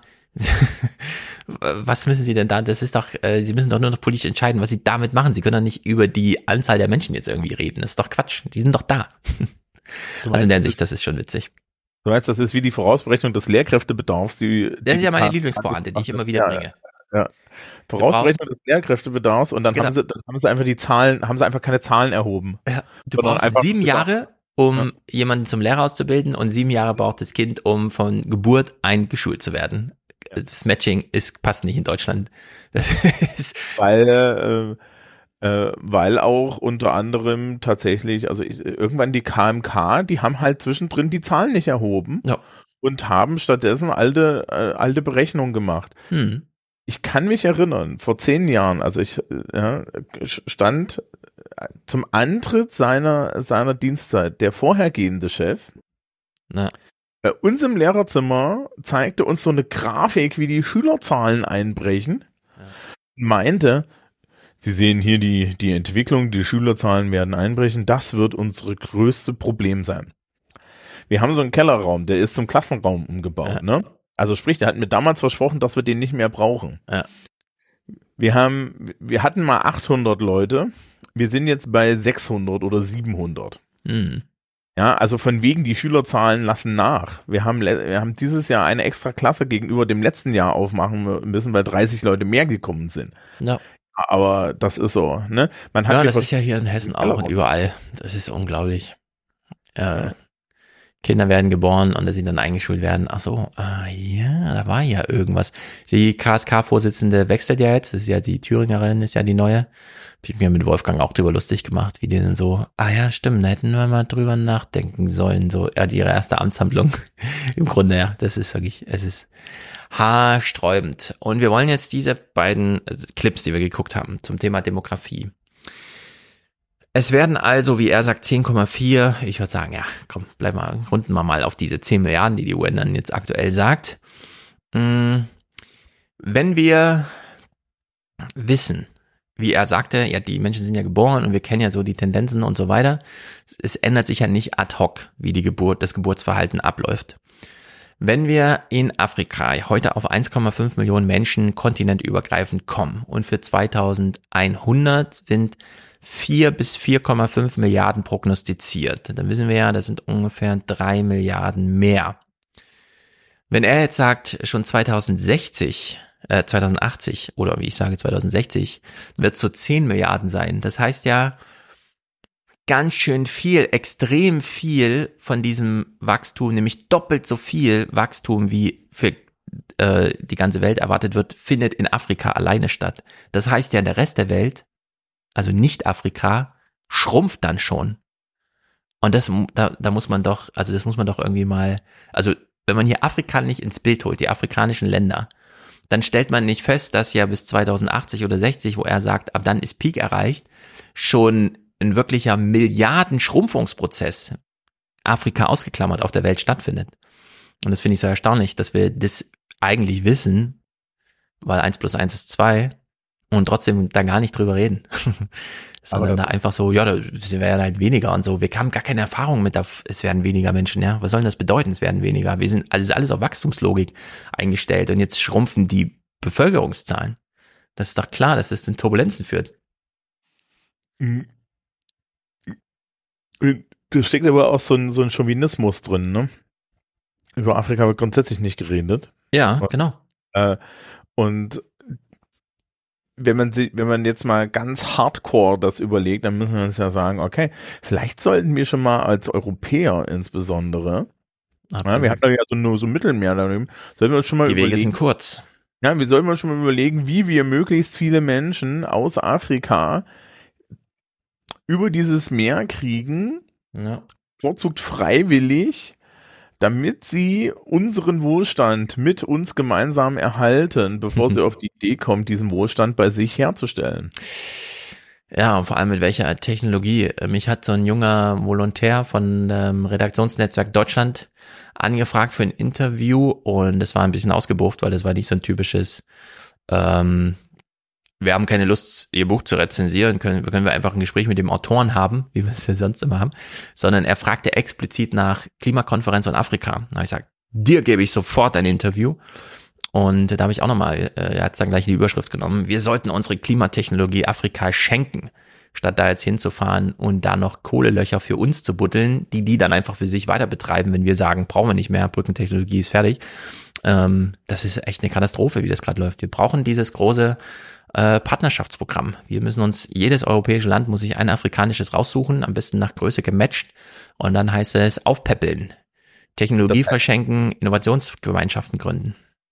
Und das heißt aber auch, dass unser Bundeskanzler vielleicht nicht mehr nach China fährt und mit, ja, sondern lieber nach Afrika fährt und dort versucht, ähm, mit Hilfe von großflächigen solchen Geschenken Absolut. China dort wieder rauszuboten. Das auch. Und, und, und, und natürlich würde das auch bedeuten, und das kommen wir dann zum Chauvinismus auch wieder zurück, dass man dann mal irgendwie so einen gesellschaftlich-kulturellen Diskurs führt, ähm, wie das eigentlich so mit, mit der eigenen Geschichte und vor allen Dingen auch der eigenen Sichtweise ist, Hm. weil um Gottes Willen, den soll, das sollte man gerade haben, ähm, weil eine Sache können wir uns jetzt rein, ich, ich bin ein großer Fan davon, keine moralischen Argumente zu machen, wenn man auch Sachargumente machen kann. Wir können uns Ausländerfeindlichkeit strukturell schlicht und ergreifend nicht mehr Ja. leisten. Insbesondere die Leute, die sie heutzutage propagieren, sind die ersten, die darauf angewiesen sein werden, dass wir uns die nicht leisten können. Absolut. Dieses Argument würde ich dann immer wieder machen, wenn da irgendwelche, wenn da irgendwelche alten Menschen kommen und dann sagen, ja, aber wir können doch hier jetzt hier nicht jeden reinlassen, ist die Antwort ja doch, weil irgendjemand wird deine Windeln wechseln müssen, ja. Und die weiße Durchschnittsbevölkerung oder biodeutsche Bevölkerung, die wird das nicht machen, denn Mhm. die wird auf das nächstbeste Gymnasium und die nächstbeste, in, in den nächstbesten Studiengang und dann in den nächstbesten irgendwie hoch ausgebildeten Job flüchten. Ja. Ja, aber garantiert nicht die Shitjobs machen. Und das Ja, heißt, es Menschen für Shitjobs. Und das ist jetzt zynisch bis zum Umfallen, aber es ist nun mal eine Realität. Ja, also wir Die müssen uns absolut dringend Versorgungsfragen stellen. Nicht nur die äh, Rentner im Osten, die demnächst Pflege brauchen und die Frage ist, von wem eigentlich, sondern die äh, Veränderungen in unserer Welt sind wirklich rapide schnell. Ich habe es ja schon ein paar Mal hier aus Frankfurt erklärt, der ganze Stadtwald ist einfach tot, damit zwei Drittel des Grundwasserreservoirs und so weiter. Der ganze Boden verändert sich und es ist ein Milliardenprojekt, das irgendwie zu retten. Ähm, wir hören jetzt hier mal Zahlen aus dem Irak. Das ist wirklich, das ist nicht mehr irgendwie die andere Seite der Welt oder so, ja, sondern nur um mal zu zeigen, wie schnell Veränderungen sein können. Das Austrocknen des Sauersees ist vor allem eine Folge des Klimawandels im Irak. Das Ausbleiben des Regens, die vermehrte Verdunstung und dazu kommt noch, dass in der Gegend zuletzt mehr als 2000 Brunnen gebohrt wurden. Brunnen für die Landwirtschaft. Doch das half nichts. Die Hälfte seines Agrarlandes hat der Irak dieses Jahr an die Wüste verloren. Es gab Tage, erzählen sie hier, da erreichten die Temperaturen unerträgliche 55 Grad. Im Südirak haben tausende Bauern ihre Dörfer verlassen. Also im Irak wurde die Agrarfläche nicht dezimiert, sondern halbiert innerhalb eines Jahres. Ja. Einfach nur die Hälfte der Agrarflächen da, der Rest ist schon Wüste. Äh, Was ist denn eigentlich mit dieser Überschwemmung in Pakistan? Ist das jetzt mittlerweile, hat sich das jetzt eigentlich irgendwie Die hat sich gelegt, betraf ein Drittel des Landes Ja. und da leben 200 Millionen Menschen. Und ähm, das ist eine humanitäre Katastrophe, von der wir überhaupt nichts mehr gehört Ja, haben. so gar nichts, genau. Ähm, und, und gleichzeitig sind, sitzen wir hier in Mitteleuropa, ja, ähm, und, und du kriegst dann, also äh, du kriegst halt auch noch Nachrichten aller, ja, es ist jetzt Ende Oktober und es sind noch schöne 25 Grad. Also als es jetzt Ende Oktober 25 Grad waren, stand ich irgendwie leicht bekleidet auf der Straße und habe mir gedacht, ja scheiße, so ist Klimawandel. Ja. Ja, wir haben es jetzt zwei Wochen später und äh, bei mir schneite es mit Minusgraden. Das heißt, ich habe Und jetzt kommt schon wieder das Milde zurück. ja, aber ne, also ich habe jetzt innerhalb von, von zwei Wochen einen Temperaturschwung von knapp 15 Grad gehabt, wenn nicht mehr. Mhm. Und, ähm, das sind jetzt alles Konsequenzen. Und unsere einzige äh, Idee dazu ist dann irgendwie äh, zu sagen, ja, äh, pff, wir wissen noch nicht, wie wir das tun. Ja. Äh, und, in, und dann hast du halt Afrika, wo jetzt ganz viele junge Menschen hinkommen und die keine Infrastruktur haben. Und die einzigen, die ihnen irgendwie Infrastruktur anbieten, ohne die halbe Zeit dann auch noch politisch mit dem Finger zu wackeln, das ja auch noch so ein europäisches Mhm. Spezialproblem ist, dass wir dann immer irgendwie noch unsere Wirtschaft damit fördern wollen, anstatt zu sagen, na okay, äh, wir machen das jetzt mal hinten rum. Ist dann, ja, oder, oder, oder machen euch noch Vorschriften, wie ihr die Kohle auszugeben hat oder wie ihr euer Land zu gestalten hat. Das sind dann die Chinesen, die kommen halt einfach an und sagen, wir machen jetzt hier einen Deal, wir machen furchtbar, ja, wir machen mit euch genauso schlechte äh, äh, Kredite, wie das die Europäer gemacht haben, nur ist uns halt egal, wenn ihr von einem Warlord regiert wird. Ja. Ja? Und jetzt Genau. Das, äh, die, die demokratischen Prozesse, die finden normalerweise nach, mit Wohlstand statt. Mhm. Also äh, man muss es nicht vorher fordern. Das, so funktioniert das, so hat das auch in Europa nicht funktioniert. Also es ist wahnsinnig dramatisch alles und wir hören hier noch eine Moderation von Christian Sievers zum Thema Iran, die, würde ich sagen, so ein bisschen demografisch aufgeklärt ist. Die einen gehen mutig auf die Straße, die anderen sehen keine Zukunft mehr für sich in ihrer Heimat. Der Iran verliert jedes Jahr viele junge, meist gut ausgebildete Frauen und Männer. Bei der Abwanderung einer akademischen Elite gehört das Land in die absolute Weltspitze. Das Regime in Teheran steht seit Wochen massiv unter Druck und dennoch reicht der lange Arm der Mullahs immer noch weit, auch bis nach Berlin. Ja, und das ist natürlich ein Problem. Äh, Das äh, wird mit China so teilweise, wenn auch immer noch zu wenig thematisiert, wie sehr die einfach so polizeiliche äh, Auslandseinsätze und so weiter haben. Und dann hier einfach irgendwelche Spezialtruppen Ja, durch das deutsche Städte ziehen und den jungen Menschen hinterherjagen, die da zurecht geflüchtet sind. Also den Chinesen haben sie auf die Finger geklopft, aber in, in aber halt in den Niederlanden, ja. Mhm. Und dann so, was? Nein, davon ging Genau. ich nicht aus. Ich so, ja klar. werden echt im 100.000 Maßstab äh, Menschen einfach zurück nach China verschleppt, damit man sie dort der Justiz zuführen kann. Also das ist Ja. alles nicht sehr gut. Das im Iran ist ein unheimlich spannendes Thema, weil ähm, das ist ja auch so eine absolut furchtbare Geschichte. Ne? Wir haben ja irgendwie so, so die Klammern der furchtbaren Geschichten, ja, Kriege und so weiter. Und ähm, was man halt im Iran sehen kann, ist, dass Transformation von Systemen insbesondere dann stattfindet, wenn autoritäre Systeme so autoritär geworden sind, dass die Autorität, also die, der Autoritarismus nicht mehr schreckt. Ja.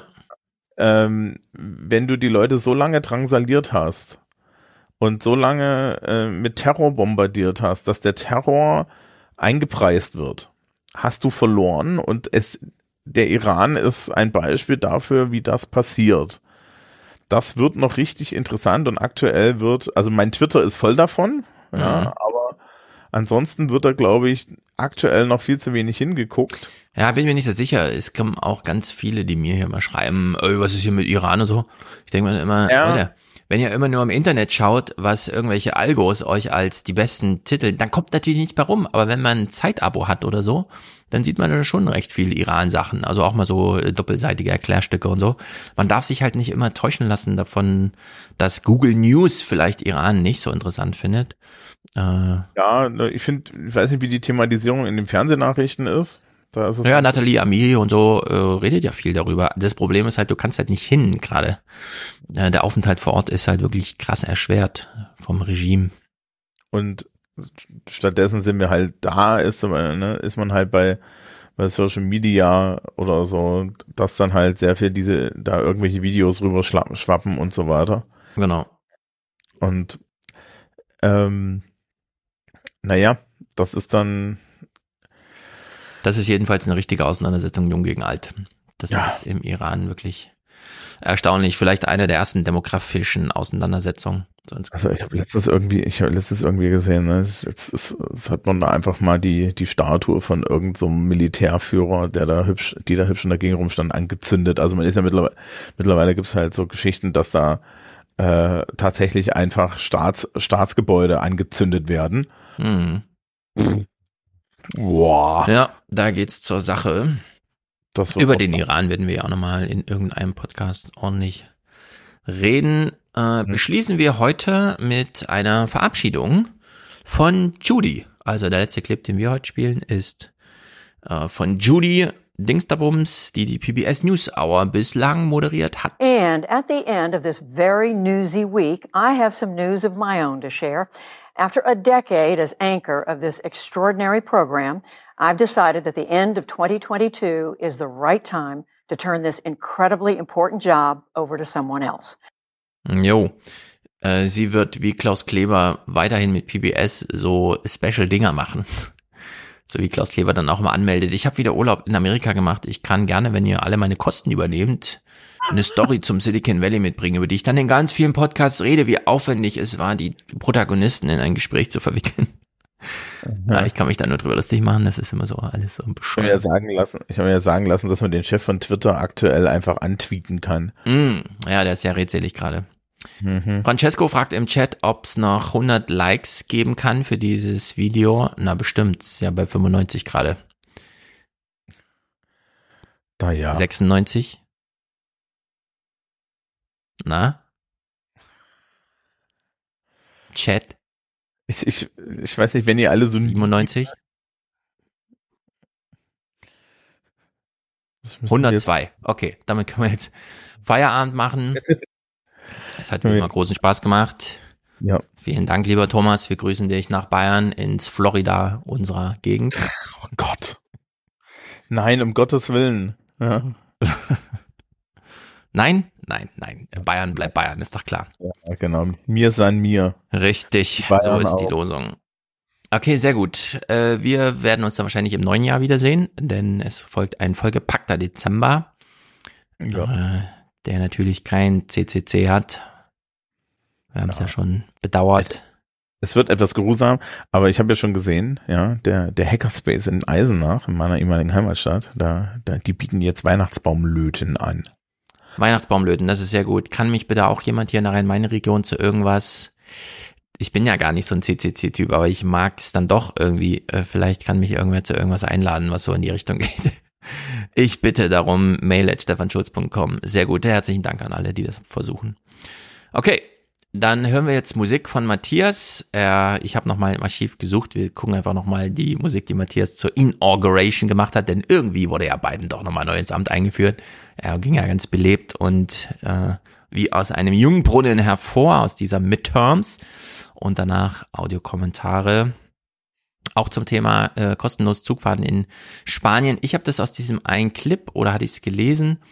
Äh, Fernverkehr pünktlich, Nahverkehr kostenlos. Wenn es anders ist oder man so eine Bonuskarte braucht oder wie auch immer, äh, gerne da nochmal Aufklärung von jemandem, der sich da auch auskennt. Sehr gut, also macht's gut. Tschüss. Ladies and Gentlemen, the President elect of the United States, Joseph Robinette Biden Jr., and Dr. Jill Biden.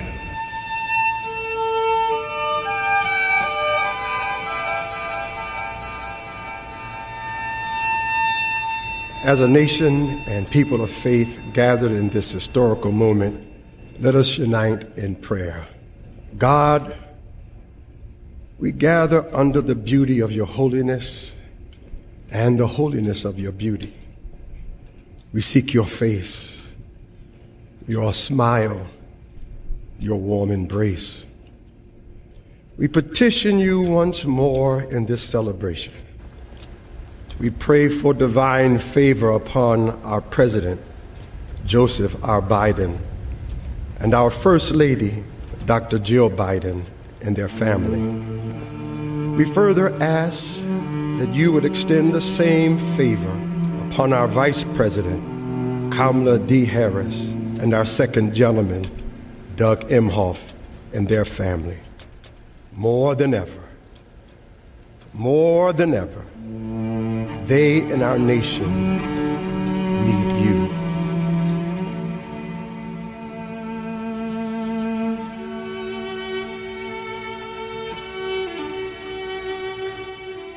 We need you, for in you we discover our common humanity.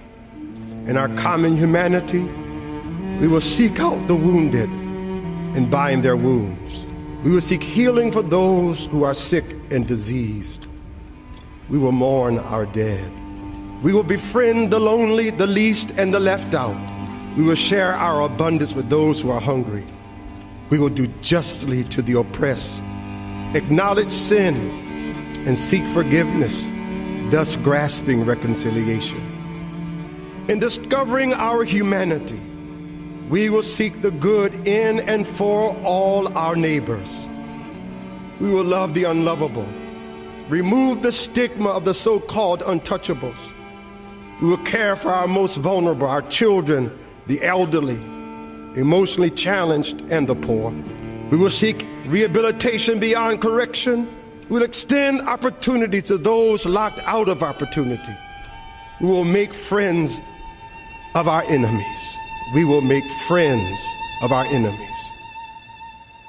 People, your people, we will make friends of our enemies. People, your people, we will make friends, shall no longer raise up weapons against one another. We will rather use our resources for the national good and become a beacon of life and goodwill to the world. And neither shall we learn hatred anymore. We'll lie down in peace, not make our neighbors afraid. In you, O oh God, we discover our humanity. In our humanity, we discover our commonness. Beyond the difference of color, creed, origin, political party, ideology, geography, and personal preferences. We'll become greater stewards of your environment. People, your people. Preserving the land, reaping from it a sustainable harvest, and securing its wonder and miracle giving power people, your people. for generations to come. this is our benediction. In you, O God, that from people, your people, these hallowed grounds where slaves labored to build this shrine and citadel to liberty and democracy. Let us all acknowledge people, from the indigenous Native American to those who recently received their citizenship, from the African American to those whose foreparents came from Europe and every corner of the globe, from the wealthy to those struggling to make it. People, your people, every human being, regardless of their choices, in you, oh God, that this is our country. People, your people, in you, oh God, as such, teach us, oh God. As such, teach us, oh God, people, your people, to live in it, love in it, be healed in it, and reconcile people, your people, to one another in it, lest we miss kingdom's goal. In you, oh God, people, your people, to your glory, majesty, dominion, and power forever. Hallelujah. Glory. Hallelujah. In the strong name of our collective faith. Amen. Hallo Stefan, hallo Alias Passagiere, Adrian aus Konstanz hier. Ich hoffe, ich bin jetzt nicht einer von 95 Leuten, die exakt das gleiche kommentieren, aber trotz massiver kognitiver Dissonanz habe ich gerade irgendwie das Bedürfnis, den Spiegel zu verteidigen. Ihr habt euch in der Folge ein bisschen drüber lustig gemacht, dass der Spiegel nach 40 Jahren exakt das identische Cover gewählt hat. Das war, glaube ich, schon Absicht so. Die Cover sind nämlich nicht komplett identisch. Auf dem neuen Cover ist nämlich eine Mauer um den Dom herum und der steht im Trockenen. Und insofern finde ich die Metaphorik gar nicht mal so schlecht. Also, danke euch vielmals und schönen Tag euch. Ciao. Hallo zusammen, Tobias hier. Stefan, du hast jetzt schon mehrfach erzählt, dass in Spanien der Nahverkehr kostenlos ist. Und als ich das zum ersten Mal gehört habe, äh, ich bin gerade in Spanien unterwegs, bin ich in einen Bus eingestiegen und habe dem Busfahrer erzählt, ich dachte, der Nahverkehr wäre jetzt kostenlos. Äh, da hat er gemeint, davon weiß er nichts. Ich soll mal besser bezahlen. Und äh, jetzt habe ich mal recherchiert und ich kann eigentlich nur finden, dass hier in Spanien Zugfahren kostenlos sein kann, aber nur, wenn man ähm, eine Strecke auch irgendwie mehrfach fährt. Also man braucht irgendwie so eine Zehnerkarte oder sowas und muss auch wirklich zehnmal fahren und dann ist es im, im Nachhinein irgendwie kostenlos. Also für ein, äh, einmalige Fahrten äh, ist es nicht kostenlos. Äh, vielleicht weiß da noch jemand mehr. Ciao zusammen.